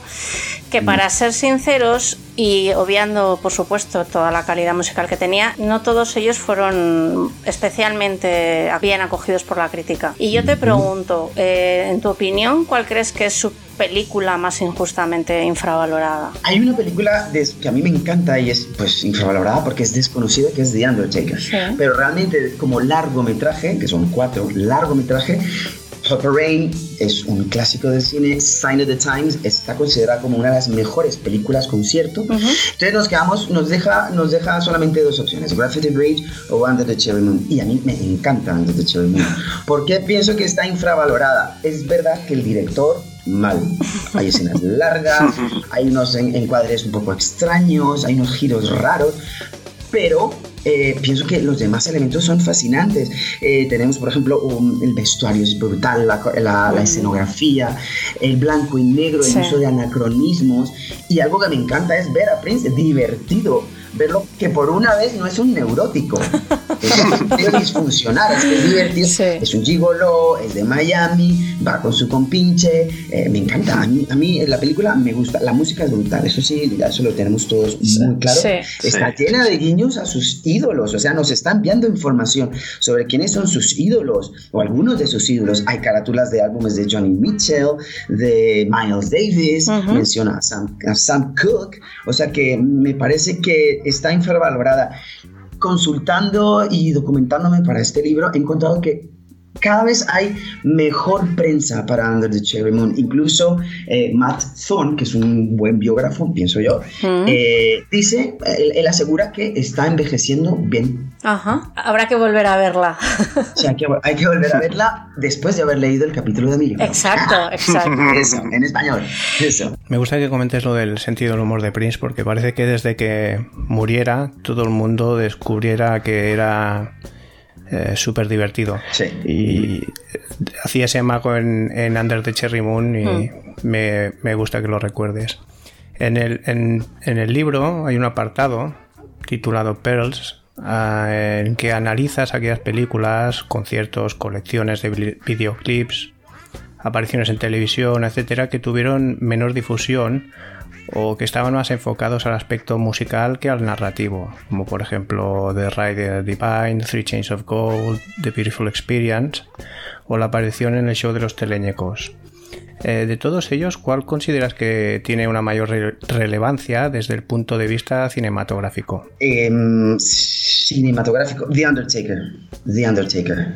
Pienso que en lo que es mm, exclusivamente, meramente cinematografía, tiene unos planos muy interesantes. Algunos de ellos, cuando lo os vais a ver, o seguramente os habéis dado ya cuenta de esto, hay algunos planos en que eh, bebe de la estética de los pósters de Hitchcock, especialmente cuando Vanessa, la Ujú. chica que está drogada, está tirada en el suelo, tenemos un claro oscuro, un blanco y negro, interesantísimo, y luego cómo lo va alternando eh, eh, la- la- el juego cromático con colores ácidos, de totalmente The Factory de, de Andy Warhol. Mm. Entonces cambia, va cambiando y, y nos está enviando mensajes, aparte es muy moralista, el tema eh, aparece también aquí el Power Trio, que me gustó mucho, aparece Vanessa Marcil, y además está ambientada en su casa estudio, es- en su casa, en, en, en Paisley. Sí. Y la música es muy buena, una vez más. El músico está dialogando, está enviando mensajes a una persona que ha intentado suicidarse. Eh, hay encuadres muy buenos, la fotografía está muy cuidada. Sí. Y de la amplia colección de videoclips de Prince, ¿cuál destacarías por su calidad de producción? ¿O cuál es tu favorito? ¿O cuál aborreces? Ostras, eh, a ver, favorito, fav- el primero, Musicology. Musicology es brutal, o sea, como videoclip, como producto visual es brutal. La fotografía está muy bien, tiene un ritmo endiablado, la ambientación es buenísima, porque estamos hablando de casi dos épocas. Hay, un- hay como unos, como unos flash, bueno, no es flashback, pero sí está todo ambientado como muy eh, Sí. old school, Sí. ¿no? Sí. Vieja escuela. Las actuaciones son, el niño es brutal, o sea, el niño se marca unos bailes buenísimos, pero aparte de eso, es que nos está contando una parte de su vida, de cuando Prince era niño y alguien lo levantó en un concierto de James Brown, Mm. nada más y nada menos, alguien lo levanta y él baila, esto mismo está recreado en su video. Me gusta mucho Musicology, lo recomiendo muchísimo. Y además tengo que añadir, que es algo que me hace particular ilusión, el vídeo de Musicology se rodó en un teatro de Los Ángeles, que es el mismo teatro que aparece en la película Mulholland Drive y en la serie. Twin Peaks, ambos de David Lynch, que es mi director fetiche. Así Eh, que en la segunda edición puedes añadir este dato si quieres. Sí, sí, desde luego haré. Todo esto es muy. muy estas interesante. anécdotas son muy, muy, muy chulas, muy jugosas. y dan mucho, mucho, mucho juego, sí. Ah, bueno, uno que no me guste. Bueno, más que no me guste o me disguste, bueno, es malo, pero no tan malo, en mi opinión. Lo que me da es coraje, o sea, me da rabia una oportunidad perdida que tuvo cuando un domingo cualquiera, después de no querer hacer vídeos, un domingo le da por ahí, decide hacer un vídeo, hace uno a la carrera y desaprovecha a mi queridísima Alphabet Street. Ajá. En pleno 88, cuando Michael Jackson estaba con unos videos brutales del álbum Bad, y cuando Madonna, que es- hablo de estos dos porque son como su, digamos, competencia en el mundo del- del- de la música en los 80, y bueno, de ahí en adelante creo yo. ¿eh? Entonces, claro, Madonna estaba haciendo La Isla Bonita, todos los álbumes del, del álbum True Blue, Papa Don't Preach, Open Your Heart, que son videos que tú se le dices a alguien y se, se acuerdan. ¿Quién recuerda el video de Alphabet Street? Nadie. Y es una súper canción, me encanta, es un súper sencillo. Además de la música, es que el tema da mucho juego porque es una oda al, al- al sexo oral, o sea, al cunilingus. Entonces, hubiera podido ser algo brutal, pero no le dio la gana. Oye, Marcelo, yo pensaba que cuando. Sé que ibas a decir que ibas a destacar por su calidad de producción el, el VHS de Get Off. Ostras, sí. No en positivo, pero ese. Es que el de Get Off es aquel del, del, del, del bañador aquel de tirante y tanga. Ah, ¿te el, ga- el Gangster Glam, ¿no? El, mono, el monokini, Sí, sí, el, el- ya. El ese, con los, con los patines. Te decía, porque a lo mejor lo querías destacar en negativo. Hemos hablado antes de ello, sí. Ah, sí, es cierto. Eh, sí, y luego est- están todos en la bañera con todo el bueno, ahí se, se. Pero bueno, perfecto, cinematográficamente está bien, o sea, pero es que The Alphabet Street es, es una cosa que no está mal, pero las letras y esos colores, y sobre todo los, los, los, las let- los letreros, las palabras, está como montado, no, no, no sé, no lo entiendo. Sí, no, es raro, es raro. Además es curioso porque la portada y el vídeo de I Wish You Heaven eh, estaban creados por Mondino, Jean-Baptiste Mondino, que, Sí. y que podía haber aprovechado para trabajar porque el, el I Wish You Heaven es muy bonito, y muy original. Sí, Es, curioso verdad, que no, ¿verdad? que no trabajara con ese mismo director, ¿no? Claro, y además Prince eh, pensó en su momento en, en que John Baptiste Mondino dirigiera Under the Cherry Moon. Ujú, ujú. O sea que viene de, viene de tiempo y la carátula de los sexy es brutal. O sea, yo creo que es de las mejores. Sí. Si no la mejor. O sea, es- pero es una oportunidad perdida. Ujú. O sea, el, el vídeo yo lo puedo ver, pero cuando recuerdo la oportunidad perdida en el contexto histórico, contexto histórico, me da rabia. La verdad, la verdad es que Love Sexy es como el, el cerdo en Prince. Eh, se aprovecha todo. Joder, vaya, Sí, vaya, sí, vaya símil. Vaya metáfora. Eso. Marcelo, haces también un análisis de todas las apariciones de la música de Prince en, eh, en el cine, casi todas ellas con Prince en vida, eh, lo que supone que él dio permiso para, para esas apariciones. Pero también nos hablas de proyectos de tipo audiovisual, documentales, películas, etcétera, eh, que han surgido tras el 21 de abril del 2016 y que están ahora mismo en desarrollo. Si bien sabemos que algunos están en stand-by, como el, documental de Netflix, eh, a día de hoy, ¿sabes cuál es el estado de estos proyectos? Y bueno, está la película, esta que, que- Universal eh, creo que es Universal, ahora mismo no lo recuerdo, pero se está intentando, se está trabajando ya en la fase de, fase de preproducción eh, de una especie de musical. Eh, al estilo Rocketman o al estilo Mamma Mía. Eh, la- todavía están en preproducción. Esto, bueno, me lo ha archivado un poco Dr. Frankenberry a quien también le tengo mucho que agradecer. Y luego está la otra, aparte del documental de, de Netflix, que pido a Dios que lo dirija, por favor, Spike Lee. Ojalá. Apar- Ojalá.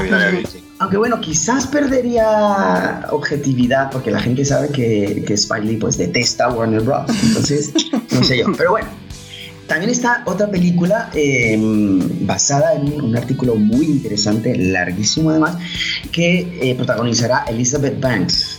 Ah, Eh, sí. No sé si la recordáis, Sí. Elizabeth Banks, y es el título provisional, porque es el título del artículo del, del que está basado, es el, el día en que Prince convirtió a una camarera, a una trabajadora de hotel, en princesa por una noche. Prince aparece como muy en segundo plano y lo que se cuenta es todo lo que se tuvo que mover para eh, acercar, para llevar la premiere de la, de la película Under the Cherry Moon a un pueblo en mitad de nada. Entonces todo ese trabajo de logística, eh, la chica no era fan de Prince, cometió muchos errores, no era fan de Prince. Madre mía.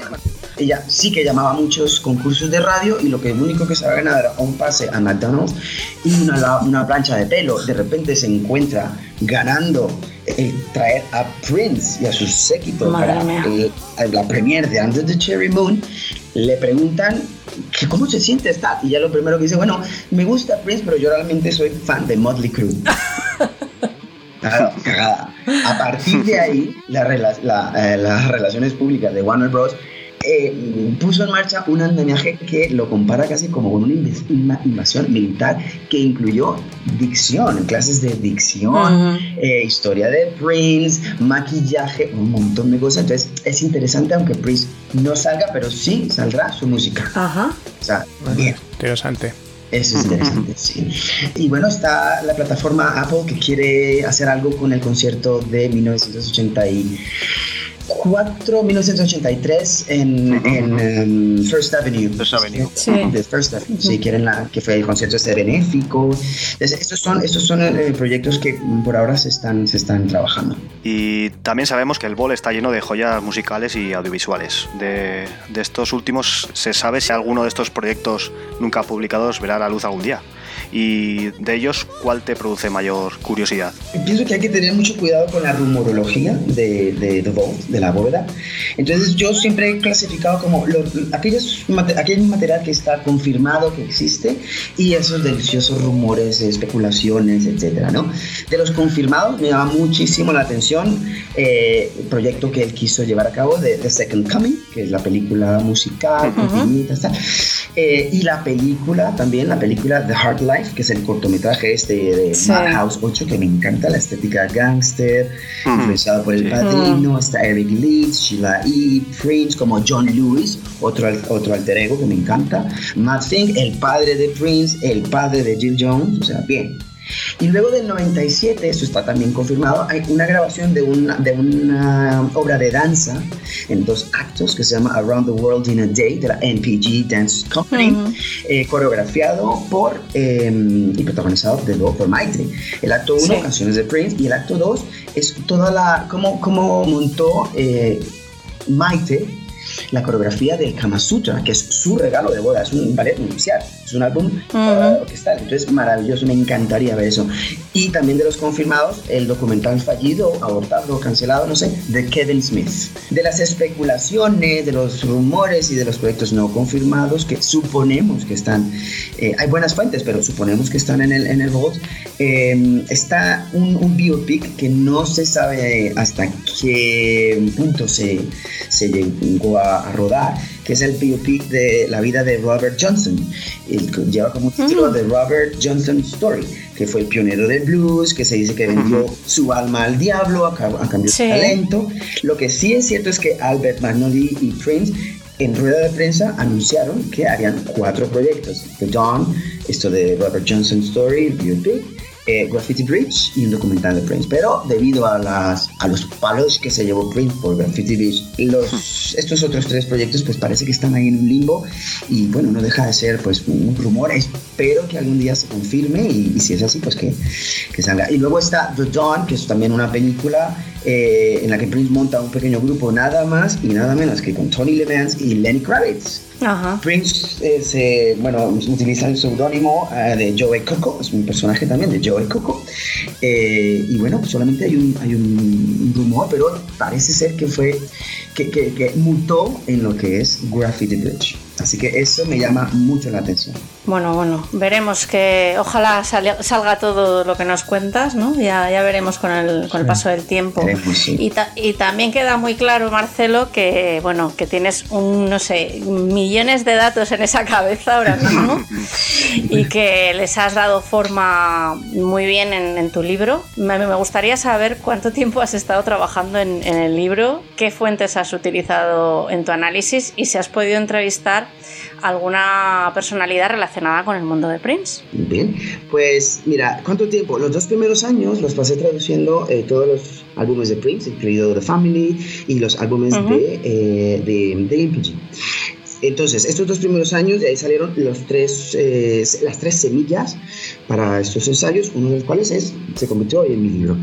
Entonces, aparte de eso, ya cuando el proyecto empezó a andar, se firmó el contrato con Apple Head Team, tardé ocho meses en mm, sintetizar toda la información, clasificarla en los capítulos que, que veis en la tabla de contenido y, y darle forma, ¿no? En cuanto a fuentes, para, por ejemplo, hay, hay, hay libros que, que son muy buenos, hay autores biógrafos que son muy buenos a la hora de catalogar toda la obra de Prince. Entonces, por ejemplo, está Matt Thorne, que está en español.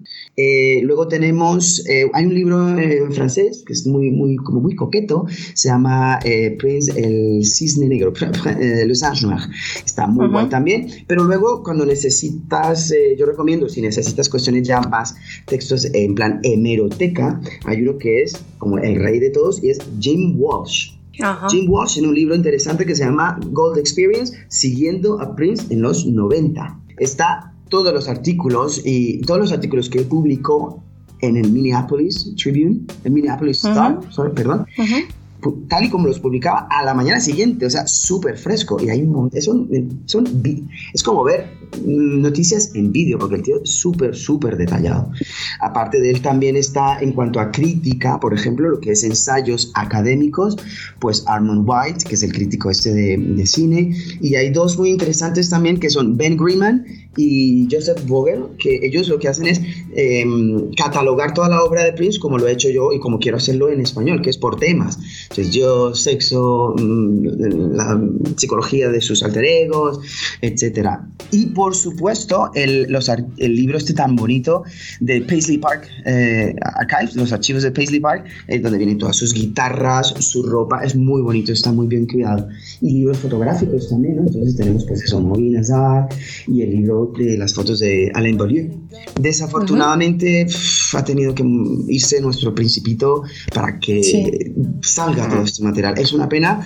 Tengo también que agradecer y resaltar la, la colaboración desinteresada que me prestó la, la tía de Maite con mogollón de información para el capítulo de Three Chains of Gold.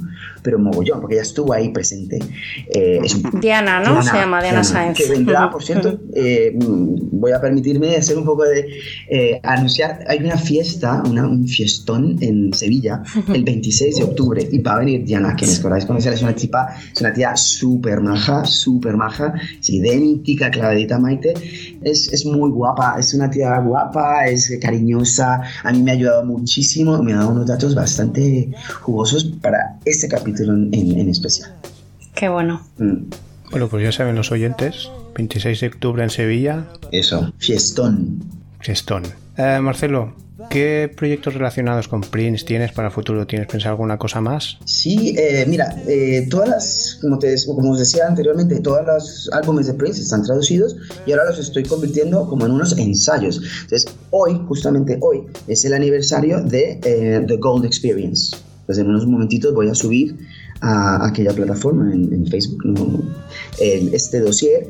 Luego tendremos el aniversario de otro álbum que me encanta, que es Love Symbol, con el que yo me enamoré de Prince.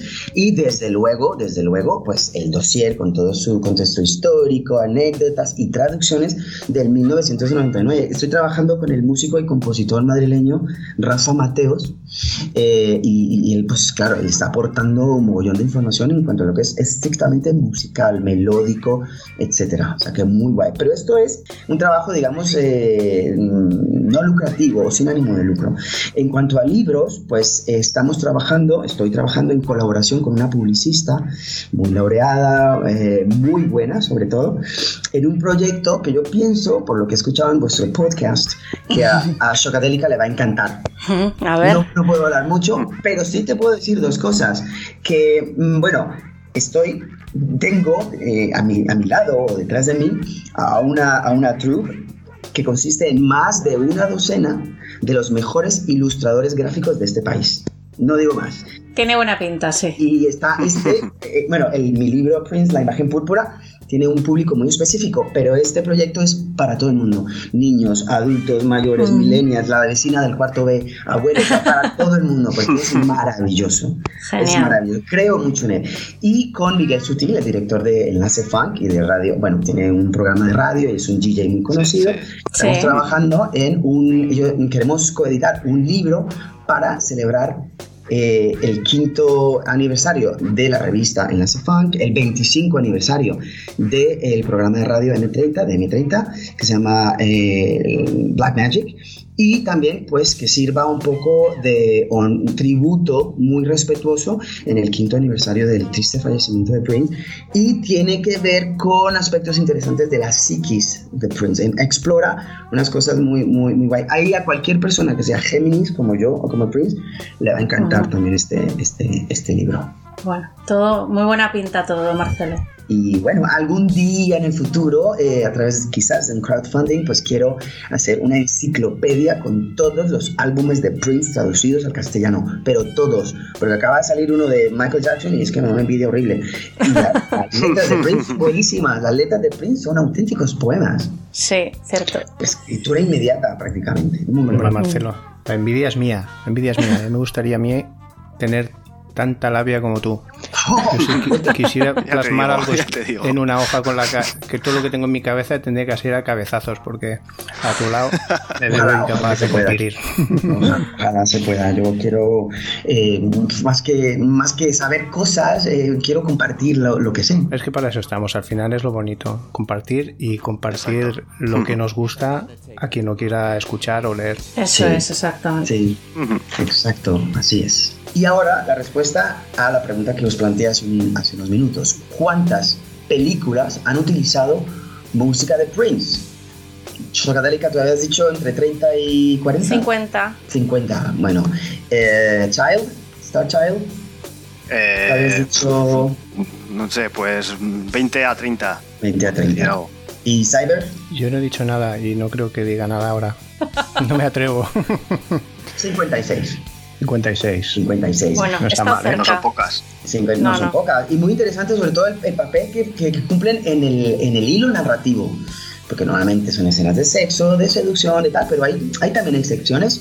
Eh, la primera en el 82 y la última gran película así que se haya registrado y que haya utilizado música de Prince, pues las dos últimas son eh, Kingsman, El Círculo de Oro, con una secuencia brutal de un- una persecución en taxi con Let's Go Crazy y un infiltrado en el, en el KKK, ¿no? Sí. De- de Spike Lee 2018.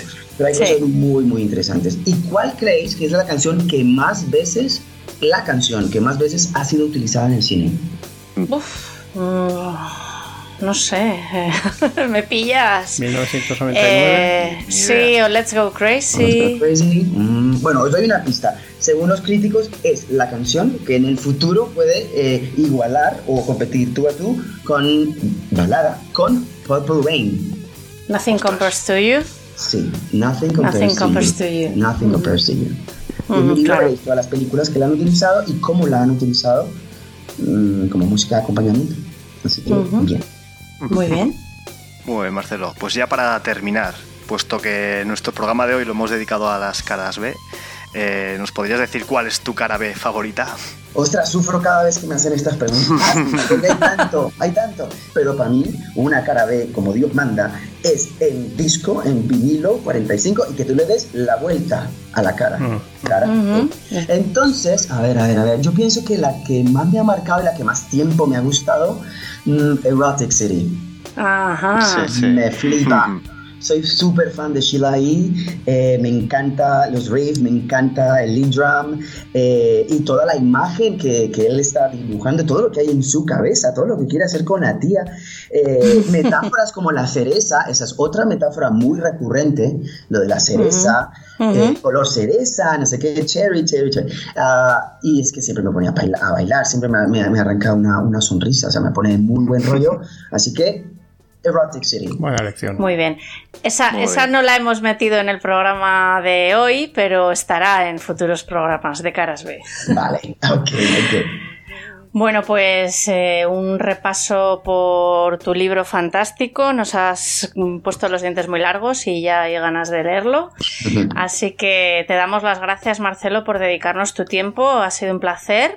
Enhorabuena de nuevo por tu libro y bueno, aquí tienes a, a Starchild, a Cyber y a Socadélica dispuestos a, a devorarlo. Así que Bueno, muchas gracias por esta oportunidad, esta ventana para promover el libro, para presentarlo. Muchas gracias de verdad, Teco. nada, Gracias un a ti. Gracias a ti. Gracias. Un beso, hasta pronto. Eso, Ujú. adiós, chao.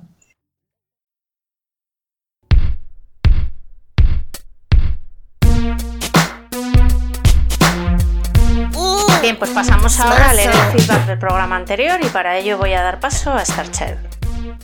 Empezamos con los mensajes que nos han dejado en la plataforma iBooks. Crimogo, qué alegría. Estaba repitiendo el primer podcast y resulta que ya está el tercero. Qué alegría, muchas gracias. Anónimo, he escuchado los tres podcasts por sugerencia de Starchild y solo puedo felicitaros por el gran trabajo que habéis hecho y que sigáis así. Lo hacéis muy ameno gracias a la pasión que ponéis tanto en la presentación como en la explicación de las canciones. Tal es así que sin ser fan de Prince he disfrutado de la música y he aprendido algo importante. Si alguna vez voy a un concierto abarrotado de gente, nunca lleves riñones. Saludos Ahí desde está. Pamplona. Este- este comentario que me va a costar un gin tonic. ¿Ah, sí? No, me, me hace ilusión porque. no, es broma. viene, viene de alguien que sabe mucho de música y además que es un guitarrista impresionante. Y él no conocía la, la canción Was My Name y me envió un enlace con el Bulletin in the Head de Rage Against the Machine porque le recuerda ese tema y hostia, la verdad que tiene muchas Sí. similitudes y es un tema que había sido lanzado solo un año antes y me, me parece un buen apunte porque además cuadra con el tono reivindicativo de esa banda y lo que quería expresar Prince en, Sí, sí, sí que encaja, sí. Es buena, buen apunte. Seguimos con Jets eh, la Yenam. Muchas gracias por compartir vuestras experiencias. Se siente casi como haber estado allí. Qué mal esas esperas tan largas, no sé si lo hubiera aguantado. Pilar de Giles López. Se me está haciendo larga la espera para ir al cuarto podcast. Maravilla, de, de verdad. Y muy pro de que no solo habléis de la música, sino de todo lo que rodea a la figura de Prince. Anónimo. Casi las 7 de la mañana me despiertan de mala leche y recuerdo que ayer uno de vosotros me dijo que hoy quedabais para grabar un capítulo de este podcast. Prometí acordarme e intentar escucharlo. Bien, ahora son casi las 11, la mala leche se esfumó y casi estoy escribiendo para felicitaros por vuestro buen trabajo. Eh, ameno, divertido, instructivo y con ese plus que te hace visualizar lo que estás escuchando. No soy fan de Prince, pero sí amante de la buena música y admirador de grandes músicos como él fue. Pero habéis conseguido que hoy mismo busques este concierto en YouTube, espero encontrarlo y ver todo lo que habéis comentado. Saludo, saludos desde un nuevo saludos desde un nuevo seguidor, compañero de uno de vosotros del lugar en el que los hombres van a morir al baño. Un abrazo, Fran. Bueno, pues aquí un saludo a Fran. Si es que algún día llegas a escuchar cuarto programa, que sepas que mañana la, leche, la mala leche te va a volver a entrar. Vale, pasamos a Facebook. Eh, Borja Rosel eh, Herrera, que dice que ha- habla sobre su comentario de que se habla casi estrictamente de, de música, era totalmente en positivo. Eh, dice, quiero decir que no, no se habla como... Hombre, Sí, que ya lo, que ya lo Ya que ya sabíamos. lo sabíamos, ¿eh? Sí, sí. puntualizar aquí. Dice que no, que no se Vale. habla como en otros sitios de rarezas personales que no aportan nada o sobre chorradas como las ventas o, o el puesto en Billboard de, de cada tema. Me parece muy interesante la doble, triple óptica que le dais a, a los análisis. Estoy completamente de acuerdo con que las vivencias personales y las circunstancias influyen mucho en, un- en los artistas y eso hay que analizarlo o, o saberlo. En el caso de Prince eh, siempre ha habido temas que los he entendido mejor cuando, ha sabido lo, cuando he sabido lo que había detrás. Respecto a la invitación, por supuesto que la acepto. Aunque ya no creo que le tenga que enseñar más a, a Yoda. Seguro que me deja como Prince a Lenny en el Rave 2000. Luego, luego más tarde añadió, bueno, me he escuchado dos veces este podcast y fel- felicitaros por el mismo, está fenomenal. Varios comentarios. El primero es la envidia sana que os tengo por haber estado en estos conciertos. El segundo es la envidia insana que tengo a Bobby Z por ese bailecito con, con Damaris Lewis. Y ya en relación a los conciertos dice que dice, creo eh, que los dos primeros son impecables en ejecución y en repertorio para hardcore fans. Soca, yo también he hecho a temblar cuando oigo los primeros compases del Take Me With You. Lógicamente tuvo que ser un poco estresante al estar pensando a ver cuándo este cabrón coge la guitarra o sube al piano, pero bueno. Sobre Cera y Gel, aunque en este show no tocan mal, a mí nunca me convencieron. Donna me parece que se esfuerza, pero es muy limitada. Hannah me parece que está más pendiente de tener postureo cool. Eh, Ida sí que es una bestia parda. Lo mejor de las tres con diferencia, una verdadera música. Eh, luego sigue, por cierto, siempre me pareció súper curioso el, que el outfit del nano sea casi el mismo que el de las coristas en los dos primeros conciertos. No era algo habitual en él. Y finalmente, yo nunca he aguantado el sample set, pero en este se sale muy cabrón. Jodido genio.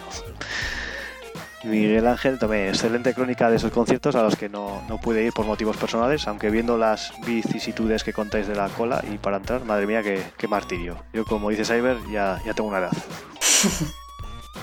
Luego en Twitter, Ernie3121, no estuve en los conciertos, lo vi en YouTube y luego los descargué. Ese Days of Wild de, arranque en el primero y el, y el Something de Water sublime. Colectivo de MSR. Muy bueno y divertido. Quizá en otra vida pueda congraciarme con Montreux 2013. Si el infierno es estar en el sitio que más deseas y más te gusta y sufrir, yo morí el primer día. Fue al purgatorio el segundo y en el infierno en el tercero. Mi peor experiencia personal como fan de, de Prince. Luego continúa diciendo, todo me salió mal, solo guardo vagos recuerdos del primer bloque del primero. A partir de ahí lo borré todo de mi memoria. Os escucho y leo los listados de canciones y no doy crédito. No he sido capaz de, ver ni escuchar nada de aquello, hasta hoy. Digo que no doy crédito porque soy consciente de lo que sucedió musicalmente en aquel escenario y fue brutal, pero para mí el masaje, más masaje, más, penetra- más penetración fue como ya he dicho, muerte más purgatorio más infierno. arroba cuando todo sale mal, arroba when the lights go down. pasamos a los mensajes en el foro del Pobla de Prince. Eh, a Meba Boy, acabo de escuchar el, nuevo podcast. Como siempre, me ha gustado mucho. Estoy con Socadélica, además es un temazo. Socadélica, Starchar y Cyber son nuestra trinidad de Prince, equivalente a la que forman Wonderman, Superman y Batman. A lo cual Irresistible Beach responde: o Spider-Man, o Hulk. Thank you, full ones. Bueno, no sé si os sentís identificados con alguno de esos superhéroes. En, en los que dice Irresistible Beach no, porque no hay ninguna chica. O sea que, para empezar, como, Mm. ¿qué- ¿quién soy yo? ¿Hulk? ¿Irresistible? Por favor. Luego Cynthia Rose eh, dice, gracias por el nuevo podcast. No me imaginaba que asistir a esos conciertos fuese todo un deporte de riesgo. Me ha gustado mucho conocer cómo lo vivisteis y las diferencias entre unos y otros. Estaría bien hacer un programa sobre los tours y directos más importantes y cómo fue su evolución en, ese aspecto, que supongo que tendrá sus etapas como la discográfica. Esperando el siguiente con muchas ganas. Fanny, muchas gracias por compartir vuestra experiencia y sensaciones en estos conciertos de Montreux 2013 y felicitaros por haber estado ahí, con sus puntos buenos y no tan buenos como el momento heavy la entrada. Verle en esa interpretación de Breakdown para mí hubiera valido por los tres conciertos. Saludos. Muy bien, pues muchísimas gracias a todos por comentarnos y animarnos y, y bueno, que estamos encantados de recibir tanto feedback. Así es. Así que genial. ¿Algo que comentar, chicos, antes de pasar a despedir? No, lo de siempre, que muchas gracias a, a todos por los comentarios. Os recordamos que si queréis enviarnos algún comentario relacionado con el programa, podéis poneros en contacto con nosotros a través de iVoox, nuestra página en Facebook Purple Music Podcast, nuestro perfil de Twitter Purple Music Pod 1 o nuestro correo electrónico purplemusicpod@gmail.com. Pues eh, nada, damos por terminado el programa, esperamos que os haya gustado. Eh, paso a despedir a mis compañeros, así que Cyber, hasta el siguiente programa. Sí, yo son, motherfuckers. Y Star Child, nos oímos en el siguiente programa. Nos oímos, Stay Funky. Yo también me despido. No sé si este programa ha sido un sueño, si ha sido real, o quizá solo ha sido un espejismo. Stay tuned, stay funky. Is Camille, Camille, shaka shaka Come I still with you. You got your mind. Shaka shaka You need a second opinion, but she never a stitch. Can't take her home. She got you tied with a golden rope. Won't let you play your guitar when you had enough.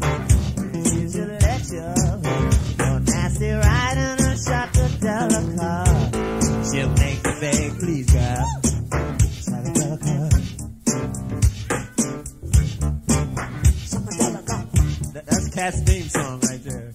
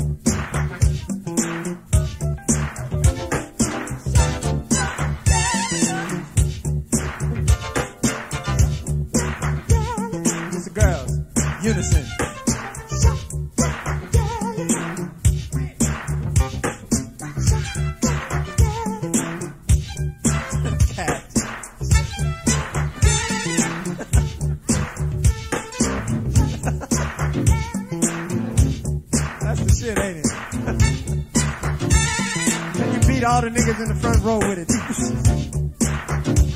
First you go like this.